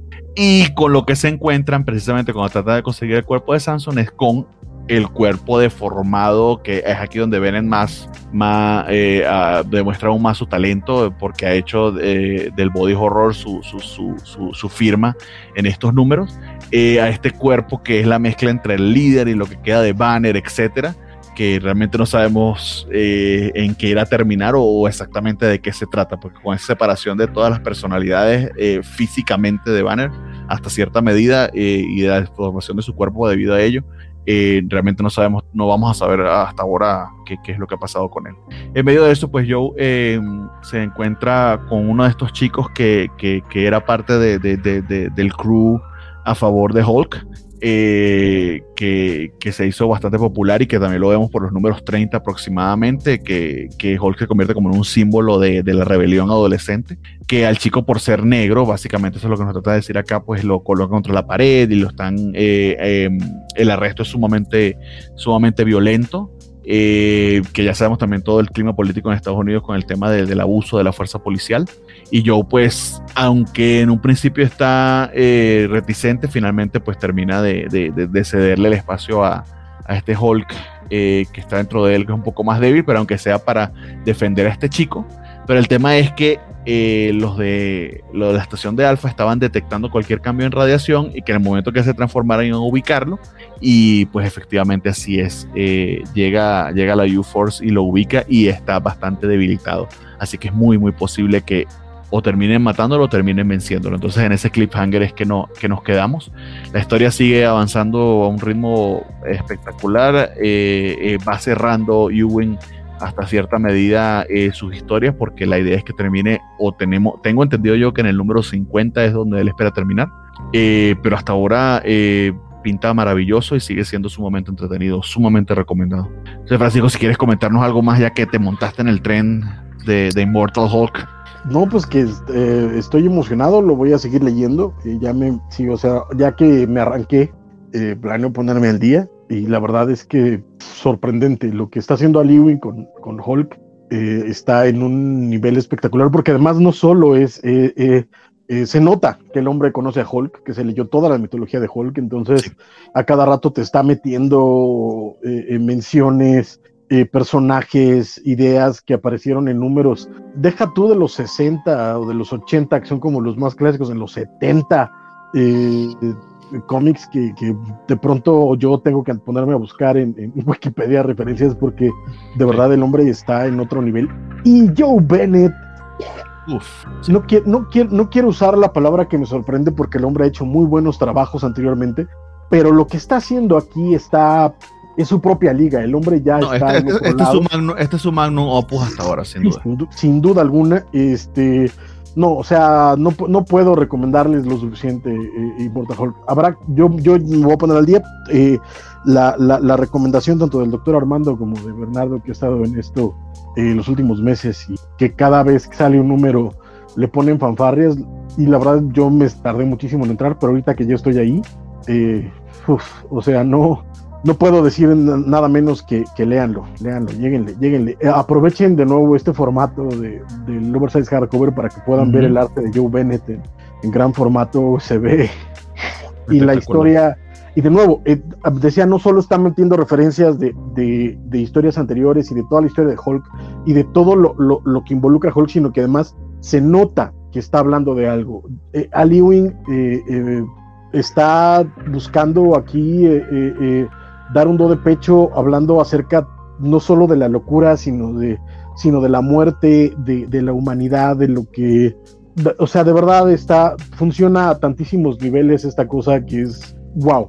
Wow. Y, y, ya que le entras a los números 30, hay una crítica social, hay una crítica eh, es que está eh, hay de política, eh, hay, de todo. O sea, la, la, forma en la que lo está trabajando, la forma en la que habla acerca de la de los militares, acerca de la, de la sociedad, acerca eh, incluso un poco de la pobreza, de, del abuso de la niñez, eh, eh, del peso de la amistad. o sea, de verdad esto está de, está de miedo. Tienen que leer Immortal Hulk. O sea, y olvídense de, mis opiniones sobre Empire. este, esto, en, ese, en ese oversize estás en el número, ¿tienes el número 25, Francisco? Allí. No, llega al 20, llega al 20 el 25. Son 10 eh, son diez, son diez números por tomo. Ok. Entonces serán 5 Pero cuando, cuando, vayas al tercero, en el 25, pues tomaron ácido tanto Joe Bennett como Lewin y vuelan de una manera. Ahí se toma muy literal lo de Immortal, ¿sí? Toman en referencia de qué pasa cuando pues todo lo demás muere, el tiempo, el espacio, el universo y lo único que queda es, es Hulk. es que ese es el punto, o sea, la, la, forma en la que hablan acerca del alma, de lo que significa ser humano, del miedo a la muerte, de, la relevancia de, estar vivo. Es, está de maldito miedo esta cosa, la verdad. Y de nuevo, eh, apenas voy en el número 20. Entonces, parece que se va a tener mejor. mi bronca ahorita es que no hay anuncio de, del volumen 3 de, de Immortal Hulk. Entonces, es, Sí, que ya yendo en el 43 ya debería haber salido, es cierto. eh, es que se tardan, son, es como un año después o algo así. Entonces, este, según yo, el, el tercero sale este año, el cuarto tendrá que salir a finales de año, principios del que sigue, y el quinto hasta finales de Yo, yo tengo ganas, de hecho, de porque espero que sí, que saquen un ómnibus con los 50, puede ser que me Ah, no, lo van a, lo van a, lo van a sacar, eso, eso te lo puedo asegurar. Ese no, no es conflicto ahorita, de verdad, pero sí sorprendente.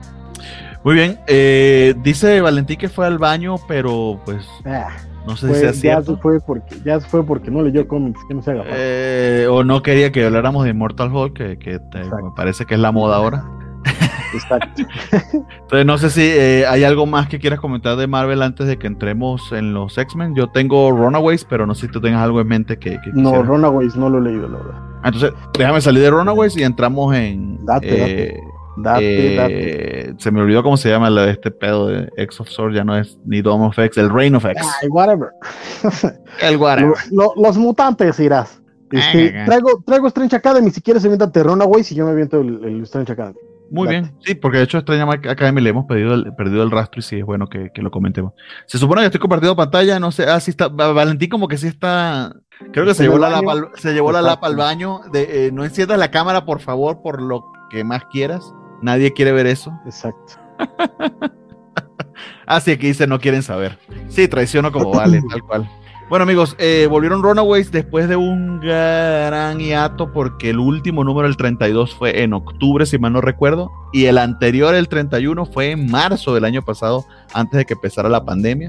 Eh, Rainbow Rowell y, y, y, y Genolet, que es el que está llevando ahora los lápices, sé que se tomaron una buena pausa durante el tema del COVID, pero yo que estoy retomándolo ahora, eh, eh, después de, de tan, de tan larga pausa, eh, sí me doy cuenta de que realmente extrañé mucho, extrañé mucho esta serie, porque está muy bien hechecita, está redondita, está en su propio universo, y, pero son personajes muy bien definidos, enternecedores, pero con verdaderos conflictos. Sí te, Eh, sí te has leído la de Brian K. Vaughan, ¿verdad? Leí de Brian K. Vaughan hasta la mitad del segundo volumen, que no sé exactamente qué número es, pero digamos lo básico como para conocer los, eh, eh, eh, sí, la- las características de, de cada uno de los personajes. Pero aquí Rainbow Rowell está haciendo su propia cosa, pero sin desviarse de, esa, de esas directrices. Entonces sí les diría que vale muchísimo la pena. No soy experto de Runaway ni el grandísimo fan, ni mucho menos, eh, pero este número en particular, esta serie en particular de, de que va desde el 2017 hasta ahora y que en un principio era mm, eh, el gran eh, Chris Anka el que, el que, el que dibujaba, eh, a pesar de que se fue del título y ahora solamente está haciendo los, las portadas, pues sigo, aún sigo bastante interesado. Eh, y, y- y- y es algo que, que esperaría que retomen su, su, su- su programación normal de ahora en adelante. Para ponerlos en contexto, eh, y de hecho lo hace muy bien esta primera, esta primera página, ayuda bastante. Ellos tuvieron una aventura con Doc Justice, que, que es este eh, superhéroe de Los Ángeles, que trató de reclutarlos para hacer su propio mm, equipo de superhéroes, pero que terminó revelando, eso es como terminó el número 31, si mal no recuerdo, o 30, que lo que el tipo hacía era que para subir en popularidad a todos sus sidekicks terminaba eh, matándolos, porque cada vez que moría un sidekick, eh, él subía como trending topic. Eh, cuando descubre que realmente esa era su intención después de todo, pues se, se juntan los Runaways y en particular Gert que, que, que sentía que estaba perdiendo a sus amigos y que tenía sospechas sobre, sobre Doc Justice, pues termina siendo la que revela esta verdad y salvándolos, pero eso hace que su relación con, con, con Víctor Mancha se, se, se, se termine, se rompa, y aquí estamos viendo las secuelas de hecho, tanto en este número como en el anterior. Eh, están, por alguna razón, Gerd decidió volver a la escuela y muchos de los demás también decidieron irse con ella. Lo están usando como una especie de terapia sobre este trauma de lo que pasó con, con Doc Justice y vemos interacciones bien interesantes. Este, este demonio que resultó ser hermano de los demonios que el culto de los padres de los Runaways seguían eh, y que decidió quedarse con ellos, pues está súper feliz ahora en esta nueva faceta en la que se disfraza de humano y es el, el capitán del, equipo de, o el quarterback más famoso del equipo de fútbol americano. A la par, este, eh, Chase está eh, aparentemente ligado con una chica y llegando tarde todos los días. Eso, eso aún no lo sabemos de qué va la cosa. Pero lo más importante, la revelación interesante del número, para ir directo al grano y no perder demasiado tiempo, es que eh, de repente se aparecen en la guarida de los Runaways eh, eh, Wolverine y esta otra mutante que les voy a hacer muy no me acordaba el nombre de ella. Pixie. No sé si tú, Francisco, de Pixie, exactamente. Eh, y que todos se oponen porque supuestamente quieren llegar a, a llevarse a Molly, que por si no lo recuerdan, pues es una mutante. Eh, quieren llevar, llegar a, a llevarse a Molly y los demás, se, se- por supuesto, se sienten, eh, son una familia, se sienten muy unidos entre sí y, y están bien opuestos a la idea. Pero es que resulta, y chachachachan es la gran revelación, que no es que ellos no están viniendo de gratis, es que Molly, en un sistema que tiene Krakoa para atraer mutantes o para hacer llamados de auxilio, pues pidió que la rescataran. Parece que Molly tiene ganas de ex- o experimentar que, de que va Krakoa o de abandonar a, la que ha sido su familia por los últimos años. Y, nada, ahí se queda ese cliffhanger interesante sobre la dinámica de los Runaways. Sí les recomiendo, si les es posible, están todos en, en Marvel Unlimited, así fue que hice yo el catch up. Este en particular no, porque pues salió esta semana, pero, pero de verdad que está bien, bien divertida la serie, muy bien dibujada eh, y honestamente, inclusive sin que hayan leído la serie original, pudieran entrarle, aunque también la serie original está en Marvel Unlimited y de, de las iteraciones que he leído, entre esta y la de Bogman, aunque pueda sonar un poquito herejía, yo me quedo con esta, esta me ha gustado un poquito más. Aquí dice Francisco que no, que fue herejía, pero no lo debería haber dicho, perdón. Muy bien, eso fue Runaways. Señor Eh, Francisco, eh, No, bien, bien, la verdad es que no he tenido el placer de leerlo, pero solo he escuchado muy buenas cosas y sobre todo eso, que después de un par de intentos después de que se fue Brian K. Bond de, de seguir la serie y que no agarraran la idea, parece ser que eh, Rainbow la tiene clara, sigue con los personajes y, y los quiere y se los lleva, entonces, qué bueno, planeo hacer un catch-up también de Runaways eh, algún día. Eh, entonces, eh, eh, hablamos de Strange Academy, que es este título eh, como para chavillos de... Ah, dice, vale. Este, vale, haz el eh, gran favor y te conectas porque nadie, o sea, si no ve al, o ve al, al hospital, ah, ok, no, si está vivo. No quieres no, yo- y, y- y en su estudio, que eso es todavía más agradable. O sea, lo vivo o me vale. Entonces en su estudio. Porque, Sí, bueno, es cierto. porque si no, híjole. Pudo haber sido. Habla, habla, habla de, de tu Runaways, vale, date. No, no, no. Ya, ya, ya estuvo hablando este, este Bernardo. Este, yo soy fancillo de los, los Runaways. Este, yo, yo, yo los, los leí en este formato, en el Digest. La verdad es que es una chulada. y lo que está haciendo Rowell ahorita este, está, está al nivel de la de, la yo creo que sin bronca, en el tema de construir sobre algo, porque después de Bogan llegó, llegaron Joss Whedon y este Terry Moore, que pues son, son, son hombres fuertes y como que tenían cierto, ten- tenía cierto sentido que, que, que trabajaran ellos con, con los Runaways y no lograron, no lograron ese, ese nivel. Pues los de Joss Whedon fueron pocos números, tampoco, tampoco me lo juzgues. Y los cuatro números que fueron no me parecieron malos. No están al nivel de los de Brian K. Bond ni yendo a bailar a Chalma, pero no me fue, una, malos. fue un arco completo, fueron seis números. Por eso, fue- o sea, es, es que para estas alturas del partido es, es nada. Bre- pero sí, los, sí, este, anyway. Tú me Eh, dijiste que hablara, tú me dijiste que hablara, estoy no, está hablando. bien, está bien, está bien, está bien. Te, te tengo que corregirte cuando dices las cosas mal, pero habla. ok. Yo, yo soy Tim Whedon, pero de todas maneras, pues no, no, no, no, no lo logró.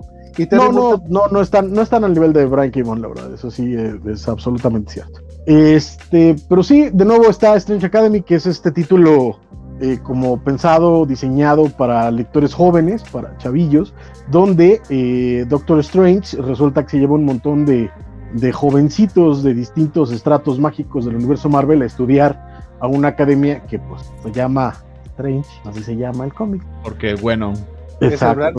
Es No, el branding, es el branding. Exactamente. Este. eh, ya vamos en el número 8, según yo. Este. eh, y los últimos dos números mencionaba la semana pasada que se me fue eh, hablarlo en los cómics de la semana, que bueno que tengo la oportunidad de esta. Que levantó, levantó, había yo mencionado que la verdad es que ya me estaba hartando un poquito, sobre todo porque ya había, o sea, esta necedad de Scotty Young de, de presentarte a, 20 personajes diferentes en cada cómic, eh, no te daba chance de aferrar, de, como de, mimetizar con uno y, aferrarte a su historia y que te llegara a importar. Y sigue siendo un problema, pero por lo menos ya estamos, eh, ya me está contando algo, ya estamos hablando de, una protagonista muy clara que se, se, adivinaba en el primer número y después se perdió en, en este mar de, de, otros personajes, pero ahora ya queda claro eh, quién es y qué es lo que te está contando y a dónde te lo está contando. Y eh, lo entremezcla con estos pedacitos en la, en, la, en la escuela y un viaje al espacio donde se llevan a tres alumnos eh, a una misión especial con, con Rocket y, y, Groot, que no va a ninguna parte, pero mínimo está divertida. Y Humberto tiene la oportunidad de divertirse. Y eh, estas otras escenas en la escuela con Agatha Har Harkness y los otros eh, eh, alumnos de, de, la escuela, pero lo que importa es la chavita que conocimos en el primer número, que después de una misión para rescatar a unos alumnos de unos hombres planta que vimos en números anteriores, en, eh, en el número anterior vimos que eh, para salvarla a ella, eh, el hijo de Dormammu había dado su, su vida, entonces este, pues se había muerto, ¿verdad? Y después de que cuando llegan ella y el hijo de Dormammu a la escuela, Strange toma la decisión de, de, curarla solo a ella, y después de que ella la cura, ella logra revivir a, al hijo de Dormammu. Y ahí abrimos el cómic donde Dormammu está en una sesión de terapia con, con, con Dead Girl, que es muy chistosa.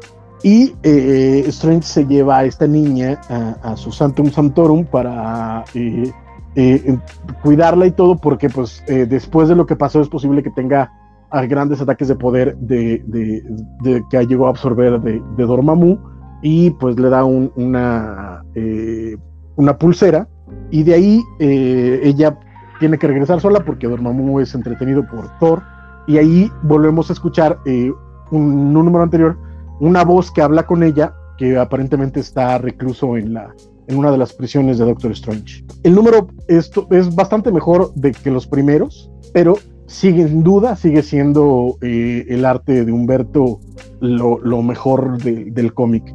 Repito, ya se lee mucho mejor que los primeros, a mí por lo menos ya me, ya me dio razones para, para seguir leyendo y sobre todo estos cruces de pronto con otros elementos del universo Marvel, en este caso Rocket y Groot, eh, están entretenidos. No es el gran cómic, no te va a cambiar la vida, no es Immortal Hulk.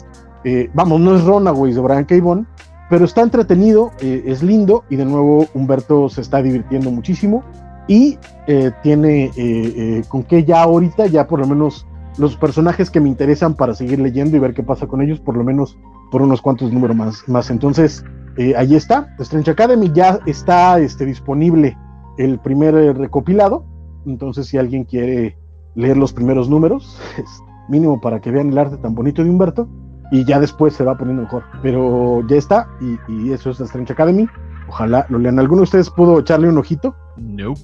Pues esa yo, es sí, la... yo, sí, yo, sí, me bajé como por el número 3 o 4 y tendría Sí, que sí. hacer pick up. Yo como en el 5, de hecho, creo que más o menos cuando tú dijiste, yo me voy a bajar, y dije, bueno, sí, yo también me bajo. Y nada, ¿qué, qué, qué no que el que traicionaba era yo? Tú te- yo, yo- yo dije que bajé, pero me aguanté hasta ahorita para venir a, a decir que, pues mira, igual está entretenido. Sí, no, Sí, acá el buen. Rodrigo Díaz nos dice que él abandonó Strange Academy en el número 6 porque no pasaba nada. Es que Este- el problema es este, la verdad es que, y lo entiendo, o sea, tardaron muchísimo en que pasara algo, pero los últimos tres, o sea, justo cuando secuestran a los niños y los tienen que ir a rescatar y empieza a pasar algo, ya es el 7, 8 y 9. Entonces, este, es cuando se pone bueno, es, es, es como el Señor de los Anillos, que por ahí de la página 350 se pone bueno. Entonces, es- o como me dijo Alberto Calvo de Deadly Class, por ahí del tercer TP se pone bueno, ¿no? Este, Ese lo recuerdo muy bien. Exacto, pero pues bueno, eh, si quieren darle otro, otra, otro intento, lleguen hasta aquí. Si hasta aquí me dicen ya me bajo, ya no quiero más, eh, eh, lo entiendo. Pero a mí la verdad es que los últimos números por lo menos ya me están dando razones para seguir leyendo. No digo que esté bueno, me den razón. ¿Manda? Eder Abdul dice que eh, el dibujo de, Sh- de- de Strange Academy está bien bonito. Y sí lo está, sí señor, sí lo está. ¿sí? Ya, ya, ya llegamos a los mutantes, pues. Helions, eh, señor Francisco, por favor, engalane esta presentación con su resumen, que son mucho mejores. Dátelo, da- te, te lo, te lo cedo y yo me aviento X Factor si te parece. Ok, bueno, sí, de hecho. Oye, y el X Factor estuvo, bueno, a mí me gustó. Está, está todo lo malo que estuvieron los, este, los de los de X of Sword, ya, ya, ya, ya, ni, ni se acuerda uno, ¿eh? No, pero Pues, bueno, eh. O sea, digo En que fin. están buenos, están buenos. Está bueno, está bueno. Tenemos al señor, eh, a Mr. Sinister. eh, ay, se me olvidó el nombre de este personaje, sorry. Con el que está teniendo. Mastermind, Mastermind. exactamente. Que Mastermind es bien Mastermind. Tiene, un- tiene unos poderes bien chidos. Eh, sabemos desde hace rato, y si recuerdan Ten of Sword, que Mr. Sinister termi- termina cagándola y traicionando a todo el mundo como está en su naturaleza. Como vale. Este, sí. o sea, no puede evitarlo. Él no puede evitar estar eh, haciendo sus propias, sus propias tramas y buscándole la vuelta y jodiendo a todo el mundo. Tanto hasta el punto de que al, al propio equipo que pidió que le formara, pues terminó matándolos a todos para él, para él ir a conseguir unas muestras. Básicamente fue lo que hizo en Ten of Swords. como tres eh, veces. Como tres veces, exactamente. Bueno, tiene esta interacción con Mastermind y, y, eh, aparentemente está, eh, o, o Mastermind es su aliado para, para hacer sus triquiñuelas, pero Mastermind termina traicionándolo, envenenándolo. Y hay una interacción bien graciosa. Aquí vemos otra vez nuevamente a, a Nani con Orpha- Orphan Maker, que aún no nos han revelado el poder de, Peter, de- de- del Orphan Maker, pero de hecho, eh, Charles Xavier estaba dudoso de si revivirlo o no hasta que tuvieron una manera de controlarlo, que es como cerró el par de números anteriores, ellos buscando esa, nuevamente esa armadura que solamente Nani puede hacer. Y en medio de ese proceso, Nani se consiguió con, eh, con estas inteligencias artificiales y creo que con, eh, con otro ser. honestamente, no, recuerdo exactamente si fue o uno de los robots o uno de los otros seres que ella decide, ella o él, porque no sabemos Nani qué es, eh, o él eh, decide rescatar y hay una dinámica bien graciosa entre Orphan Maker y Nani porque ahora Orphan Maker está celoso que Nani le está prestando su atención a otro niño y no solamente a él, porque sí tienen una relación así de extraña y enfermiza entre ellos. Eh, de hecho, eh, le habla de vuelta y, eh, es un poco altanero con, con, Nani y Nani lo regaña porque, no sé si recuerdan, pero Maker murió en, en Ellsworth y cuando eso pasaba, una de las que era uno de los riesgos de, todo el tema de Ten of Swords era que los mutantes no iban a volver del todo como ellos mismos y aquí, y aquí lo vemos. de hecho, Peter no es exactamente el mismo. Eh, y luego vamos a, a esta interacción que me, me, me, me pareció súper graciosa. De hecho, me sacó una carcajada de este panel en particular. Porque este, los llama Sage para, para comentarles que eh, está perdido eh, Mr. Sinister. Este, que no solo eso, sino que eh, eh, la evidencia de, de vigilancia de, de, de, circuito cerrado de televisión donde supuestamente podían haberlo detectado fue borrada eh, y ella se siente, ella se siente pues este bastante ofendida en sus capacidades tecnológicas de que alguien haya, haya podido pues hacer eso de desaparecerlo sin que ella haya podido detectarlo. Entonces eh, ella les hace esa revelación como esperando que, que, que, todos reaccionen como que, oh, bueno, vamos a rescatarlo, pero realmente lo que pasa es que se cagan de la risa. Eh, sobre todo porque Seis dice, bueno, pero yo esperaba que ustedes se sintieran indignados porque es uno de los suyos. Y a ellos les parece eso de que Sinister sea uno de los suyos, pues eh, es de hecho la única conexión que tienen entre ellos. Que está muy claro que todos detestan a Sinister, les parece la peor porquería que Dios ha puesto sobre la tierra y que se odian entre ellos. Este es un equipo increíblemente disfuncional que por alguna extraña razón eh, sí funciona y logran llevar a cabo funciones, eh, pues también porque Quanon les pone muchísima disciplina, pero eh, esa, esa, delgada línea entre ser que, que, es un montón de detestables y, y, que efectivamente tienen que funcionar como equipo es algo que, que Seth Wells ha, ha, manejado bastante bien. Eh, luego de eso, pues salen a, a, la misión y hay un cliffhanger interesante, más no, no quiero revelárselo porque estamos tratando de ya no ser tan spoilerosos.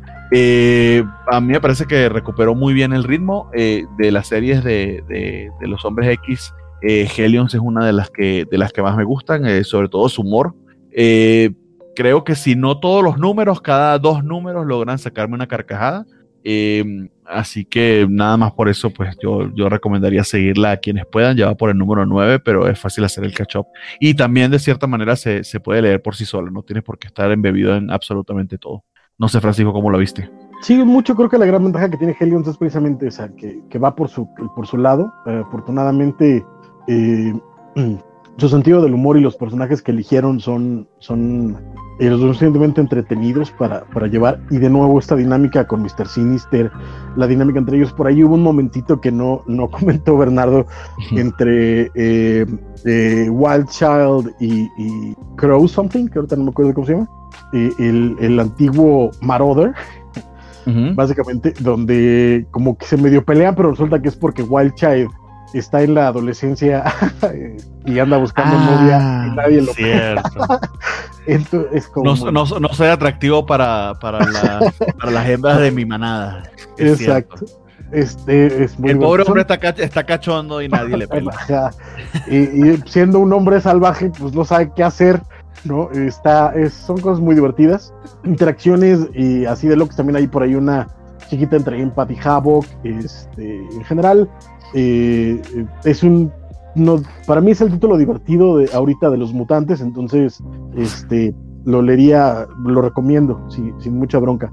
No sé si, si comprarlos sueltos porque salen caros, ¿no? Y no sé si, si lo valga, la verdad, pero, pero sí entretienen, la verdad. Y que, y que es de los títulos de X, por cierto, para los que leen en español, pues que no ha llegado porque se quedó Televisa congelado en el segundo volumen de Don of X cuando ya van como por el 12. Porque sí venían recopilados todos los números de, de, de Dawn of X juntos en unos TPs, pero se sí, quedaron en el 2 y ahí.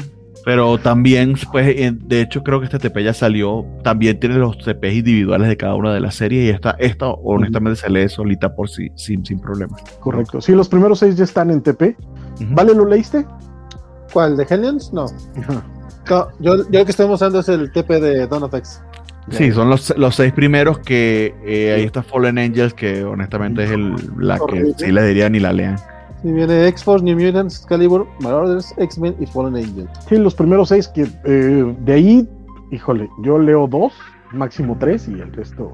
No, cuatro. Pero mira, pero mira por, los, por 150 pesitos no se me hace mal, tío.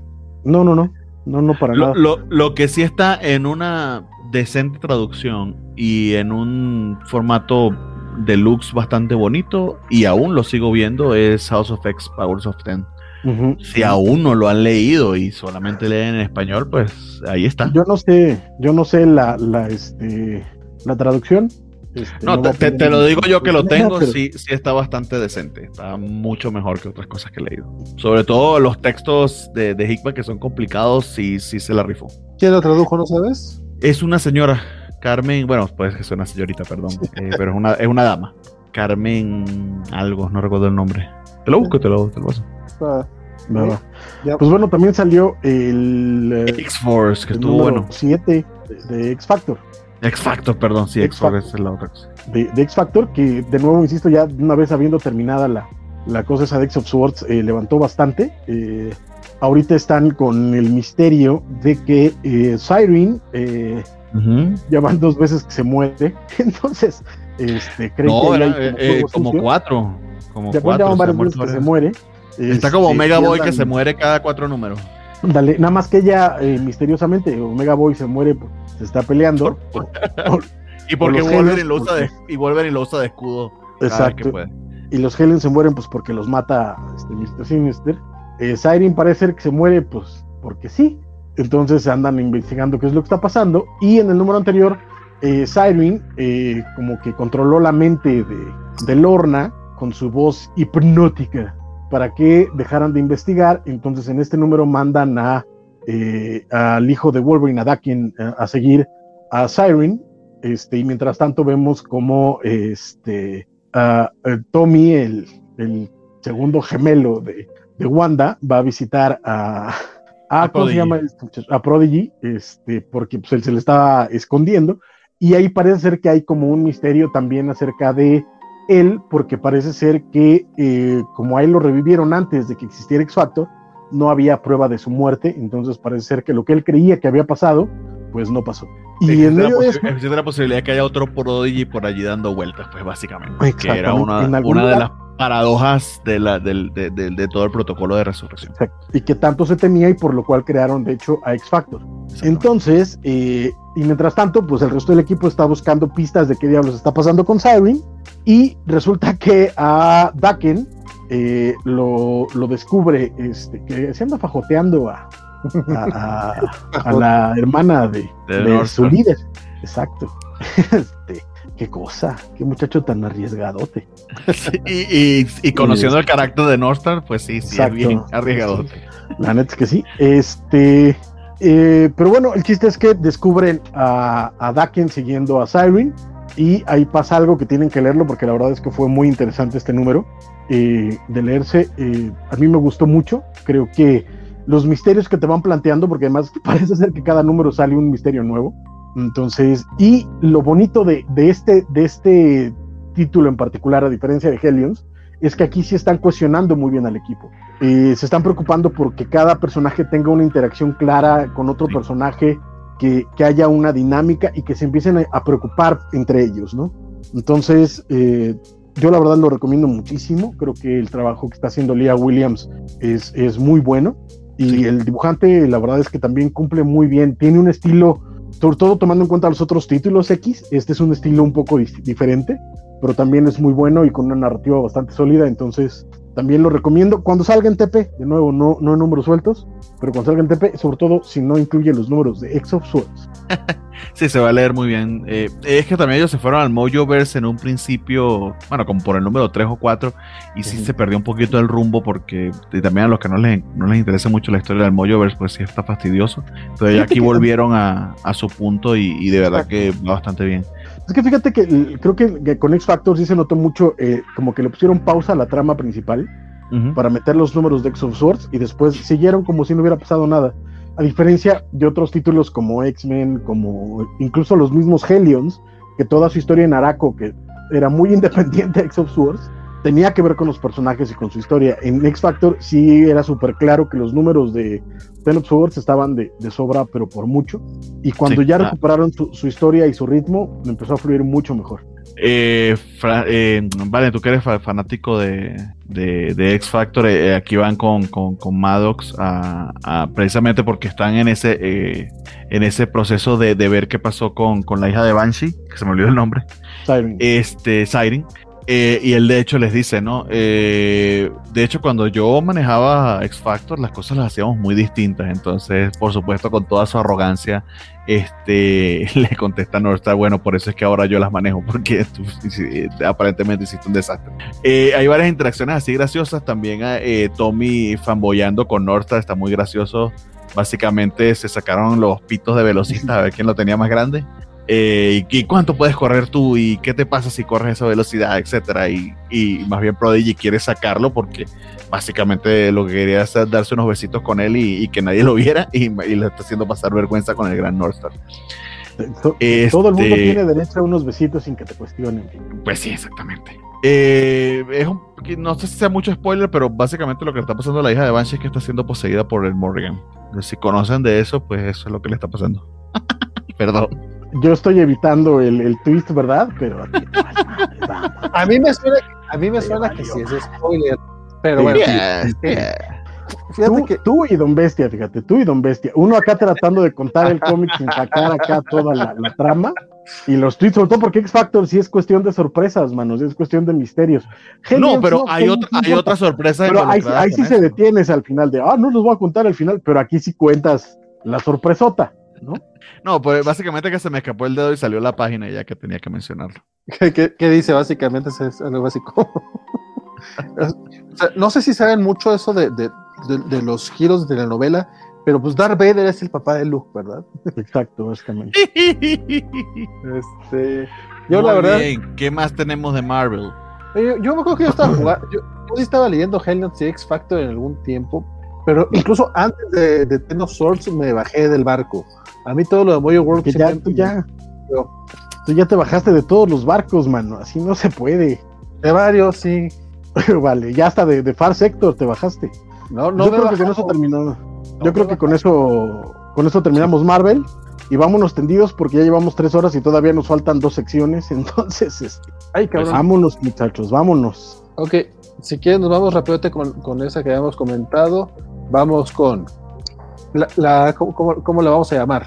¿Vale o no la pena comprarlo en español? Tan, tan, tan. No, no, está fue el nombre, pero ya pensaremos. Básicamente la, la, idea es que cosas que van a salir en español, pues vamos a darles una especie de guía sobre de eso que valdría la pena o no comprar. Lo que va a salir este mes. Creo que un poco el concepto es que sabemos que la neta es que el presupuesto anda corto, ¿no? En medio de la pandemia, Exacto. los desempleos, la falta de, de apoyos económicos, este, eh, etcétera, etcétera, etcétera. La neta es que el presupuesto anda súper bajo y entendemos que mucha banda lee en español. Yo no sé por qué, pero hay gente que lee en español.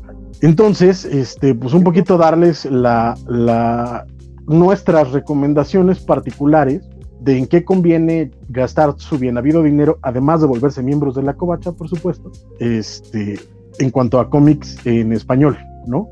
Un poquito ya Bernie nos hizo el paro con, con manga, que también es parte indispensable del presupuesto comiquero. Eh, ahora vamos a entrarle a las licencias gringas. ¿Les, les gustó explicarlo así, redondear la idea? Porque la covacha cuida tu cartera, te recomienda. Sí, sí, básicamente. Bueno, vamos, eh, más que lo, lo, del mes, yo digo que va, vamos más por semanita. Por este, el próximo lunes, eh, 8 de, de, febrero, sale a la venta aquí en México el, eh, el tomo de Universo de sí, Justice League Dark, la, la, Guerra de la Brujería, eh, que es de James Tinion y Álvaro Martínez Bueno. Esta es una historia, eh, pues es esta historia que, que, que, lleva como su crossover con, con Wonder Woman. Este, la sinopsis dice más o menos así, las reglas de la magia han cambiado y la Liga de la Justicia Oscura está lista para mantener la paz en el mundo mágico. Pero esa paz se romperá cuando Circe entre en escena. ¿Circe o Circe? Cersei, sí, ¿verdad? Cersei es en español. No. Eh, Cersei es la de Marvel. Cersei es la de Game of Thrones. sí, la de Pero, Marvel. Bueno, Circe. Reunido Circe. Circe. Reunió a Floronic Man, a, a Papa Midnight, a Clarion the Witch Boy y a Solomon Grundy para destrozar el mundo de la magia. ¿Podrá Wonder Woman y su equipo descubrir qué es lo que Circe busca y detenerla antes de que sea demasiado tarde? Este tomo pues, recopila los, los cómics de Justice League Dark del 14 al 19, este, que, pues, que hasta ahorita no habían salido en México, entonces por fin son de estas, estas eh, cómics que está retomando Televisa por fin. El cómic cuesta está en es este universo DC, está hablando, entonces cuesta 154 pesos. El, la neta, la neta, son estas historias que según yo no, no pegaron tanto en Estados yo no las leí, no sé ustedes. No, sí, de hecho yo he escuchado de Justice League Guard muy buenos comentarios. No sé si ha sido regular la serie, pero ha durado bastante. Y en particular el ron que tuvo Tynion en ella, que es un autor del que hemos hablado en muchas ocasiones, que está ahorita escribiendo Batman, pero es el autor de Something is Killing the Children, este, de Department of Truth y otras series que hemos comentado con, con, con bastante ahínco. Eh, he escuchado que su ron allí ha estado bastante, eh, eh, no voy a decir que excelente, pero, pero sí fue al menos estable, ¿no? Entonces, si han estado, si han estado de, siguiendo los números anteriores, pues puede que valga la pena. Los de Tinion se dejan leer. Yo no diría que son buenos, porque pues Justice League Dark, ¿no? Este, se dejan leer. Si son fans de Justice League Dark, eh, probablemente les guste. La verdad es que eh, no le veo mucho conflicto ahí.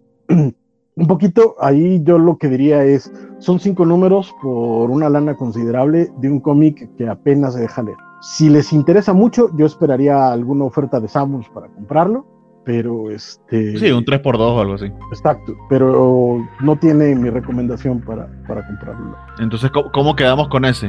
Yo, yo ¿Tú lo recomendarías, Valentín? Solamente que seas muy fan de los personajes. Yo la entonces, digo, entonces 0.5 de 3.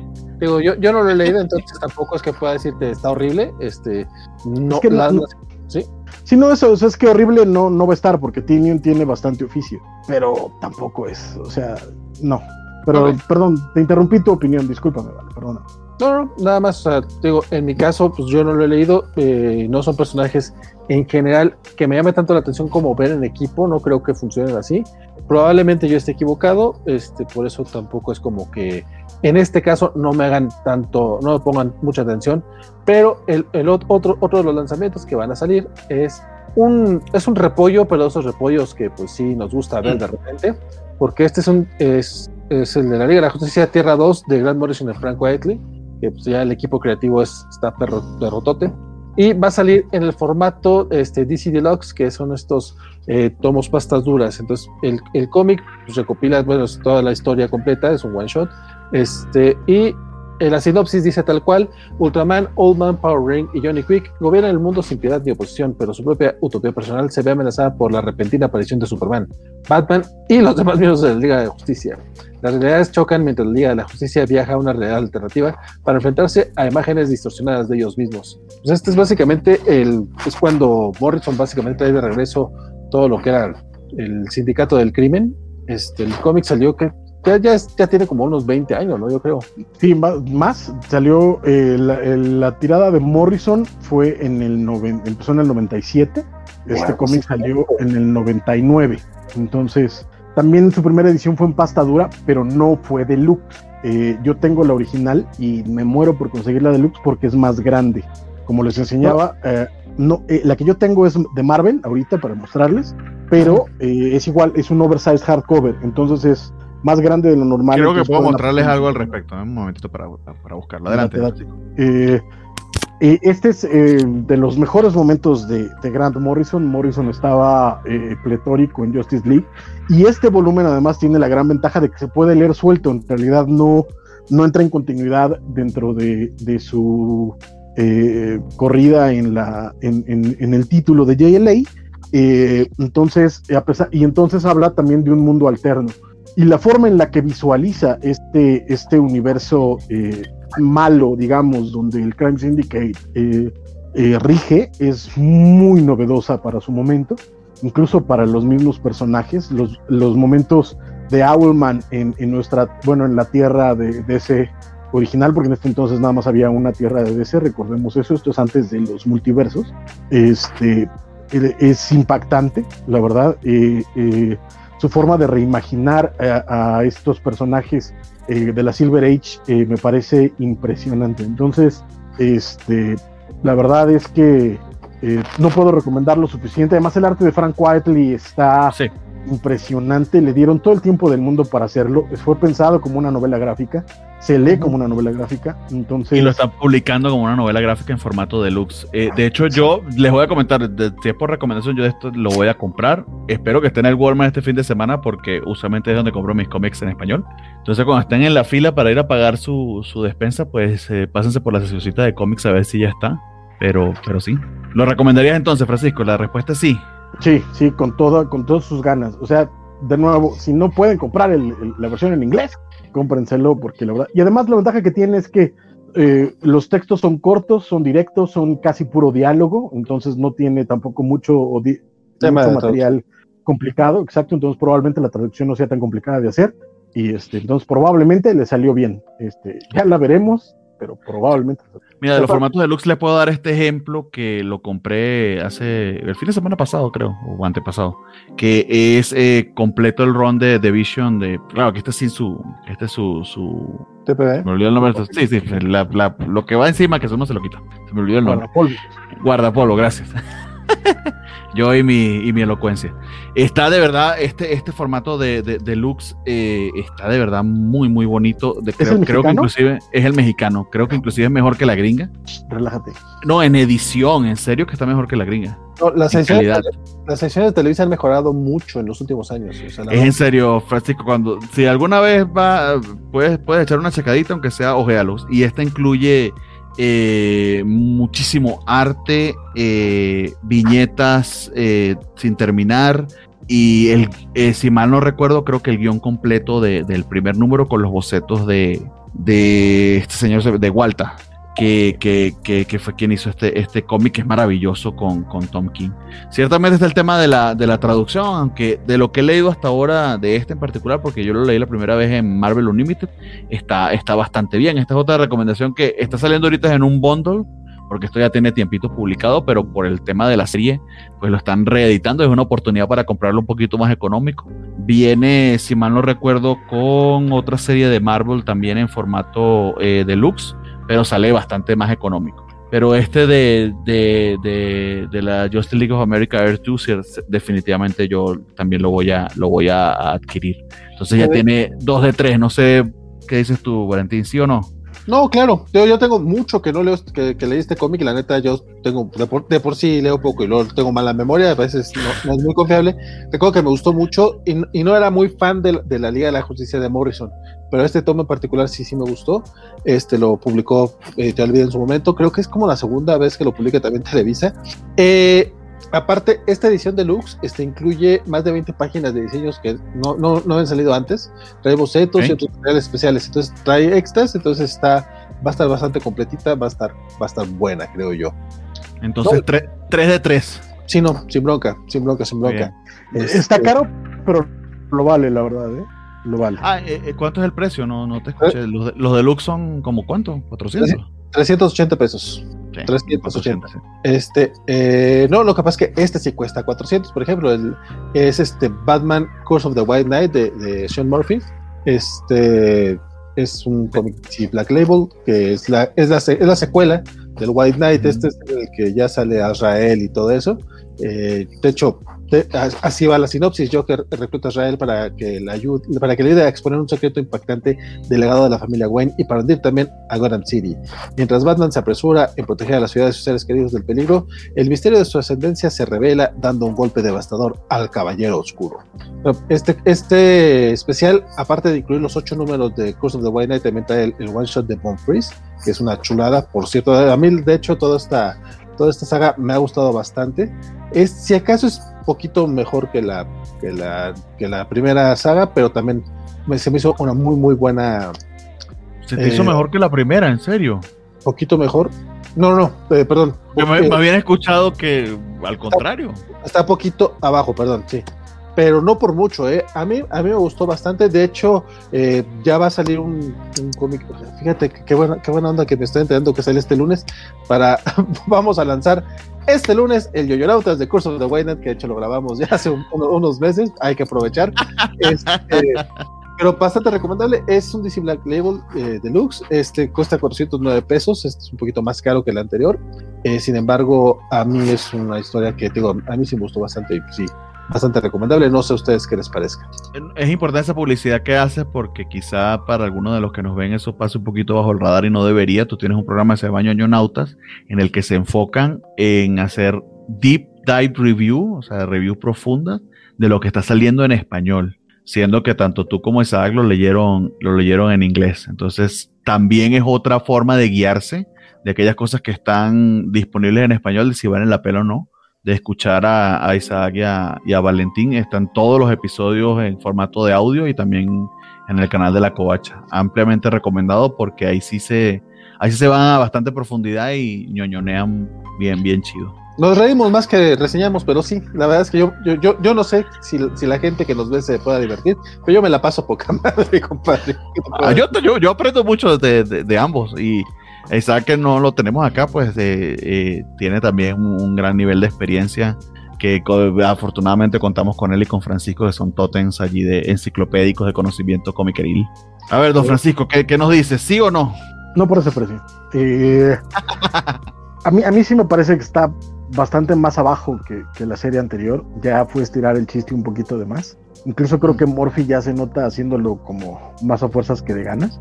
Este, pero no está mal, o sea, vamos, eh, no, no voy a decir que no, pero ya uno, demasiado Batman, dos, este, eh, estirar el chiste, tres, la calidad no me parece igual a la primera, y por ese precio yo no lo. Si en alguna de esas lo encuentran en uno de estos 3x2 o incluso a mitad de precio, este, tal vez sí, pero por, por el precio completo no. Yo no, yo no lo recomiendo. ¿Y tú, Vale, no dijiste si recomendabas o no? Sí, por el hecho de que el tomo en, en, pasta blanda es lo que cuesta. Estos de Course of the eh, todos los de White Knight, este DC no nos está dando tregua, o sea, no, no, no los saca baratos. Entonces, mm. me parece una buena opción para tenerlo en un tamaño bueno, porque es un buen, es un, son tamaños grandes. Yo sí leí, de hecho, esta miniserie la leí yo en español, los primeros, no, completa la leí en español. Eh, no tuve problemas con la traducción. Eh, yo lo leí en el formato grapas, entonces, pues mira, ahora que va a salir en recopilatorio, yo, yo no tendría mayor problema en, en recomendarla. De hecho, he, he visto en, en, en Sambors y probablemente los vayan a vender en conjunto, pues aprovechando que está saliendo esto, que te venden como una cajita con todas las grapitas. eh, que es otra manera también de, de leerlo si, si, te interesa leerlo en español. Yo diría que si eres muy fan de la serie y como Valentín no tuviste problema eh, con el primer ron, pues quizá valga la pena para saber en qué continúa, pero sí creo que coincido con, con Francisco en que tampoco es que fue una secuela súper necesarísima. No es, no es Spider-Man 2 ni Gremlins 2, tampoco es que completa demasiado. Ah, ¿Y Francisco nos está mirando con mucha seriedad o se congeló? No, estoy, estoy. Nos está mal mirando. Exacto. Sobre todo a Vale. bueno, es, lo que sí concuerdo es que si se esperan después a descuentos, pues claro, sí, siempre es mejor con descuentitos. Y por último, de DC va a salir también el quinto tomo de, Transmetropolitan, que es, Ciudad Solitaria. Que este, esto lo está publicando Televisa en softcover, son, son TPBs, cuesta 209 pesos. Según yo, están saliendo como casi cada año, una cosa por el estilo, más o menos como los de. No, eh, me atrevería a pensar, pero aquí soy yo que eh, tengo tres años aquí en México y he visto la frecuencia que creo que es cada seis meses. Ok, porque por lo menos los de White the Last Man sí eran anuales y los de Swamp Thing también. Ya terminaron White the Last por cierto. Ya salió el. Pobrecito, ya, pobrecito los que están siguiendo esto en español, porque sí, sí escuché muchísimas quejas de que estaba larguísimo. También Sandman es otro que también ha tardado muchísimo. No, no, pero, pero ya, lo, ya lo recuperaron. ¿Sí salió completo? Sandman, cuando, Sandman. Sandman cuando salió en pasta dura salió trimestral y así. En ah, pero entonces me refiero a la última, en todo caso, que es lo que he escuchado. Sí, los TPB no sé cómo están, pero también creo que el caso de Sandman se refiere más por el caso de la pandemia que otra cosa.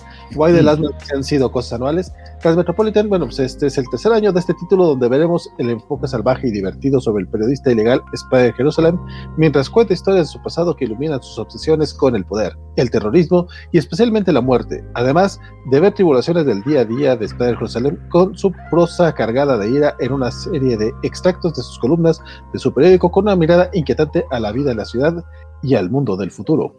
Recopila del 25 al 30. Francisco. Cinco numeritos en pasta blanda por 200 pesos. ¿Cómo la ve Francisco? ¿Sí o no? Sí, sí, sí, sí, sí, sí. O sea, cuando la gente habla de Warren Ellis como un gran escritor, están hablando de Planetary y de Transmetropolitan, básicamente. Mm.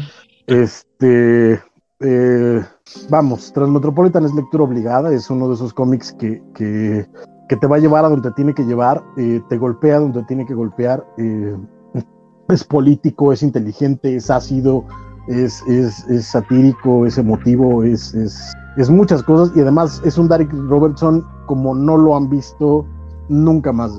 Eh, Recuerdo con mucho cariño los, los detalles que se lanza en, en, esos spread page son maravillosos, de verdad que sí. sobre todo aquellos que lo hayan conocido por The Voice, conozcan lo que puede hacer Derek Robinson cuando trabaja de veras en San Metropolitan. y, después platicamos porque lo que hace aquí está de miedo. Y en general es un título que tendrían que tener, o sea, búsquense los primeros si no los tienen, pero, pero sí, lo que les, lo que les cobren, ya. Adelante. ¿Qué, esperaría en la página de Smash si estarán disponibles los anteriores? Digo, si por ejemplo yo quiero lanzarme y comprar los, este es el número que es 6. Tú eres los el que tiene la compu ahí, carnal. Fíjate que no creo, compadre, pero ahorita lo checamos. Porque, lo Estoy haciendo una pregunta retórica, pero ok, ah, ya voy. Ah, no. Smash.com. ¿Tú, este vale, lo recomiendas o no lo recomiendas? Ah. Y yo, este, no he checado las traducciones, pero yo la verdad no estoy seguro de recomendar este título. Mira, algo que es, como mencionaba este Bernardo en, en Ñoñonautas, platicamos de los cómics que se pueden conseguir en español y siempre hago la aclaración, este creo que si ya lo leí en español, comento, comento la traducción, si, si es un caso como este en particular, que sí es complicada, yo la verdad es que sí les diría, y no solamente con Televisa, la verdad es que pasa también con, con Panini o con, o con Camite o con cualquier traducción, a veces es muy complicado, hay, hay, hay cómics que es mejor leerlos en, su versión original, eh, tú dirás Francisco y con justa razón, todos, si puedes, hay que leerlos en su, en su versión original, pero hay, unos, no pero hay unos que, que no afectan tanto. Hay unos que, que, que, tienen, que son más fáciles de traducir. Transmetropolitan creo que no es un caso. Este, por ejemplo, leí el Stormwatch en español, el que lanzaba hace poquito de Warren Ellis, y sí es como, ay cabrón.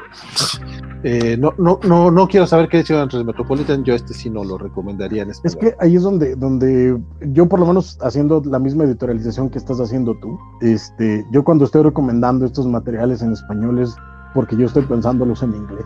La verdad, eh, a mí me queda claro que la traducción va a ser deficiente, la hagan lo, lo bueno que lo hagan, este, sean tan buenos como, o con tan buenas intenciones como quieran, pero eh, la traducción va a quedar a deber y va a haber ideas que se van a perder y va a haber eh, cosas que se van a perder. Entonces, bajo ese concepto y entendiendo que la gente que lee en español está dispuesto a pagar ese precio, pues bueno, lo, lo estoy recomendando. Entonces, No, no estoy viendo los volúmenes anteriores, pero sí les tengo una buena noticia. En la página de Smash Comics de, de la tienda está en oferta 175 dólares. Imagino que es por preventa. pesos, pesos, quiero creer que pesos. Pesos, perdón. Sí, 175 dólares, yo dije, ah, no. No, no, está muy caro. Es, es, es el ómnibus, es el, es el Absolute con todos, o qué tranza. No, es el Absol, el Absol lo que, y, y que lo lee, eh, lo puedes leer sentado en las piernas de Warren. No. Y de tasaja. este, ¿Tú, Yo- eh, Bernie, lo, lo recomiendas o no lo recomiendas? Eh, yo tengo la, bueno, las, las tengo en Venezuela y qué dolor.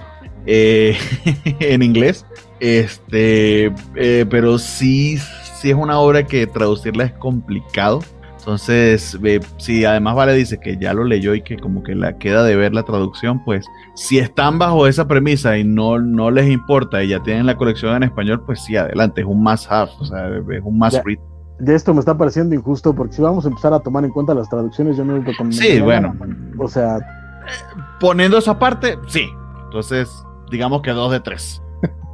No, yo, yo sí, yo sí voy a hacer la- esa ed- editorialización porque yo no estoy totalmente en contra de, de los cómics este, en español. O sea, pero tú ya pusiste también que tú lo, lo ves con ese, con ese sentido. Este, repito nada más, este, por acá nos decía Mario Rodríguez que también Prometea es anual, este, y tuvimos acá un trío de comentarios bastante positivos para los niños, lo cual lo agradezco mucho. Dice Cristian Vaca que él es fan de la serie, del, del programa y de la sección de Hate a Snyder. La- me esfuerzo mucho en, en siempre incluirla, compadre. Emilio dice, yo también me divierto al ver Ñoñonautas, me río mucho y aprendo de cómics. Qué bueno que se diviertan, la verdad es que nuevamente les digo, yo me divierto mucho. Y María Rodríguez dice que Ñoñonautas, el Ñoñonautas de Infinity Gauntlet fue uno parar de reír. Espero que no estén riendo nada más de las pendejadas de uno. O sea, bueno, sí de las pendejadas de uno y no de que uno sea medio. Dice Gaider Abdul que el dibujo de White Knight es muy bonito. Rodrigo Díaz dice, no sé si ya lo comentaron, pero Smash ya está vendiendo en Amazon México. No lo comentamos, de hecho no sabía, pero qué buena onda que ya por fin entraron. Se tardaron un ratito. Sí. Gaider Abdul dice, la edición de The Vision es muy buena, muy completa, aunque no me gustó mucho la historia. Ah, ya sé tu, tus... No, ya, ya hemos hablado de eso con el buen, con el buen Gaider. Dice que Air 2 está buena, Morrison Whiteley son garantía, incluso aunque no haya sido lo mejor que han hecho. Bueno, también es que tienen el, el All-Star Superman, o sea, no es como que... o sea, relajémonos un montón, mano, ¿no?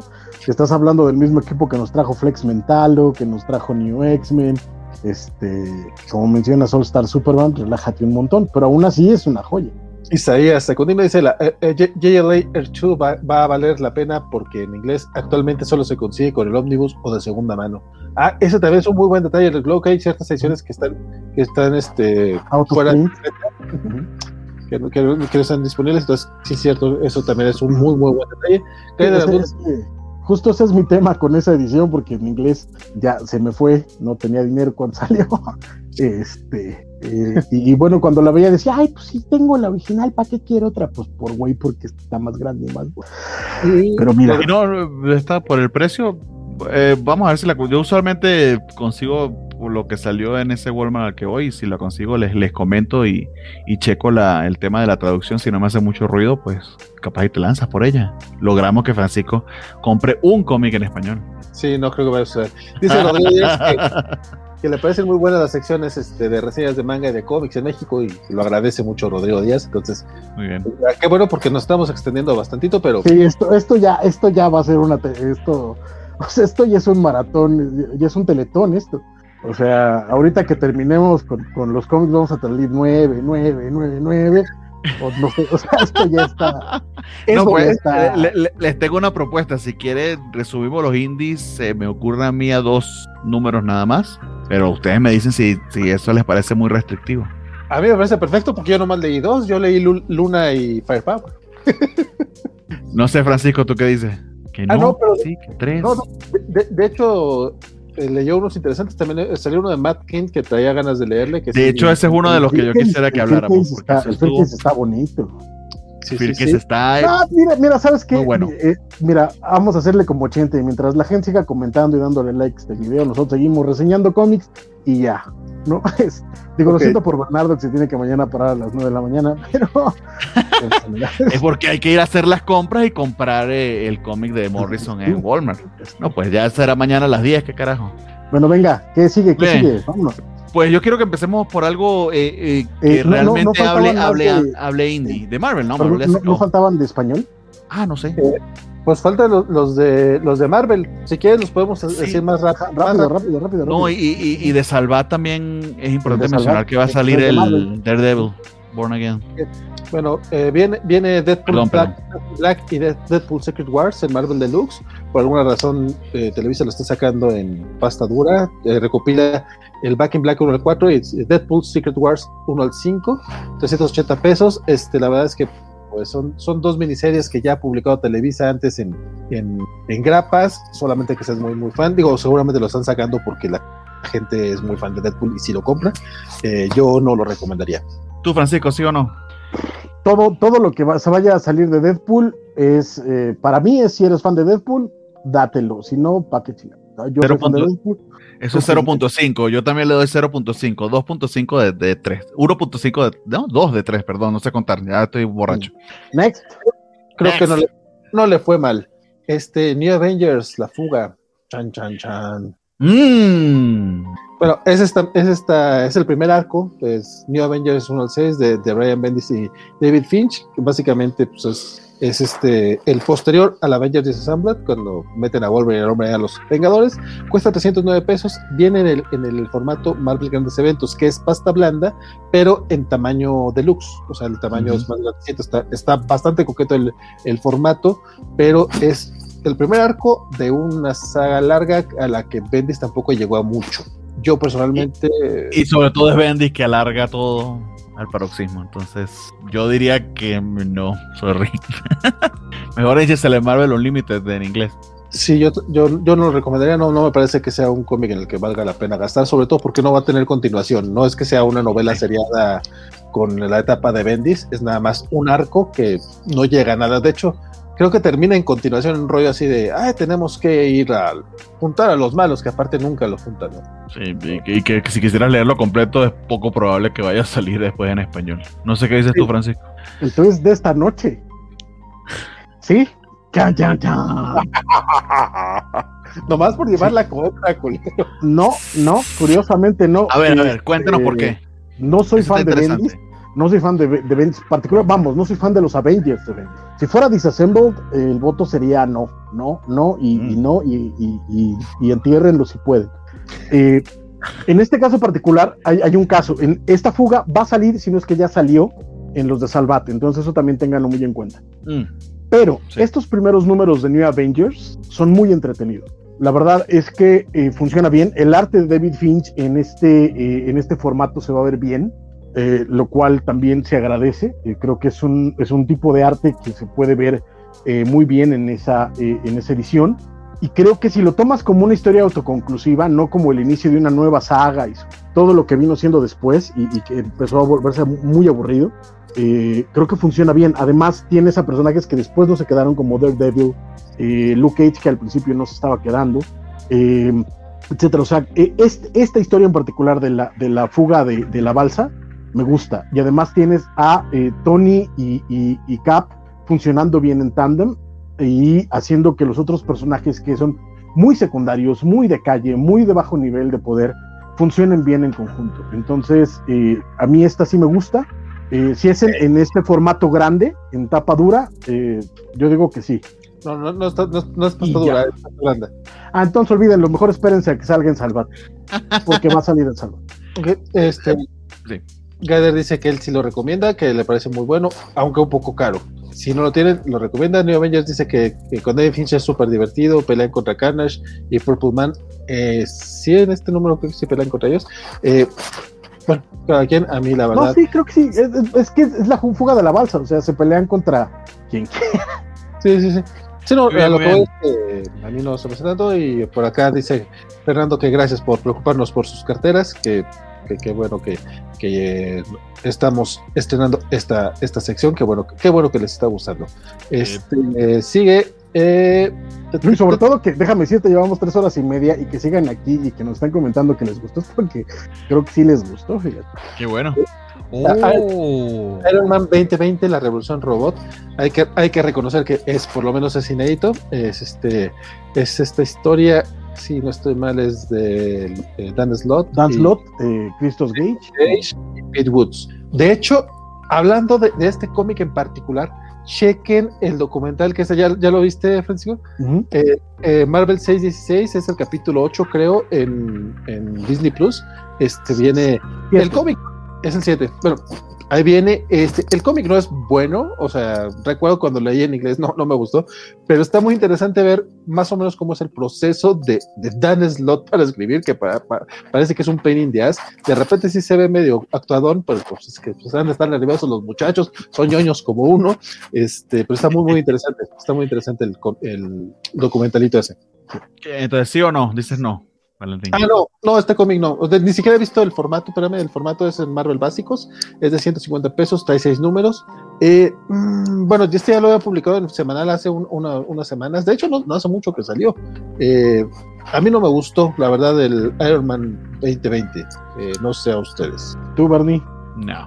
No. No, quédese, con el documental que está en Disney Plus y ya, el cómic. Cero de tres. Sí, no, el documental sí está muy bueno.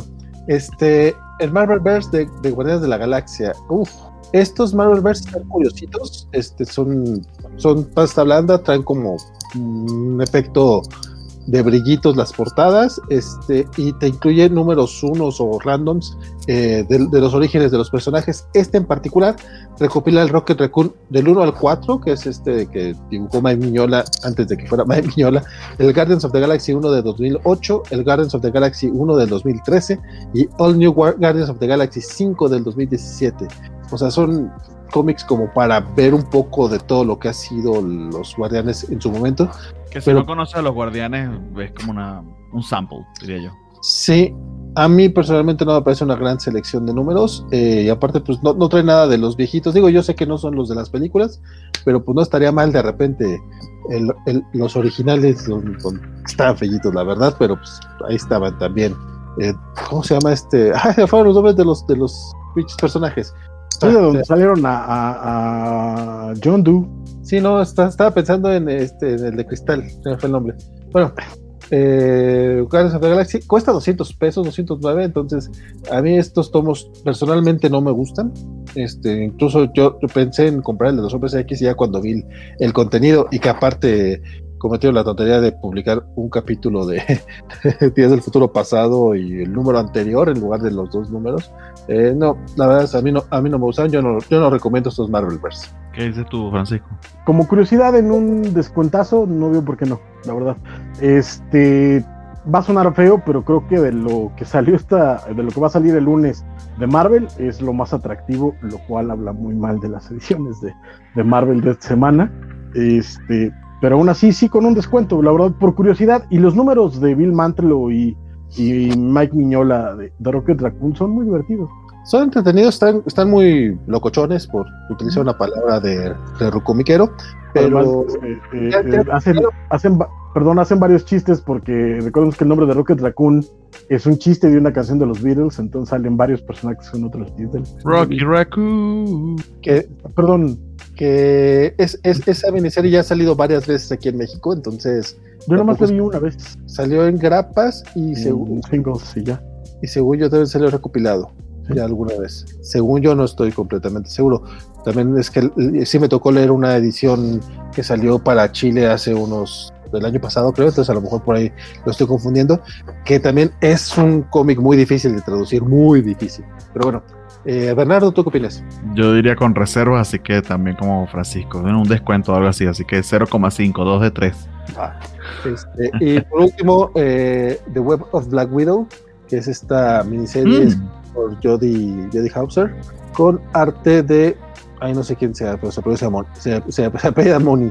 Este. Esa yo no la he leído, así que ustedes me dirán, ¿me la compro o no? Fíjate que por el precio pues es, digo, son cinco números, pero es de 150 pesos.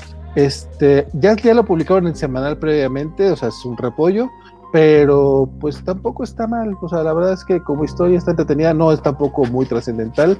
Eh, se me hace curioso que, que, sea la que estén eligiendo, probablemente es porque ya la tenían traducida. Este, pero pues no, no, no, no, lo vería mal, digo, tampoco es como que sea un desperdicio de lana, creo yo. Yo igual que Bernardo, no, no, esta no la leí, la verdad. Este, se me hace rara la elección, sobre todo teniendo por ahí las de Phil Noto, la de Mark Wade con, Chris Amney, que es una belleza, y la nueva de, de Kelly Thompson. Exactamente. La verdad es que, no sé, eh, no sé. Yo digo que cuiden su dinero, chavos, la neta. Este. Uno de tres, entonces. Tampoco. Ok, ok. Y por último, y por último, eh, del lado de Panini, salió esta semana, de hecho ya salió el miércoles pasado, eh, ya, lo pueden encontrar, es el sexto tomo de Conan el Bárbaro, los clásicos Marvel. Eh, trae, todavía, trae, historias de Roy Thomas con arte de John Buscema. Recopila los números del 46 al 57, estamos hablando que son, este, son 11 numeritos 224 páginas y por 300 pesitos en pasta dura. Eh, Panini le faltarán muchas licencias, pero creo que en cuanto al, a lo accesible es, es la editorial que trae la mejor calidad en el mejor precio. O sea, bueno. Sí, la relación calidad de precio es, es, muy buena, eso sí lo puedo testificar porque todas las ediciones de Panini, al menos lo que está sacando de, Conan es de, muy muy buena calidad y si vas llevando la serie es súper súper recomendado. Yo porque no he comprado los primeros, pero sí lo tengo muy muy pendiente de, aunque sea hacerme del, primer volumen, quizá lo haga con la tienda. Eh, sí, adelante, yo diría que sí. ¿Qué dices tú, Francisco? Ok, la, la, idea de esta sección es, es este, recomendarles lo mejor para su cartera. Probablemente no me haga muy popular con la gente de Panini, pero eh, la ventaja que tienes con Panini son dos. El material rara vez se agota, o sea, no es algo que tú vayas a ver hoy en el puesto y al siguiente mes ya no está. Me explico. Eh, a diferencia de pronto de Smash, que no es que se agote, sino que recogen a juego mientras que Panini sí llega a tener muchos más eh, puntos de venta y muchas otras opciones para conseguirlo cuando tú lo quieres conseguir. Y la neta es que tanto la página de internet de Panini como muchas tiendas tienen descuentos muy seguido, tanto del 20 como hasta el 30%. Entonces, eh, sí, o sea, vamos, sí, sí es a, fuerzas. Todas estas libros de Conan, los clásicos de Marvel, son obligados, igual que los Conan Savage Sword of Conan, eh, son obligados comprarlos pero para cuidar su cartera esperen a un descuentazo que, de nuevo, probablemente no tengan ni que esperarse tres meses para un buen descuento y poder comprarlo ya sea vía Amazon, la página de, Panini o, descuentos en los puntos Panini varios que cada mes tienen descuentos. Entonces, eh, con, ese, con ese agregado, no lo tienen que comprar este lunes o esta semana, espérense a que vean un buen descuento y lo compran. Pero sí, sí, sí y sí. Muy bien. Lanzamiento Panini de la semana. Eso vale que está, está tuiteando al mismo tiempo. Exacto, pues, ahí, vale, ya me está, ya me está acusando y de, ya viene este ya lo conozco. No, no, no, no, la verdad es que ese es uno de los de los detalles que tiene Panini a favor del consumidor, pero yo no sé qué tanto le convenga, sobre todo con el tipo de cómics que maneja. por, ejemplo, por ejemplo, el Star Wars Legends, esta colección de, de 30 tomos que salió hace un par de años, estas últimas semanas me ha tocado ver gente que lo está buscando y pues ya no está disponible porque era una, como era fascicular, tenía cierto, tenía un periodo corto de vida entonces de repente todo el mundo, ay, es que ya, ya no los compré. Pues sí, lo malo es que la, editorial te ha acostumbrado a que van a estar disponibles siempre. Entonces. pero es que también creo que en ese caso es fascicular. O sea, yo también ahorita estoy preocupado por los de Dragon Ball que están sacando, creo que cada semana, porque eso sí, yo sé que cuando se acaben se agotaron y ya me llevó el carajo. Pero los mangas y los cómics que van sacando, eso sí han estado acostumbrados a que van a salir, ¿no? que, están saliendo.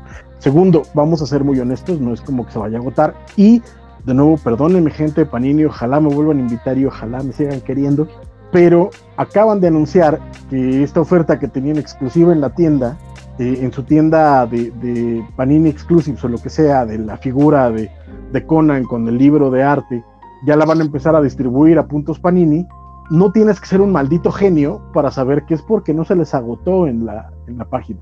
O sea, no, no, no, es, no es algo que, tengas que tener los movimientos internos de la empresa para saber que es que se les quedó, carnal, punto. Y qué tienen que hacer, pues lo tienen que distribuir. ¿sabes? Entonces, eso quiere decir que nosotros creemos que hay muchos lectores de Conan, pero no son tantos. Eso te da oportunidad de que puedas decir, me voy a esperar un, un descuento y lo voy a comprar. Segundo, si realmente no fuera negocio para Panini venderlos en ese descuento, no lo darían en ese descuento, ¿sabes? Porque no lo están haciendo como liquidación, sino son descuentos por temporada de todo su catálogo. Eso quiere decir que sigue siendo negocio para ellos vender más unidades a un menor precio a vender eh, eh, a precio normal. Sí, nuevamente yo creo ahí que, nuevamente esperando sin, sin echarme eh, de broncas a la gente de Panini, pero yo creo que más bien es un error de medio interno cuando ves que, que al menos en percepción algunos cómics no venden. Y, y los, y, y les pongas las mismas ofertas que les pones a los mangas que en percepción sí venden, entonces ahí no sé qué tanto convenga. Pues es que es por cartera. Ya, ya es bronca de sí, pero pues no, no, no, es lo mismo. Y luego por eso, por eso tienes oferta reducida de cómics. Creo que el mes pasado sacaron como cuatro cómics, cuando de manga te sacaron 30 tomos, 40. Entonces, creo ahí que ya es cosa de la estrategia de, de, de, de ellos. Bueno, Next. No sé. Oh, Chihuahua. Ah, perdóname, perdóname. O sea, perdón, perdón. Es que, es que son, lo que me acabo de dar cuenta, llevamos 3.45 minutos. vamos, vamos a llegar a las 4 horas.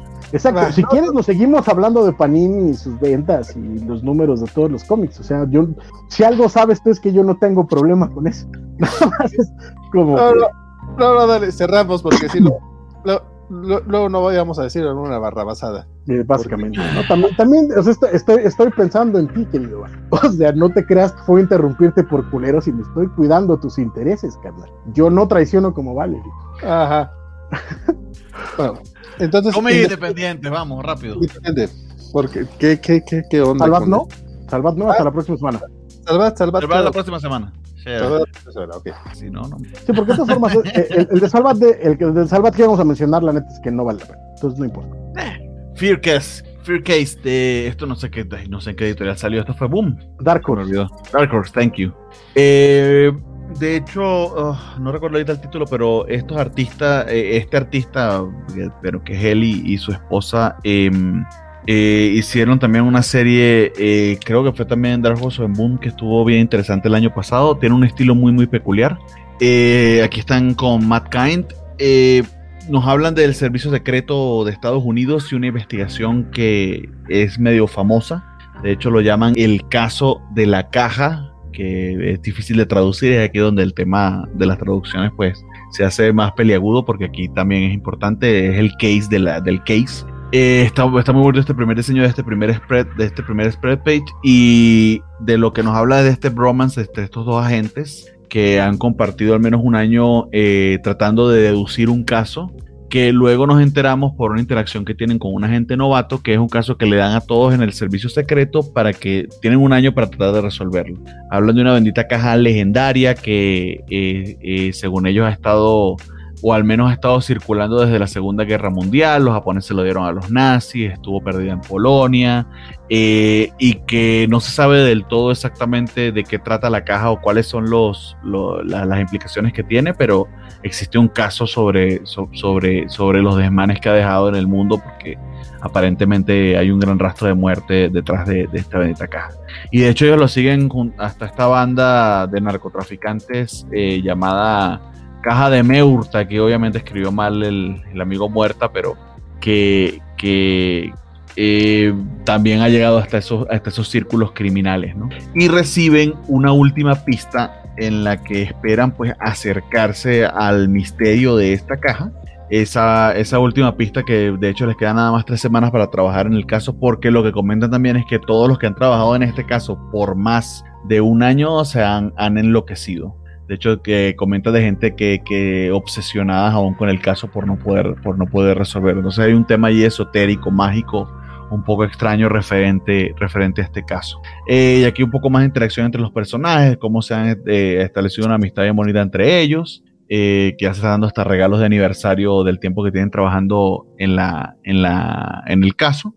Y bueno, acuden a este, a este hogar para ver exactamente, seguir esta pista donde supuestamente vieron a alguien de caja de muerte, que fue lo, donde rastrearon el, el, el, tema de la caja, la, vieron entregarle ese paquete a alguien.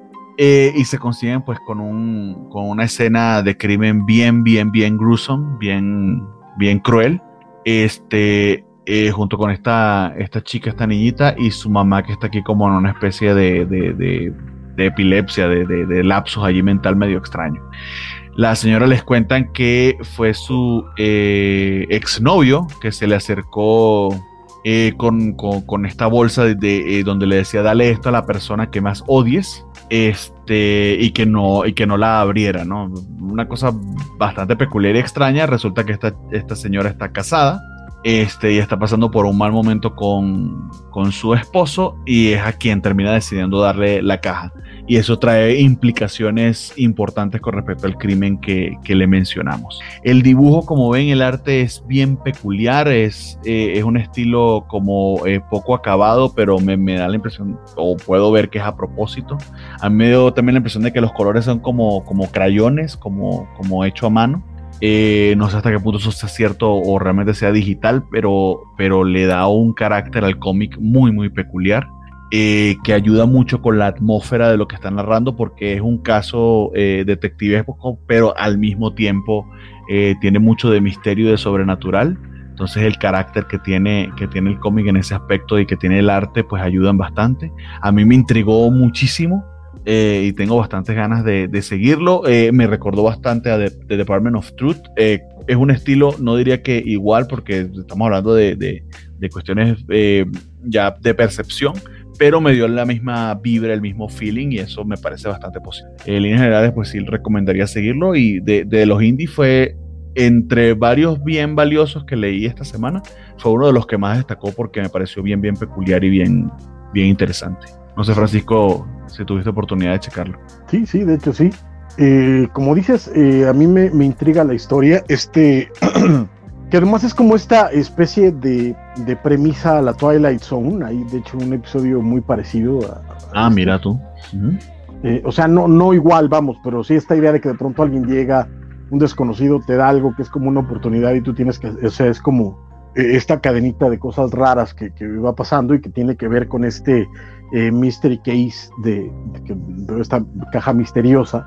Y todo, y todo lo que va pasando, la verdad es que me, intriga, el arte me gusta mucho, sobre todo a mí me recuerda muchísimo este tipo de cómic indie ochentero, eh, principios de, de, Vértigo, este, Piraña Press, etcétera, como muy en esa, en esa onda de Fred Hembeck eh, y, como muy así. Ah, el arte, el color sí es, este, sí es digital, pero está muy bien hecho, está muy bien manejado, está muy bien hecho. hicieron muy bien precisamente para, para simular esta, este estilo de arte eh, manual, artesanal, digamos.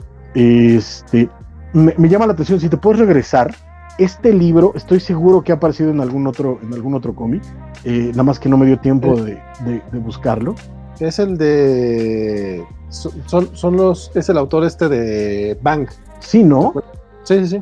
Ajá, entonces tiene que ver con, con, esta otra serie, con Bang, que también es de, de, de Dark Horse. Ah, bueno, sí, también la Dark Horse. Sí, esta, y bueno, y es de Matt Cain. Esta miniserie es súper divertida, donde presentaba arquetipos de ciertos personajes, que vimos un James Bond, que vimos a un, un, John McClane, esta, ¿quién era Virginia Woolf? No me acuerdo quién era la, no es cierto, Modesty Blaze. Agatha Christie. No, bueno, la, la, la, protagonista de las novelas de Agatha Christie, es su detective, que no recuerdo ahorita el nombre, que es una viejita que resuelve crimen. Eso, una murder she wrote, eh, reportera eh. del crimen. más o menos. Este, bueno, eh, esto lo conecta con otros títulos, lo cual me pareció también bastante interesante. Y el misterio sin duda me, me, me, gusta. Y esta idea de, de, los de que no es el FBI, no es el, no es la CIA, no es la policía, sino es el servicio secreto y la forma en la que te, va contando esta, esta anécdota que se va pasando de generación en generación entre eh, agentes del servicio secreto me gusta bastante. Eh, y de nuevo, ya cuando entras a la parte de shock, de, horror del cómic, creo que funciona muy bien. ahí esa escenita es una cosa, está muy bien logrado, entonces me enganchó, voy a seguir leyéndolo, yo absolutamente lo recomiendo Eh, ahorita, ahorita, ahorita no, no podría recomendar comprarlo en singles. Veremos cómo avanza, le daré dos o tres números y ya podré decir si mejor se esperen al TP o, así. Pero la verdad es que me gustó mucho y, voy a seguir leyéndolo. Eh, tiene mi, recomendación, la verdad. la mía también. No sé si tuviste oportunidad de leerlo, Valentín, o... No, no, literal, este, solo leí Fair Power y Luna. De hecho, este fue de los de los que sí vi, cuando vi que era de Matt Kent, sí se me, se me antojó un chingo, pero ya no, no, ya no alcancé. Muy bien. Eh, ¿Firepower o Luna? ¿Cuál será?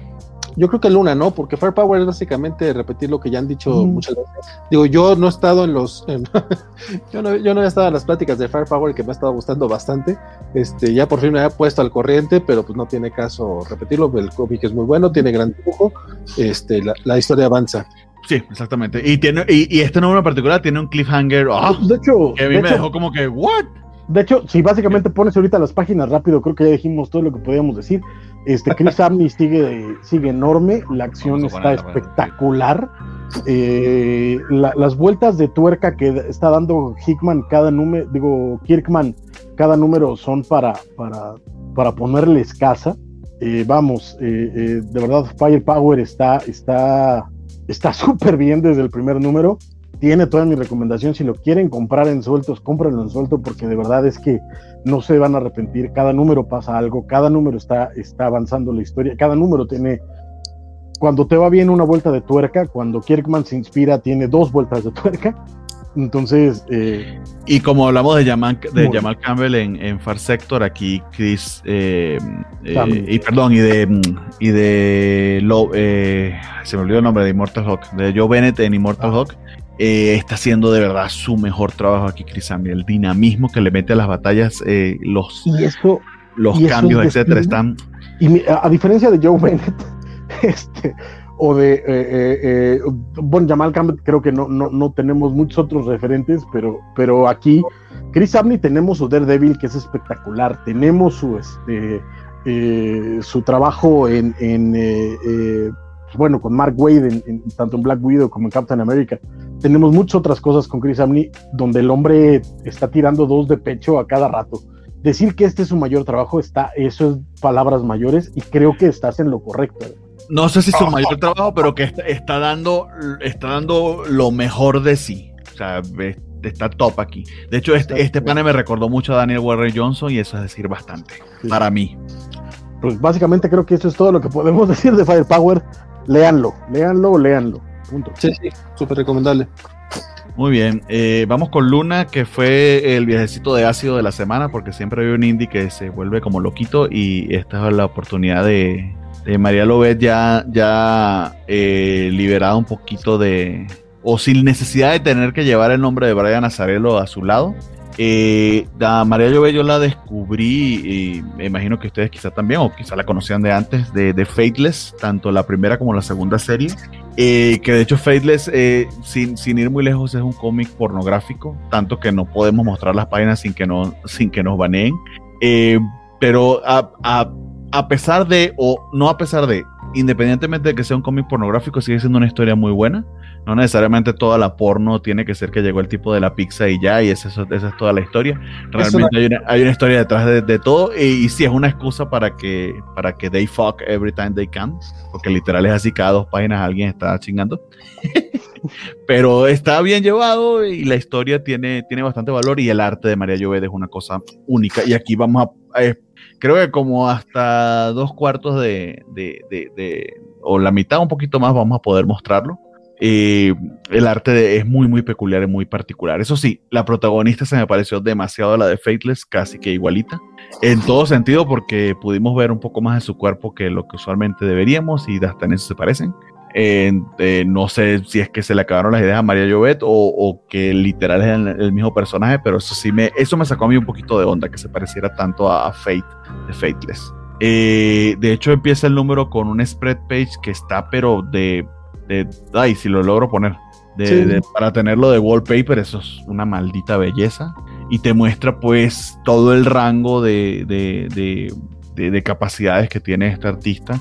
eh, y, de, y de inventiva y de creatividad. Aquí juega inclusive con elementos del tarot, de elementos eróticos, este, y un montón de otros, de otros objetos que van a tener importancia en la historia. De hecho, no había visto este pequeño vampiro aquí que tiene algo que ver con el final. Eh, y de hecho aquí su firma dice que esto lo, lo, dibujó en el 2019, o sea que tiene un ratito ella concibiendo este cómic. De hecho no es el primero que publica ella sola, tanto escribiendo como dibujando eh, eh, acá en Boom. Hizo uno que creo que se llama Heartbeat en su momento, ese sí no tuve la oportunidad de leerlo. Muy bonito. Eh, pues ahí, ahí, lo tienen. Entonces, nada más por el arte valdría la pena, pero también la historia está interesante porque, eh, sin entrar en mucho detalle, porque además es medio difícil. porque Te propongo, Bernie, te propongo que le des chance a Vale de contarnos de qué se trata. Ah, adelante, Vale, por favor. ¿Qué hacemos de sus pocos cómics? Te, estoy robando el Thunder, sorry. Exacto. Go ahead. Eh, por mí no hay bronca, yo soy muy malo para resumir. Bueno, pues básicamente, la básica, la, historia se sitúa en los 60 este, despertamos con este personaje que se llama Teresa, si no estoy mal. Eh, despertamos junto con ella después de, de, toda esta secuencia de sueño que, que ya nos mostraron en las en, en, pantalla. Si están escuchando esto en podcast, pues lamentablemente no pudieron observarlo, pero de hecho. vayan al Twitter de la Covacha porque fue panel de la, de la semana, así que ahí lo pueden ver. Justamente lo que iba a mencionar, pueden este, acceder a nuestro Twitter de la covacha, fue el día el viernes o el jueves, este, porque la verdad es que sí, estaba impresionante el arte. Eh, que tiene estos sueños alucinógenos despierta, despierta como en una comuna, de hecho, pues, básicamente es un vato que tiene su, su, pequeño harem, y vemos, vemos cómo ella se va eh, va conociendo a los, a, los, a los personajes de, de, la comuna, cómo se va adaptando al lugar, pues, hay un momento en el que va y se, se tira en el césped y pues le dan sus... Eh, se, tiene sus, sus, pequeños momentos acá de, de, paz espiritual, porque pues son los hippies y todo eso, toda, toda A mí me dio una vibra más que de comuna de, de, culto sexual. Ah, bueno, a, eso va después. ah, ok. Sí, sí, sí. No, porque todo este pequeño momento sí es como, como descubrimiento espiritual, cuando se tira el césped con la, con la gordita y todo eso, ¿no? Con la cachetoncita. Este, bueno, este, y después ya se, tiene, su momento con el jefe, con el, con el vato que, que regentea todo el asunto aquí, todo el tugurio. Este, y cuando están en el, en el ¿cómo, dijiste tú? Cuando están en el, en el, en el arrumaco, este, le, le, dan una, una droga así medio rara. Este, como, como unas gotitas pareciera como de ácido, porque se las pone en la lengua. Sí, sí, sí. Bueno, no sé cómo sea el ácido, la verdad es que te, fallo ahí, soy muy ñoño, pero creo en tu experiencia, Bernardo. Este... Pues amigo, creo en las películas que he visto, yo tampoco es que tenga la grandísima experiencia. Este... Pero bueno, adelante. Este, no, eh, bueno, y tiene otro viajezote en el que está acá con, como que juntando su alma con el, con, con, el, con el jefecito. Sin embargo, vemos que, que, lo que le dio este cuate parece que viene de, de, un tuerto que tienen por ahí colgado y amarrado, que de hecho tiene unos ojos en, los, en el costado. Y, y, alguien, y de hecho, eh, sí dice, la frase final es, alguien está viendo con mi ojo. Ah, porque el acidito ese que saca, lo saca de una cajita donde tiene un ojo a un lado. Un ojo que de hecho lo vemos constantemente en el cómic. Eh, es como, como que es una presencia constante. Y al final vemos como. A mí me da la impresión que es como. Que es el ojo de él, Bueno, sí, de hecho sí es el ojo de él, porque pues, está tuerto. Pero aparte, como que lo tienen, este. No sé, me, me dio la impresión como un tipo ser mágico, no sé si un dios, un, algo. Ah, ok, como una criatura, como un elfo, puede ser algo así.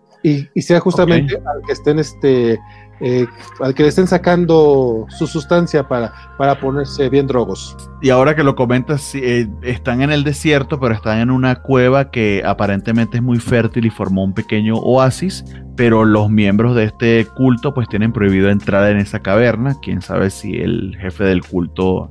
Aquí estamos elucubrando, por cierto, esto no es spoiler, esta es nuestra teoría pues tenga prisionero a esta, esta criatura mágica y de eso trate la, trate la serie. no lo había pensado, ¿eh? es posible. Y la verdad es que el, el cómic, digo, salvo que se me haya pasado algo que podría ser posible, este, a mí me pareció más un, como tú lo, lo escribiste, en un viaje de ácido, es, más, es más la parte visual, son estos, son estos dibujos, todos esto, todas estas formas que, que maneja María Lobet, la, la historia hasta ahorita parece sencilla, salvo ese pequeño twist del final que tuve bien spoilear porque pues al parecer hoy no hablé de cómics y dije, hoy sí yo sí, yo sí voy a spoilear. Este, pero es que como que no hay, creo que no hay mucho Te diría más. que en, en este caso la historia como tal no es lo más importante, es el- la experiencia de la lectura. Entonces, aquí sí. Sobre todo- vale. Sobre todo porque toda la, la- lo que te va narrando es la experiencia de esta chica encontrándose a sí misma, sintiendo todo lo que está pasando, como, como viviendo cada instante. Precisamente es la idea de, de esta comuna hippie de, de lo que está viviendo. Entonces, un poquito la, la eh, me recuerda más a estas películas más sensoriales, digamos, y que es parte de la idea, donde el terror está como, como eh, bajo un velo detrás de lo que estás viendo en una, en una primera instancia.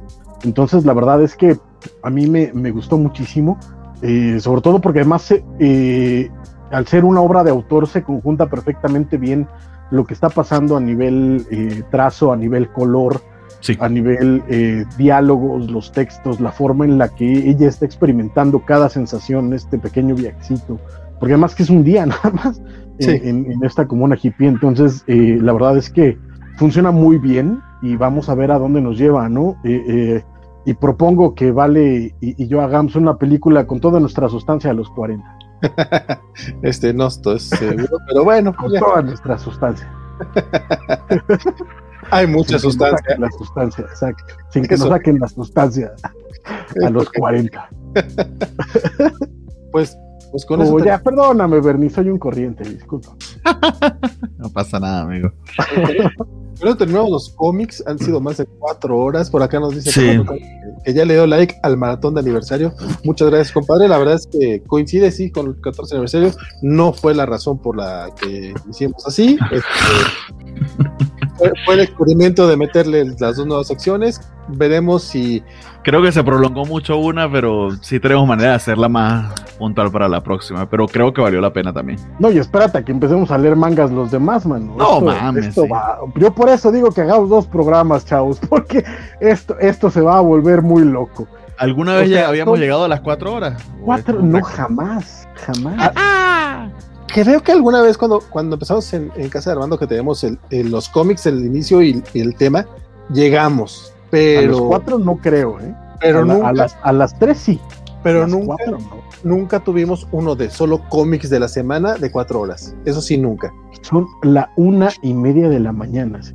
O sea, deja, Yo- tú, deja tú la estamina de Bernardo, la estamina de Vale, este, mi, mi falta de vida, que estoy aquí todavía, las ganas de la gente que está con nosotros. O sea, Muchas gracias, a gracias, Gaby. muchísimas gracias a todos los que, de verdad. de esto- recompensa les dejo dos recomendaciones de final que quería comentarlas, pero no, pero que estuvieron bien buenas. Está, eh, uy, aquí lo tengo. Spectre Inspectors es también de Boom. Es una novelita medio juvenil, estuvo bien chida. Primer número, lo, cuando vuelva lo comento. Y Deep Beyond, escrito por Mirka Andolfo, no dibujado por ella, pero escrito. La idea está genial.